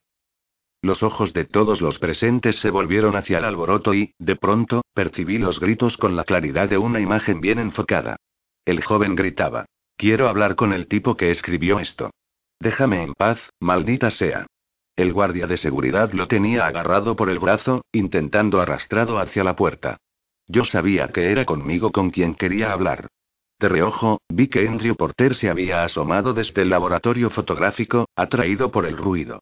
Logré llamar su atención con las manos e hice un gesto con ellas como si tomase una fotografía. Él asintió y reapareció un momento después con su cámara. Hizo girar la lente y comenzó a tomar fotos de la manera más discreta posible. Para entonces, el joven ya se había calmado un poco y discutía con el guardia, que aún lo sujetaba por el brazo. Yo atravesé la oficina. Ambos hombres me miraron. Creo que quieres hablar conmigo, dije, con la mayor suavidad posible. El muchacho tenía los ojos enrojecidos. Su cabello rubio le caía sobre las orejas, desgreñado. Me contempló por un momento y pareció derrumbarse, como si una cuerda se hubiese roto bruscamente. Dejó caer los brazos a los costados y cesó de forcejear. El guardia, un cubano fornido de espeso bigote, me dirigió una mirada inquisitiva. Yo asentí y él soltó al chico. Sin embargo, se quedó cerca de nosotros, con los músculos tensos. ¿Es usted Anderson? Preguntó el muchacho. Moví la cabeza afirmativamente. Yo soy el hermano de ella, dijo. Lo suponía, contesté. ¿Por qué? Me encogí de hombros. Sentémonos. El joven inclinó la cabeza y le señalé un escritorio desocupado. Se dejó caer sobre la silla como si estuviese exhausto. No lo entiendo, se lamentó. He leído esto una y otra vez, y aún no lo entiendo. ¿Qué mal hizo ella? ¿Por qué tuvo que pagar por algún, o, no sé, por algo que ocurrió en otro lugar? Quiero decir, ¿qué culpa tenía? Debes de haberla querido mucho, observé. Él me miró fijamente. Ella era muy, entonces vaciló. Advertí que buscaba las palabras adecuadas. No lo sé. Era, tenía algo especial. Todos la queríamos. Era la pequeña de la familia. Los ojos se le llenaron de lágrimas otra vez. ¿En qué puedo ayudarte? Pregunté. No sé por qué he venido, dijo. Supongo que por un momento pensé que usted y él eran la misma persona, ¿sabe? Usted es su contacto. Él lo llamó, así que se me ocurrió venir a hablar con usted como si fuera él. Hizo una pausa. Eso no tiene mucho sentido, ¿verdad? Quiero decir, ahora veo, paseó la vista por la sala, por los reporteros y redactores. ¿Volverá a llamar? Creo que sí, respondí. Es difícil saberlo. Ojalá pudiera pasar al menos cinco minutos a solas con ese tipo. No me importa cuánto entrenamiento haya recibido él, en el ejército o donde fuese. Me da igual que lo hayan convertido en una especie de máquina de matar. Le juro que podría con él. Solo quiero una oportunidad. Oiga. Su voz empezaba a reflejar entusiasmo. Voy a dejarle mi dirección. Désela al asesino, ¿de acuerdo? Si realmente quiere iniciar una cadena de asesinatos, bueno, ¿por qué no trata de empezar por mí? Entonces veremos quién será el primero en caer. El joven tomó un trozo de papel del escritorio y un lápiz y se puso a escribir con furia. Dele esto, me indicó, entregándome el papel. Leí la dirección. Era la casa familiar en la zona sur de la ciudad. De acuerdo, accedí. Mentía. El muchacho se sentó de nuevo, más sereno. Solo cinco minutos, dijo. Clavó los ojos en mí. Dígame por qué. Usted habló con ese tipo. Dígame por qué. Sacudí la cabeza. Está loco. Los locos cometen locuras. ¿Qué puedo decirte? Me encogí de hombros de manera exagerada, consciente de que mentía otra vez. Me da igual que sea un enfermo, aseveró el joven. Quiero verlo muerto. Del mismo modo que él mató a mi hermana. No me extraña. Se secó los ojos y, durante largo rato, se los frotó con las manos. No me parece justo. ¿Cómo pudo Dios hacer esto? Ella nunca hizo daño a nadie en su vida. Incluso participó en una manifestación por la paz cuando tenía 10 años. ¿Puede creer eso? Desfilaba, corriendo para no quedarse atrás, gritando. Queremos paz. No a la guerra. Con su vocecita de niña. Volvió a casa con lágrimas en los ojos porque los policías eran tan malvados. ¿Puede creer eso? Malvados, esa es la palabra que empleó. Y lo eran. Eso es exactamente lo que eran. Ella no tenía miedo de nada. Apuesto a que ni siquiera tuvo miedo cuando llegó su hora. Seguramente tienes razón. El joven echó un vistazo alrededor. Estoy haciéndole perder el tiempo, dijo. Supongo que está trabajando en otro artículo, ¿verdad? Sí, respondí, sobre la reacción de la gente. Saldrá en el periódico de mañana. Bien, murmuró poniéndose de pie, cuando ese cabrón llame, dígale que Jerry Oakes quiere vérselas con él. Plantéselo como un desafío de verdad. Dígale que lo espero. Cerró el puño y lo agitó en el aire. Lo mataré con mis propias manos. Se lo diré, aseguré. Quizá sí, pensé, quizá no. Está bien, dijo y, dirigiéndose al guardia de seguridad, añadió. Discúlpeme. El guardia asintió, impasible. Perdóneme, se disculpó el joven, volviéndose hacia mí. Por haberlo molestado así. Creo que todo esto me ha trastocado un poco. Me tendió la mano y se la estreché. No lo culpo, agregó. Luego se marchó, acompañado por el guardia. Nolan se acercó. Un momento intenso, comentó. Me mostré de acuerdo con él. Escríbelo. Palabra por palabra. Que sea el núcleo del artículo sobre las reacciones. Asentí. Muy bien. Es un material estupendo, prosiguió Nolan. Diablos, ese pobre chico debe de estar realmente alterado con todo esto. Pobre diablo. Me miró con fijeza. Descríbelo todo. Su expresión, el ansia con que escribió esa dirección. No te dejes un detalle. Fenomenal. Regresé a mi escritorio, pero antes de comenzar a escribir repasé en mi mente una y otra vez las palabras finales del joven. Resonaban en mis oídos, acusadoras. Sacudí la cabeza con fuerza, como para desecharlas, y procedí a reconstruir toda la conversación. Menos las últimas palabras. Cuando llegué a casa, Christine me esperaba. El cielo había adquirido un intenso color púrpura violáceo. Las últimas luces del día iluminaban los gigantescos cúmulos que flotaban sobre los Everglades, al oeste. Te he visto en la tele, dijo.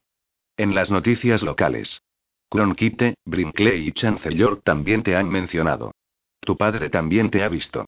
Ha llamado hace unos minutos. Me echó los brazos al cuello. No sé muy bien si debo estar orgullosa o asustada. Creo que me siento un poco de las dos maneras. Fui a la cocina y abrí una botella de cerveza. Christine se sirvió una copa de vino y nos sentamos a conversar. A ella le agradaba pasarse los dedos por el cabello, levantando los mechones y echándoselos hacia atrás, como para apartárselos de las orejas.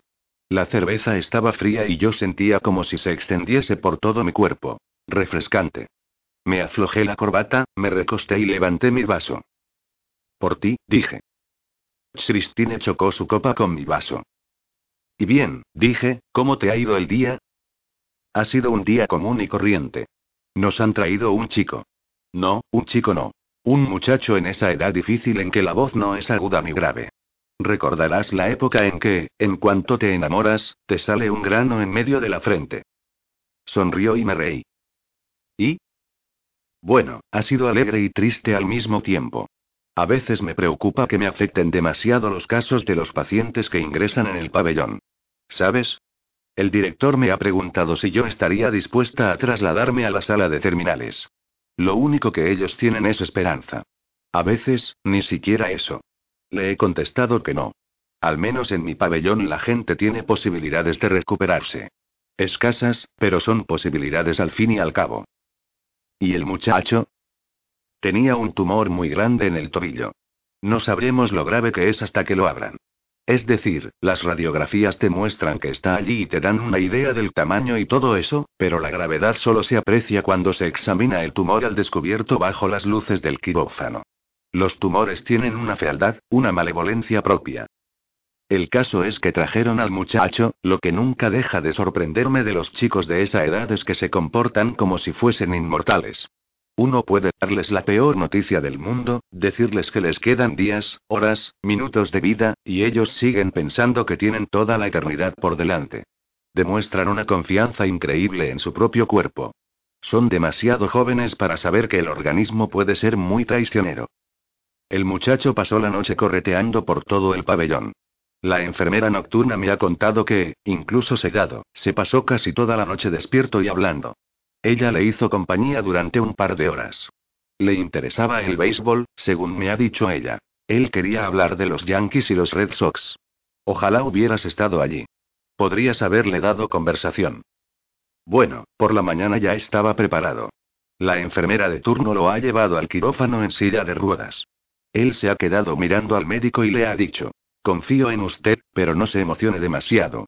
Entonces se ha echado a reír y todos nos hemos reído con él. Yo estaba de pie detrás de su cabeza para evitar que se pusiera nervioso, pero el chico estaba más tranquilo que yo. Se ha dormido enseguida, en cuanto le ha hecho efecto el pentotal. Recuerdo que en el momento en que le extirparon una sección del tumor para realizar la biopsia, he rezado porque el resultado fuese negativo. Este trabajo me está convirtiendo en una fanática religiosa. Continuamente mantengo conversaciones en mi mente, y pienso cosas como, oye, Dios, este es un buen chico. Dale una oportunidad, ¿vale? Sea como fuere, esta vez ha funcionado. El tumor era benigno. El patólogo ha vuelto al quirófano con una sonrisa de oreja a oreja, y todos hemos sonreído al conocer el resultado. Es gracioso ver sonreír a los médicos detrás de la mascarilla. Solo se intuye la forma de la sonrisa. Pero la mala noticia es que, para extirparlo todo, hemos tenido que fracturarle la pierna. El cirujano se ha esforzado durante una hora por extirparlo antes de recurrir a eso. Maldecía y se quejaba. Él tiene un hijo de la misma edad. Al chico le ha costado mucho comprenderlo. Al despertar parecía muy decepcionado. No hablaba más que de su equipo de la liga juvenil y de que se iba a perder la temporada. Estaba confundido porque no acababa de entender por qué todos estábamos tan contentos. Lo estábamos porque el tumor era benigno y él no había perdido toda la maldita pierna. Lo único que entendía era que tenía una pierna rota, y ni siquiera podía jactarse de habérsela roto robando una base o completando una carrera. Christine apuró la copa y volvió a llenarla. Me miró desde el otro extremo de la habitación. ¿Recuerdas tu pubertad? No logro imaginarte a esa edad. Reflexioné por un momento. En lugar de una imagen de mí mismo, visualicé a un chico delgaducho en un camino de macadam, andando entre las sombras una tarde de primavera. No podía concentrarme en el rostro del asesino, pero vi una habitación pequeña y una tabla, y oí la respiración agitada del padre mientras le propinaba a su hijo golpes en el trasero hasta dejárselo ensangrentado. ¿Jugabas al béisbol? preguntó Christine. En el campo corto, respondí. Mi hermano era receptor. Me vino a la mente un sol brillante. Verano. Reí en voz alta. Una vez estábamos en un partido muy reñido y uno de los tipos del otro equipo bateó con mucha fuerza y la pelota salió disparada hacia mi derecha, entre la tercera base y yo. Ellos tenían un tipo en la tercera. El chico arrancó a correr hacia la base del bateador. Habían puesto fuera ya a dos jugadores, ¿sabes? La consigna era correr cuando se presentase la ocasión. Yo pegué un buen salto, tal vez no muy alto, pero a esa edad todo parece más grande y acelerado, y atrapé la pelota. Lo más probable es que la pelota cayese en mi guante por casualidad. De todos modos, cuando se es un chaval se tienen instintos casi perfectos para el béisbol. Solo después, con el entrenamiento, se echan a perder. Me puse de pie y lancé la pelota hacia la base del bateador. En la actualidad no podría hacer un lanzamiento más perfecto. A la altura de la cintura, con mucha fuerza. Llegó casi tres metros por delante del chico del equipo contrario que estaba corriendo. Y mi hermano la dejó caer. No le hablé durante una semana. Sonreí, pero Christine frunció el ceño. Eso parece cruel, comentó. La pubertad es cruel. Pensé de nuevo en el asesino. No tan cruel, decidí. Sonó el teléfono y fui a contestar. Tal vez sea tu padre, señaló Christine. Se dirigió a la cocina y comenzó a preparar un sándwich. Te he visto en las noticias, dijo mi padre y soltó una carcajada. Parecía que te sacaba de quicio el ver que se había vuelto la tortilla. Bueno, creo que al principio, sí. Seguro que te ha pillado por sorpresa. ¿Ha vuelto a llamarte el asesino? Aún no, respondí, pero sospecho que lo hará. Debe de ser emocionante. Me pregunto si saldrá algo en el Times mañana. Bueno, uno de sus periodistas me ha telefoneado. ¿Y bien? Inquirió. ¿Cómo sienta esta fama repentina? Varias respuestas cruzaron mi mente. Pensé en decirle que no me afectaba, que seguía siendo el mismo periodista objetivo a pesar de lo sensacional de la noticia y la atención que estaba recibiendo. O que era solo una crónica más y que en realidad no creía que a la larga tuviese grandes repercusiones. Sin embargo, habría sido una mentira descarada. Por eso opté por contestar que en efecto era emocionante y que disfrutaba el hecho de haberme convertido en el centro de todas las miradas. No es distinto de lo que te sucede a ti, dije, cuando intervienes como abogado defensor en un caso muy sonado. De pronto te encuentras en medio de la sala y todo el mundo está pendiente de tus palabras. Supongo que lo que me ocurre a mí es parecido. Por primera vez noto que lo que he escrito realmente produce efecto en la gente. El asesino dijo un par de veces que pretende montar una obra, un teatro. Creo que es más que evidente que ahora yo represento un papel en ella. Ah, murmuró mi padre. Así que lo disfrutas. A decir verdad, admití, sí. Meditó por un momento. En cierto modo, esto me trae a la memoria una época en que yo era más joven y trabajaba para aquella gran empresa de Wall Street. Tú la recuerdas. Clay, Michaels y Black. Habitualmente, la firma prestaba servicios gratuitamente a organizaciones sociales. En general, demandas colectivas y cosas por el estilo. Eso era a principios de los 50, la época en que el viejo Joe McCarthy acaparaba todos los titulares. Bueno, nos pidieron que representáramos a un joven acusado de homicidio y me asignaron el caso. Era un trabajador portuario desempleado, un tipo rudo, miembro del Partido Comunista. Recuerdo que me contó que su hermano mayor había muerto luchando con la Brigada Lincoln en España. A él lo habían acusado de matar a otro hombre en una pelea, de un puñetazo en la mandíbula. El problema era que el otro hombre era hermano de un policía, de modo que los fiscales estaban presionados para conseguir una condena muy severa. Nada de acuerdos.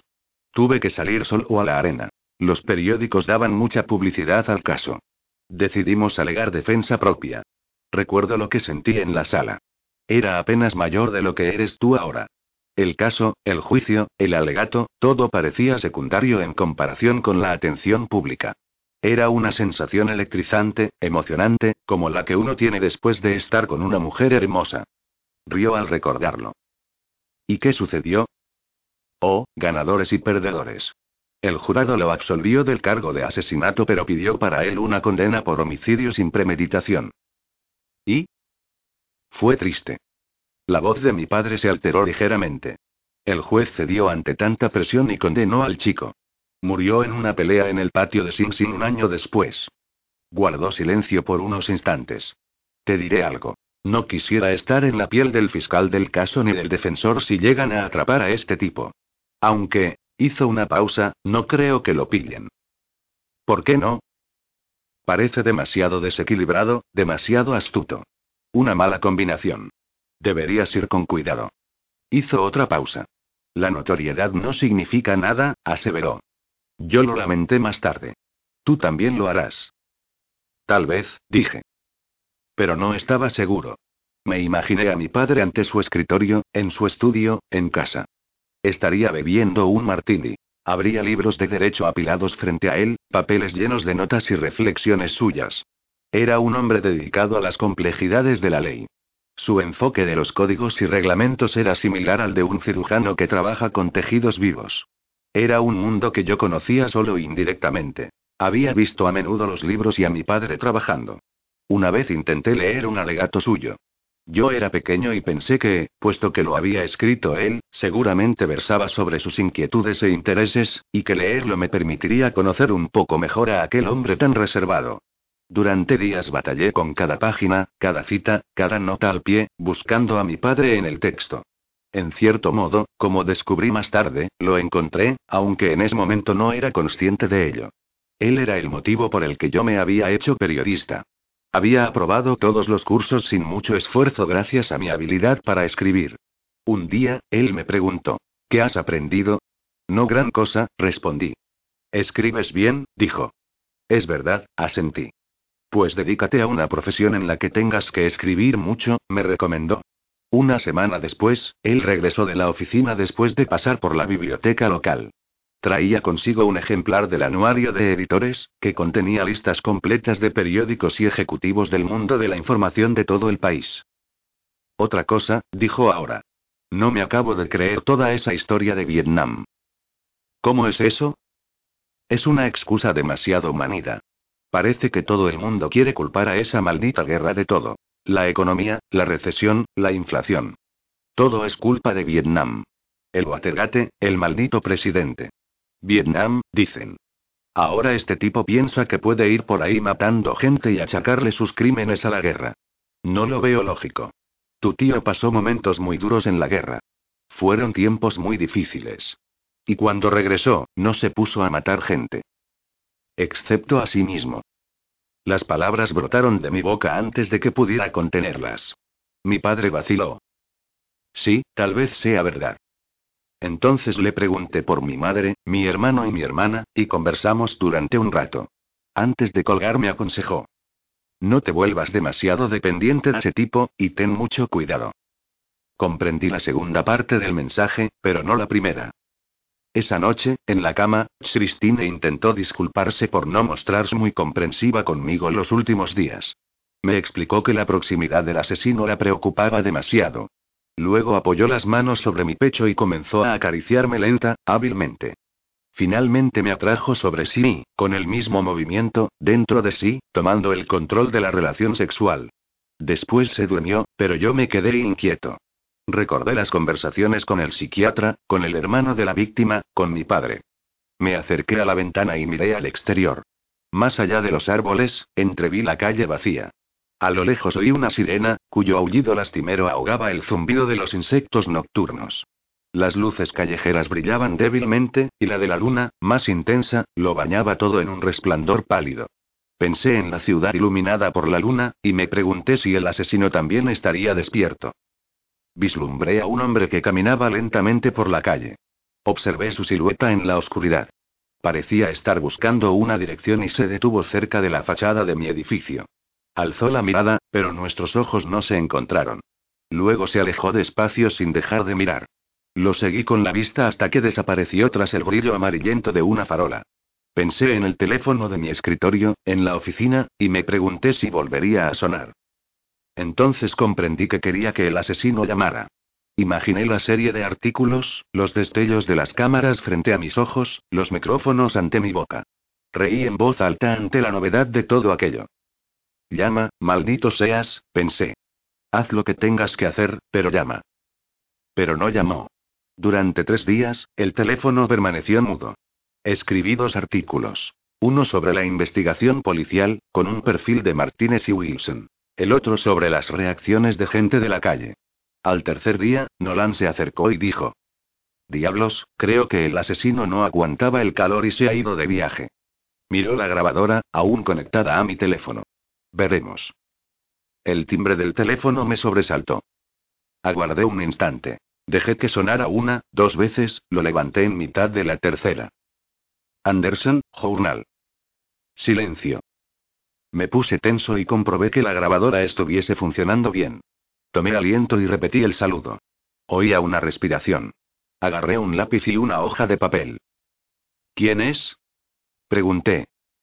Y entonces oí una risita aguda. Christine. Lo has adivinado, dijo. Maldición. ¿Qué pasa contigo? Apagué la grabadora. ¿Por qué haces esto? Oh, trata de calmarte un poco, ¿quieres? Joder, Christine, esto es algo serio. Estaba furioso. Mientras hablaba descargué varios golpes sobre el escritorio con el puño apretado para subrayar mis palabras. Lo sé, lo sé, respondió. Lo siento.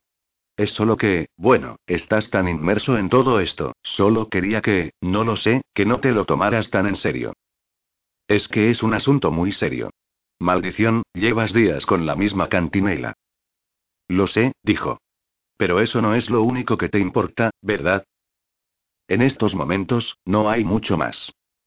No digas eso. Su voz se había apagado un poco. Oh, Malcolm, no es el fin del mundo. Es solo otra noticia. Tú mismo lo dijiste. Pues entonces me equivoqué. Hipócrita. No era un exabrupto, sino, más bien, la constatación de un hecho. Sentí que los músculos de mi cuello y mi espalda se relajaban. Lo soy, admití. Tienes razón. Lo siento, se disculpó. No debería haberte llamado así. Pero parece que no puedes apartar la mente de eso, ni siquiera por un momento. Había tristeza en cada palabra. No pasa nada, dije.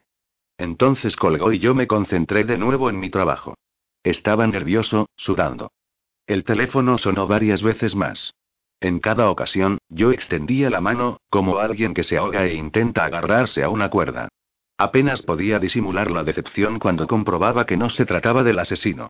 Esa noche, en casa, Christine me observó mientras yo atendía una llamada telefónica. En un instante, mi cuerpo se tensó. Momentos después, frustrado, colgué el auricular de un golpe. Me alegro, comentó. Nadie ha muerto. Puso algo de música en el estéreo, música country. Me hizo levantarme del sillón y comenzó a bailar alrededor de mí. No, sí, no, canturreaba. Un paso a la derecha, un paso a la izquierda. Saluda a tu pareja. Giro a la derecha, giro a la izquierda. Yo estaba de pie en el centro de la habitación mientras ella daba vueltas en torno a mí sin soltarme la mano. Oh, vamos, me rogó. Trata de relajarte. Solo un poco. Se detuvo y me abrazó.